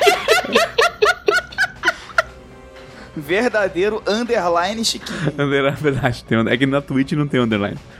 Eu, eu- às vezes eu me confundo. É, esse, esse underline aí é muito confuso. É um underline, é um underline bem esquivo. É, e The Expanse é muito legal, é um dos melhores é, sistemas de de exploração espacial e, e aventura espacial que eu já vi, sem sacanagem, assim. O Age System é o mesmo sistema que foi usado na, na adaptação de Dragon Age. Né? O Dragon Age RPG, que também tem na, na Jambô, us- usa o Age System, e o bom do Age System é que ele é muito maleável. Então, você consegue fazer coisas muito diferentes com personagens muito similares. E ainda mais em The Expanse, que é super, super é, contido na nossa realidade, né? Apesar de ser é, fantasioso, espacial e- e sci-fi e tal. É, não tem, tipo, raças alienígenas, é, mágica espacial, tipo, não tem coisas muito fora do contexto humano, né? E mesmo assim você consegue fazer personagens completamente diferentes um do outro. Né? Também são nove atributos, e cada um desses atributos tem pelo menos meia dúzia de focos, que são usos específicos do atributo. Então, é, é um jogo com, com regras muito simples, mas ao mesmo tempo muito complexas. Né? Simples no quesito de, de ser diferente de complicado. Né? Você compreende como o jogo funciona. A base do jogo é role 3d6. Some os dados, tá ligado? tipo, você sempre vai fazer isso. E aí tem. Aí, claro, tem um- uma partezinha ali, é todas uns, uns- umas partezinhas diferentosas ali, tipo, o dado de drama. Que aí, tipo, um dos D6 tem que ser o dado de drama, e o- dado de drama te dá pontos baseado, pontos de façanha, e essas façanhas são coisas super é, cinematográficas que o seu personagem pode fazer, e, e elas são até um pouco meio fantasiosas, né? Do tipo, ah, você está num encontro de exploração. E aí você vai fazer um teste pra tentar arrombar a porta de uma estação espacial abandonada, mas você não tem a ferramenta necessária e tal. Aí você faz o teste e o seu dado de drama tira ali uma quantidade X que você pode ativar uma façanha que é ainda bem que eu trouxe isso. E aí você. e aí você tem a ferramenta, tá ligado? Porque Não, ainda esse bem que eu das trouxe. façanhas do Age é sensacional. Age é muito bom, né, cara? Age é um, é um, é um puta jogo, assim. Não, é Quem maravilhoso. pela corte? O senhor é o editor de Spence, Exato. né? Estou aguardando uma cópia no meu e-mail. Ah, muito bem. muito bem. Eu vou, eu vou te dar uma Muito bem. doação de PDF. Me dê uma doação de PDF, exatamente. Te dar uma doação de PDF. Quem sabe eu não, eu não ar uma mesinha. Que eu acho que. Eita! Eu acho que todos, Então. todos os envolvidos deviam jogar juntos pelo menos uma vez. Eu Olha acho só. também. Eu gosto assim, a mesa do nada. Vem... É o Jojo, é, é o Jojo. É o Jojo, né? O Jojo, ele, ele me, me coloca meu espírito de aventura lá pra cima, assim. E eu tô. Não, eu tô bem afim, sério, eu tô bem afim. É, é, tem aquela mecânica de turbulência que é. Cara, cara, eu achei isso muito, muito legal, porque assim, é, pegou uma ideia que tem em outros jogos de você ter um, um recurso que, que vai tornando a situação mais tensa, só que de um jeito que tem a ver com The Expanse, sabe? Tipo, tem a ver, evoca as ideias que você vai ter no jogo, que é a nave dá problema, meu Deus, o que que a gente vai fazer? É, a ferramenta parou de funcionar, é, umas coisas assim muito específicas que você consegue é, emular da, da série com a turbulência. É, e o é- legal é... que a turbulência aumenta conforme. Eu acho isso engraçado, porque conforme os jogadores se dão bem, quanto mais bem eles forem, a turbulência aumenta mais rápido. É, é, é literalmente uma mecânica pros jogadores ficarem espertos. É, isso aí. É tipo assim, vocês acham que tá fácil, sabe? Vai achando. Vai achando. Então é isso, nós temos mais do que 200 testemunhas que vai ser uma mesa de The Expense daqui. É, eu não sei se ela vai É. ser streamada, tá, gente? Não é o calendário. Não, é, não, não, é o não, calendário de é- stream. é outra coisa. É, o calendário é de stream da meio Jambô, ele tá bem, ele tá bem apertado. A gente já tá, inclusive, é, quando a gente tá gravando esse podcast aqui, estreou o o Jambô Verso na hora do almoço, né? Que agora ele vai ser, ele foi, ele, foi mudado pra hora do almoço, pra, justamente para abrir espaço na grade, né? Que a gente provavelmente termina é, o semestre com todo com o stream todos os dias da semana. Então, Ah, moleque. é, então assim, tem bastante conteúdo novo sendo preparado e preparar mesa é o mais difícil. Né? Porque você precisa de. Você precisa preparar a ferramenta de jogo, seja ela do Roll20 ou não. Você precisa preparar insumos visuais, você precisa preparar a história, você precisa preparar é, as fichas de, de NPC, as fichas de personagem, é, as artes originais. Todo, existe, nossa, existe todo um processo de preparação e de produção muito, muito complexo para fazer uma mesa, né? Muito diferente de fazer isso que a gente tá fazendo aqui, que é gravar o podcast e tal, que é só o pessoal aparecer, botar a carinha na câmera e gravar. É... Mas tamo aí, tamo aí feliz. Talvez vamos jogar umas mesinhas aí, umas vanchota. É, eu sei que tem algumas pessoas que provavelmente vão vão ameaçar a, a minha família se eu não chamar, tipo o Dan. Já tem ameaça. É, já dizia tem ameaças no chat. É, já. o Dan, o Dan é, é, agora- eu vi aqui, ó. É, o, Dan, o Dan Ramos é um que provavelmente ameaçaria minha família se ele não jogasse essa mesa. É... E a Elisa Mas- vou dizer uma também. coisa, A Elisa Ele também. fala sobre isso. Ele fala sobre isso. Até quero fazer um comentário. Elisa é muito- sempre que eu falo de RPG no Twitter, as pessoas vêm me perguntar, ah, mas essa mesa é streamada, essa mesa é streamada. Eu super entendo que a galera gosta desse Sim. tipo de RPG e gosta de a gente jogando, mas a gente precisa ter nossas mesas privadas. Sim, Porque sim. jogar em stream é muito diferente do que jogar fora de E é stream. É estressante. É né? muito diferente. É, uma, É- é, é- estressante. É É, divertido. por mais que seja divertido, é cansativo. É uma responsabilidade, assim. É- Se, se Exatamente. torna uma então a gente, responsabilidade. é, a gente precisa das nossas mesas pessoais, gente. Não é que a gente não queira que vocês vejam a gente jogando, é que a gente precisa das nossas mesas particulares. Mas é isso, gente. The Expanse é muito maneiro. Já está à venda na- no site da a pré-venda no site da Jambô. É, o arquivo digital já fica disponível para quem faz a pré-venda. É, existem planos de trazer mais conteúdo de The Expanse. A Jambô é notoriamente conhecida por ser uma editora que publica suplementos. Né? Então a gente tem planos aí para continuar publicando coisas de The Expanse. E. Então, se você gostar, se você curtir o jogo, fique esperto porque vai vir bastante coisa por aí é, ao longo desse- desses próximos anos. Anos.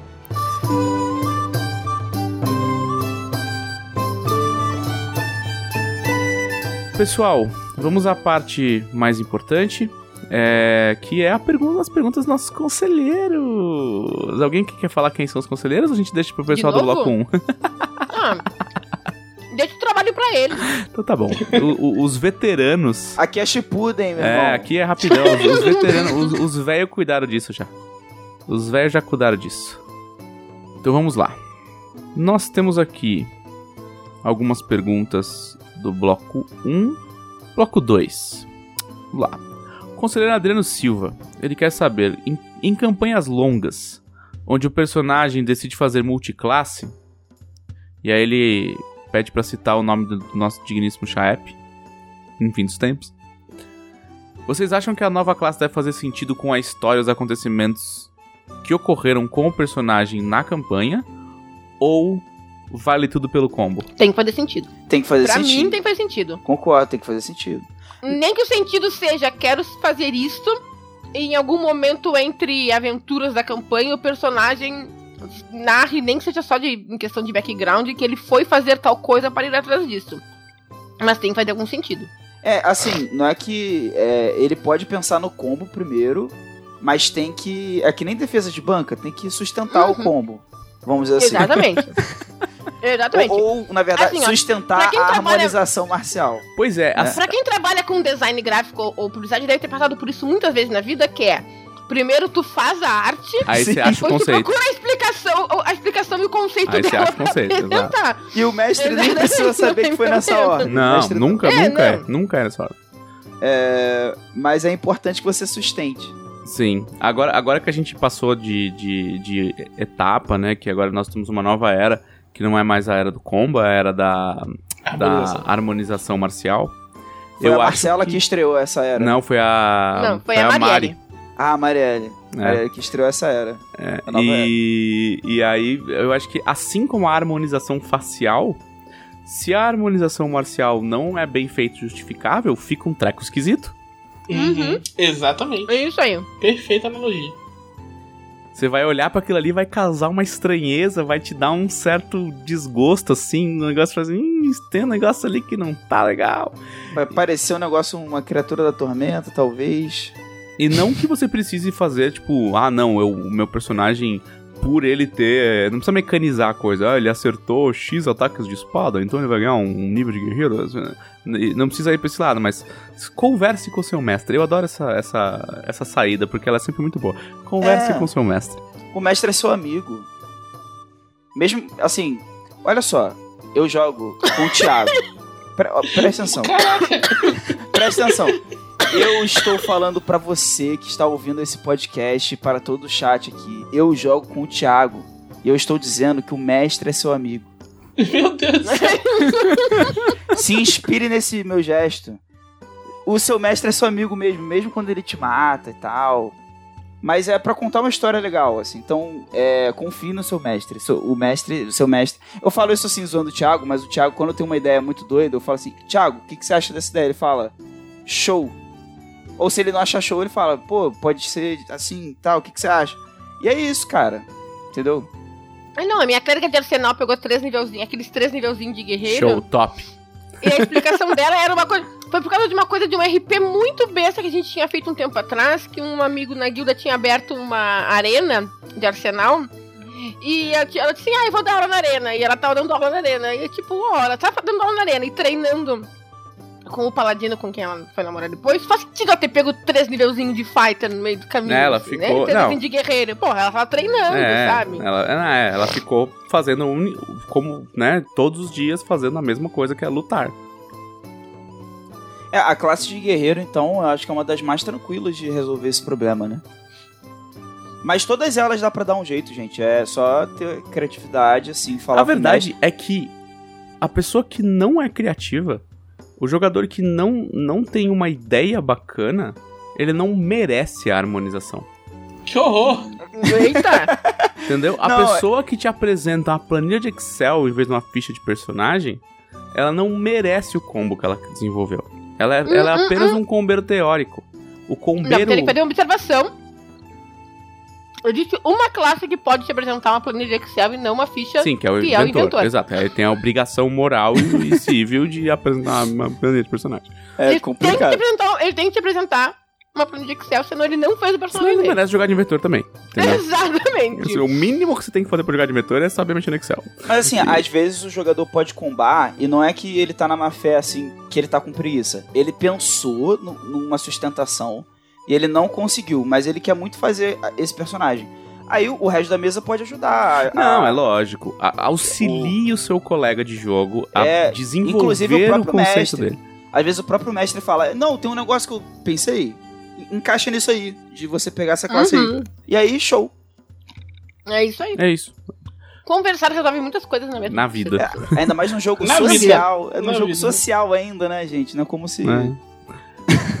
o conselheiro Davis Pereira quer saber qual o trabalho, né, pra DB ou de Tormenta, que vocês mais se divertiram fazendo. Ah, eu já sei. O, o meu é, é um motivo muito específico. Foi a adaptação de, de Boku no Hero. Foi bem legal. Que eu tem uma coisa que eu não esqueço dessa, que tipo, é, eu tava fazendo as fichas e o dela tava fazendo o histórico de cada personagem. Só que pra, tipo, não ficar colado um, um bloco no outro, eu botava, tipo, uma linha de descrição. Só pra, tipo, sabe, pra o texto não ficar grudado. E do Bakugou eu escrevi assim: é, Bakugou é um vacilão. Aí o dela botou, botou uma nota assim, tipo, por minha ficha e manda pra diagramação. Muito bom. Baixou assim, eu não tenho mais nada a dizer, assim. Muito bom. É, pra mim, da- na- é, foi, tipo, a adaptação de Ghost of Tsushima que eu fiz com o Bruno Burp foi, foi a mais divertida, porque eu já tava com, com a ideia de fazer um, tipo, em vez de... Eu tinha duas opções, eu podia fazer só uns talentos, assim, e uns jutsus, é, e falar assim, ah, pronto, você é um fantasma que nem no jogo. Ou eu tinha, é, tinha essa ideia inspirada na, na ideia, que ainda nem veio à luz da- das distinções, que eu nem sei como é que vão ser as distinções. Ninguém sabe, essa é a verdade. É, então, é, ninguém sabe, Não existe li, um consenso ainda. eu li na coluna do Caçaro É. qual era a, a intenção por trás, entendeu? Eu falei assim, pô, no Império Jade podia ter um negócio desse também. Aí eu pensei em criar os caminhos. Só que eu não tinha, não sabia como é que ia ser as distinções. Então eu fiz, é, eu tinha essa ideia de mecânica, assim, tal. E aí eu fiz seguindo essa mesma ideia de, tipo, ser uma, cla ser uma classe de prestígio sem tomar níveis do- da sua classe. E, e foi isso que eu achei mais legal da ideia da distinção até agora. Que é o que a gente sabe mais ou menos dela. e aí eu peguei isso e fiz isso pro fantasma, né? E aí, e aí foi legal porque eu não tava só. é, adaptar o Ghost of Tsushima foi maneiro porque é o jogo que eu mais joguei ano passado disparado, viciadíssimo. Tipo, eu raramente sou de fazer todas as side quests, aquelas fat quests, sabe? De ah, vai do ponto A ao ponto B só. Cara, fiz tudo. É, eu acho que eu só não platinei e ficou faltando dois troféus, lá. É, Foi, foi divertido por causa disso. Né? Eu tava adaptando um negócio assim, que eu tava respirando dia e noite sem parar.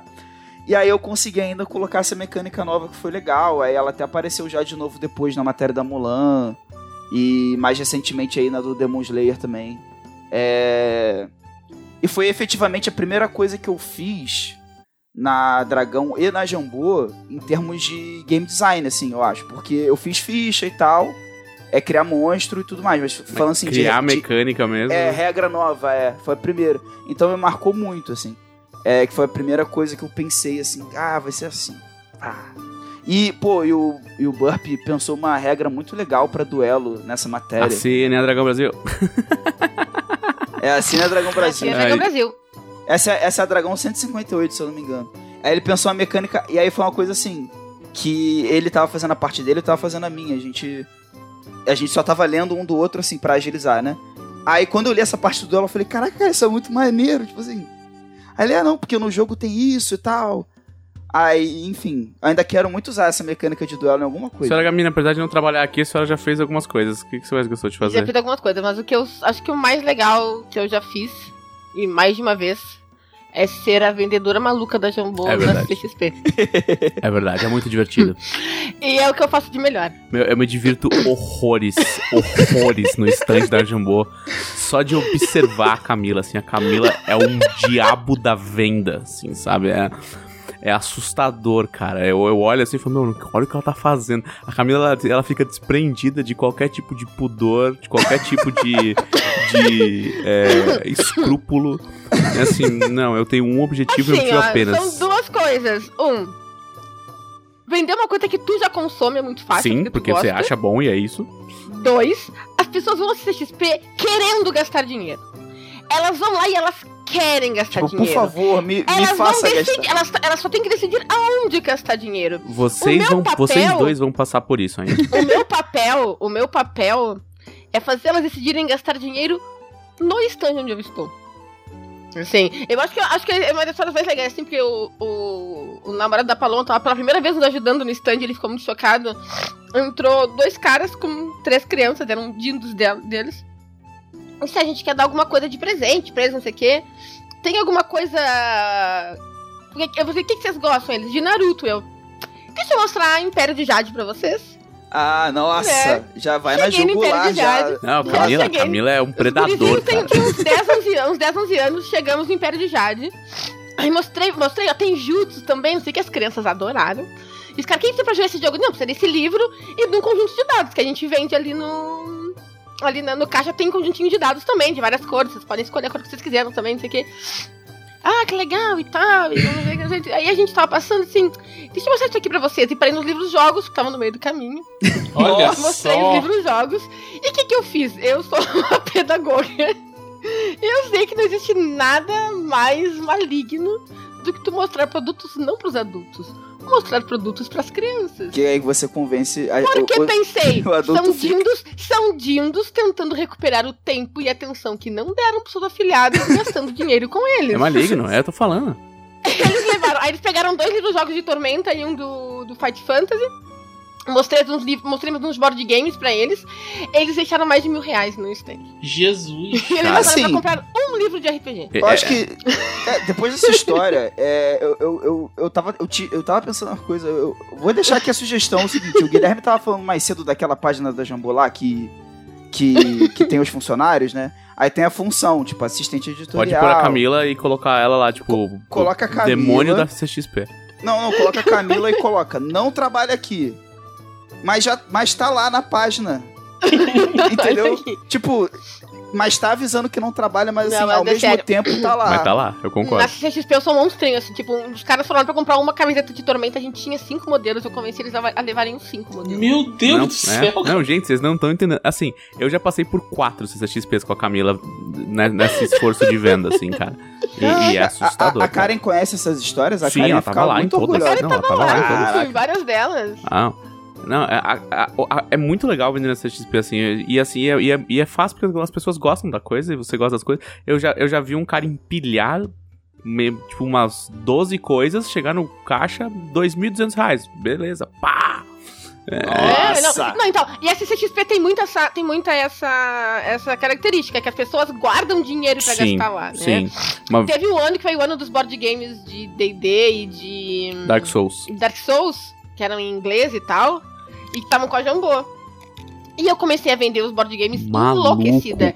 E aí o Rafa, o Rafa, seu Rafael Desvalde fez uma aposta comigo. Que se eu conseguisse vender todos os board games importados até o fim do evento, ele me dava as camisetas de torneio que eu queria.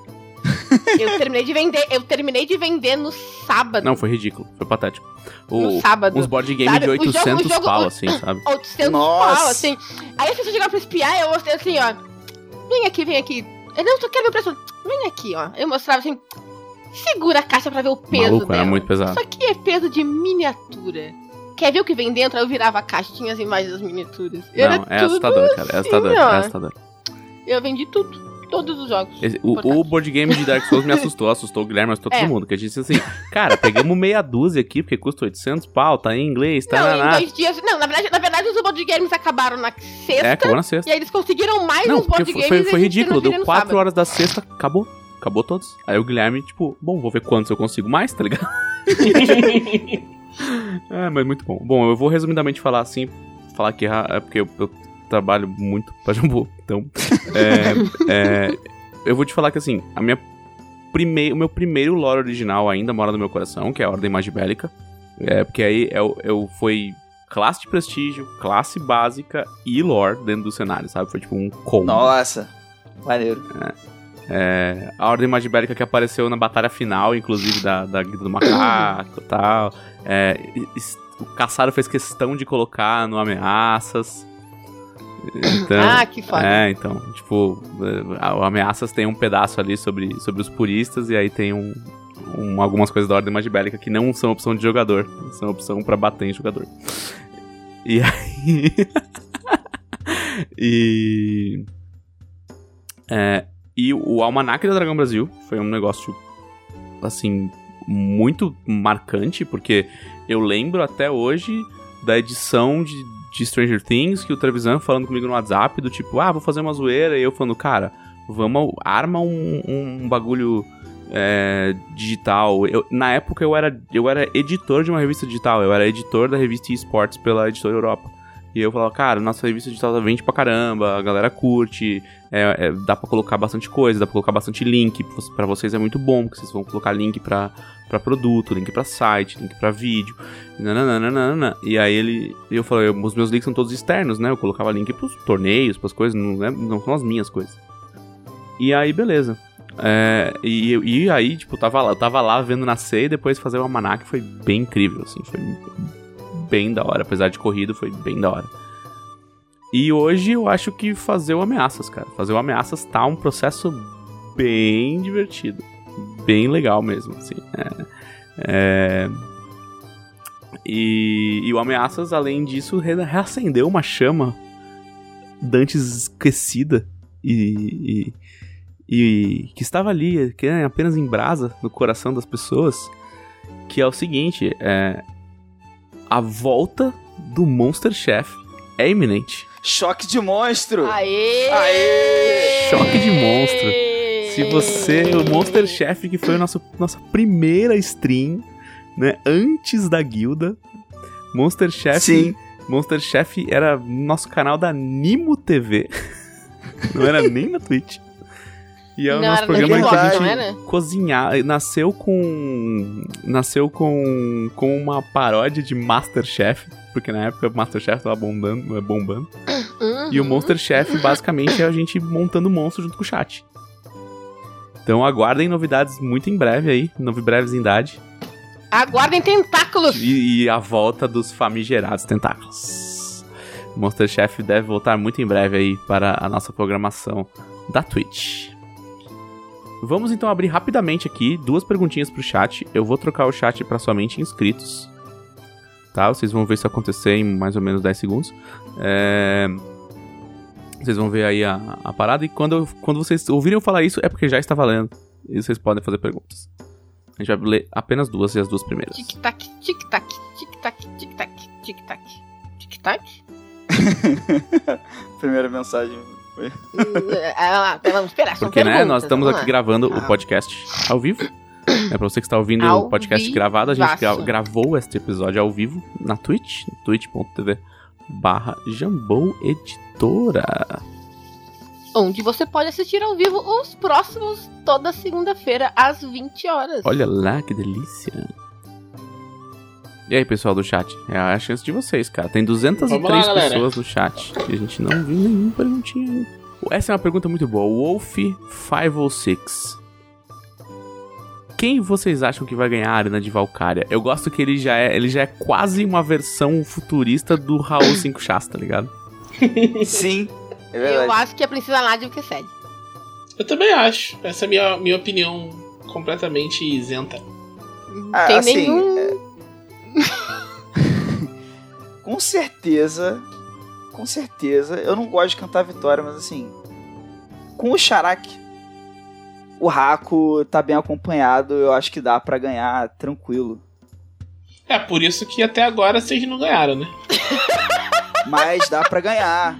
Mas dá pra Você ganhar que não sabe o que a tranquilo. gente tá falando, está ouvindo esse podcast, às quartas-feiras acontece a Arena de Valkyria, que é a nossa stream de PVP, onde os jogadores se enfrentam em duplas pelo título do Centurião de Valkyria. Pra quem está assistindo agora ao vivo, amanhã começa a nossa É, eu vou competição. lutar, Oh, yes. eu vou lutar, eu vou, eu vou lutar amanhã, inclusive, eu acho. Quarta-feira, quarta-feira, é dia 9, né? Ah, Dia 2 de junho, temos a estreia oficial, a primeira luta valendo pontuação, né? E, e a partir de então, só, só desgraça na vida dos jogadores. E eu, como um membro isento e neutro da Guilda dos Gladiadores, gostaria de dizer que vai, quem vai ganhar é o público, com esse espetáculo maravilhoso que vocês é, vão bem, proporcionar. Ah, não. Essa mandou, essa mandou bem. Essa mandou bem. A segunda Consegui per- escapar. Per- Consegui Ah, escapar. agora vamos para a segunda pergunta, então. A segunda pergunta é do da Tuzita, né? Nossa, o nosso, nossa, nosso, não sei, não sei se, não sei como me referir, mas é, a pergunta é: pode usar os traços e talentos raciais do material extra e do antigo Tormenta no Tormenta 20? Poder pode, mas requer certos ajustes. É, na sua mesa seja o que você quiser. É, misturar os dois sem fazer nenhum ajuste não é uma boa ideia. Não dá certo. As coisas precisam ter algum. algum alguma mexidinha, assim. É a Ah, é. Tuzita mesmo. Isso. É a Tuzita mesmo. É, a gente vai sim soltar o manual de conversão, mas como eu disse no podcast passado, o manual de conversão ele é um, um manual teórico, ele não vai ser uma calculadorinha. Ele é um manual para explicar para as pessoas como adaptar as coisas de um sistema para o outro, né? E não um- uma fórmula. E por fim, eu vou dar, vou dar uma, uma canjinha, já que foi pouca gente. Eu vou aqui, o, o Engamen. Para o dela, vai sair algo canônico relacionado à aventura do QuestCast? Foi muito boa. Vai, sim, vai, mas provavelmente só no final do ano. É, existe aí, mas na Dragão Brasil, na Dragão Brasil deste mês, na Dragão Brasil de junho, que sai só na última quarta-feira, eu vou dar uma canjinha de uma das regras dessa, dessa, desse material. Então, quem não assina Dragão ainda e tá interessado, essa é uma aventura que eu mestrei pro pessoal do QuestCast, foram cinco episódios, se não me engano, ou seis. E conta uma parte. É, é uma aventura canônica e conta uma parte de uns artefatos é, divinos e de um, e um pouquinho da história da guerra de independência de. é, da guerra de independência, não, da, da guerra de Aslotia, né? Então. Ah, que massa. Ah, É. interessante. É, co- conta um pouquinho da história da guerra de independência de. de não é Allen, ali, como é que chamava ali? Portsmouth? Portsmouth? Portsmouth. Conta um pouquinho da guerra de independência de Portsmouth, sobre as companhias mercenárias que ajudaram Portsmouth a ficar independente depois se estabeleceram lá, e sobre como as companhias mercenárias né, vão lidar com Aslot. Bom, pessoal, é isso. Muito obrigado. Já são meia-noite e meia. Eu vou mandar aqui um. Toma essa, Leonel. Que no primeiro bloco falou que só ele ficava mestrando até uma da manhã. É. O Shippuden. O Shippuden Shippuden aqui. chegou para ficar. Aqui não é Boruto, é Shippuden, é diferente. Exato, aqui é Shippuden, rapaz. Aqui o bagulho é louco, o negócio só escala. É... Considerações finais de algum de vocês neste maravilhoso podcast. Considerações finais. É, eu tô muito feliz de estar participando disso aqui. Até de hoje ser, fazer parte deste grupo e desta equipe de- do podcast. Vamos ser bem Gostou? Tem que enfatizar. Do podcast. desta equipe do podcast. E só dizer para o pessoal me seguir no Twitter e na Twitch e no Instagram. É tudo arroba Camila Gamino. É muito fácil me achar. E é isso. Fazer uns mapinha maroto comigo na Twitch e jogar Chrono Trigger e me ver falando muito de RPG no Twitter, assim. Muito, muito mais do que eu deveria e muito mais do que seria saudável. muito mais do que eu deveria, muito menos do que eu gostaria. Exatamente, eu preciso que alguém me pague pra largar meu emprego e só jogar RPG e ler. Eu, preciso- eu quero ler uns RPGs, uns outros RPGs que estão aqui esperando o meu amor e o meu carinho e eu não consigo, porque o meu trabalho não permite. Então, e dizer vocês seguirem, o senhor já teve entrevista na Twitch também, o link dele tá no chat. É isso. Mas fala pro pessoal do, do podcast, pô. Podcast não tem chat. Ah, é verdade! twitch.tv barra! É verdade. É, pô, eu tô, eu tô muito feliz de estar, tipo, no, no podcast 100, assim, tipo, ah, acho que é um, é um marco muito, muito bacana, assim, e tal, tipo, a gente tá fazendo parte da história do podcast da DB, isso pra, pra mim é, tipo, super importante, assim. A, a DB sempre foi muito importante na minha vida, desde que eu era adolescente, assim, tipo, eu, eu lia Dragão, tipo, no. tirava o dinheiro do almoço pra comprar Dragão, sabe? Comia um salgado pra poder comprar Dragão e tal. E. Sei lá, tipo, é, é muito. É, é surreal, tipo, isso, isso ser uma parte da minha vida adulta do jeito que é agora, sabe? Então, tipo, sempre que tem uma coisa relacionada assim, eu, eu sabe, me sinto emocionado e tal. Ah, que bonito. Eu curto muito. Ah, é, tipo, me sigam no Twitter, a- arroba Tronderline É, eu falo muito mal de Bleach. E eu também Mas falo fala, de RPG. mas meu Deus, como os meninos falam de Bleach. mas não ficar uma semana sem falar de Bleach. Ah, Não, então, eu queria. Eu, eu pretendia falar isso também, assim. Eu acho que pra mim é até mais. É. Eu tô. De todo mundo que tá aqui, eu acho que eu sou o que tá há menos tempo, né? Envolvido nessas coisas. Então, pra mim, tudo ainda é muito surreal. É. Que, tipo, todo dia, sei lá, eu falo com a Karen agora. Tipo, isso, é, isso é- isso é meio bizarro, assim. É. tipo, no sentido bom, obviamente. Né, Karen? Gosto muito de você, é, é... Mas, tipo assim, é, ainda não caiu a ficha. Parece que eu vou acordar assim, tipo, ao relento em algum lugar, tipo. E a do sonho. Que que é isso? Que que é isso? É, mas assim. E, e estar aqui no podcast 100 é, é, é muito marcante pra mim também. É, espero que vocês gostem aí da minha das minhas participações na Arena de Valkyria, escrevendo pra Dragão, que a gente já falou dela aqui, né? dragãobrasil.com.br, assinatura de 7 reais. Vocês podem ser conselheiro pra mandar as perguntas que a gente responde aqui. E pra quem tá ouvindo no podcast, né? Que responde no podcast. É, e vocês podem me seguir. é, minhas redes sociais são basicamente arroba Glauco Lessa. Não confundir com arroba Gleco Laus. É, no Twitter, no Instagram e na Twitch aqui mesmo. É arroba Glauco Lessa. E pra quem tem interesse em saber mais coisas de escrita criativa e às vezes game design, eu tenho um canalzinho no Telegram que é Teatro da Mente, procurando lá na barra de busca do Telegram que eu normalmente gravo uns mini podcastzinhos falando do meu processo criativo, o que, que eu tô escrevendo, o que, que eu tô tendo que fazer, uma ideia que eu tive legal, é, que serve de, às vezes, de inspiração aí pra mesa de vocês. É, tá meio parado por enquanto porque está tudo muito emocionante nos últimos tempos, mas vai voltar e tal.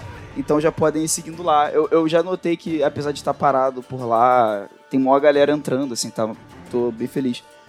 É basicamente isso. No meu Twitter e nesses lugares eu falo bastante de RPG, que nem todo mundo que tá aqui. E falo das coisas que eu tô fazendo, por exemplo, Final Fantasy XIV agora e. e outros jogos e séries e coisas. Então é isso. Bom, gente, eu sou o Felipe Delacorte e vou estar aqui todas as, te- todas as segundas-feiras no podcast, todas as quartas-feiras na Arena de Valkyria e quem sabe mais dias aqui dentro da, da, da, da Twitch, porque meu cargo oficialmente é coordenador do canal da Twitch, né? Então meio Tá que eu estou. Então, mesmo quando ele não está aparecendo aqui, ele está por aqui, meio, meio que eu sou obrigado. Mentira, eu não sou obrigado. Eu só assinei um contrato. Foi de livre espontânea vontade. E. Ai. É, vocês podem me achar em todas as redes sociais como Ctrl Alt dela, igualzinho as teclas do seu computador, só que com LA no final. É, muito obrigado para todos que acompanharam a gravação ao vivo e para você que nos ouviu esse episódio imenso até agora. E eu tenho a honra de dizer o que? Este foi o podcast da Dragão Brasil, a sua revista de RPG e cultura nerd, a maior do país.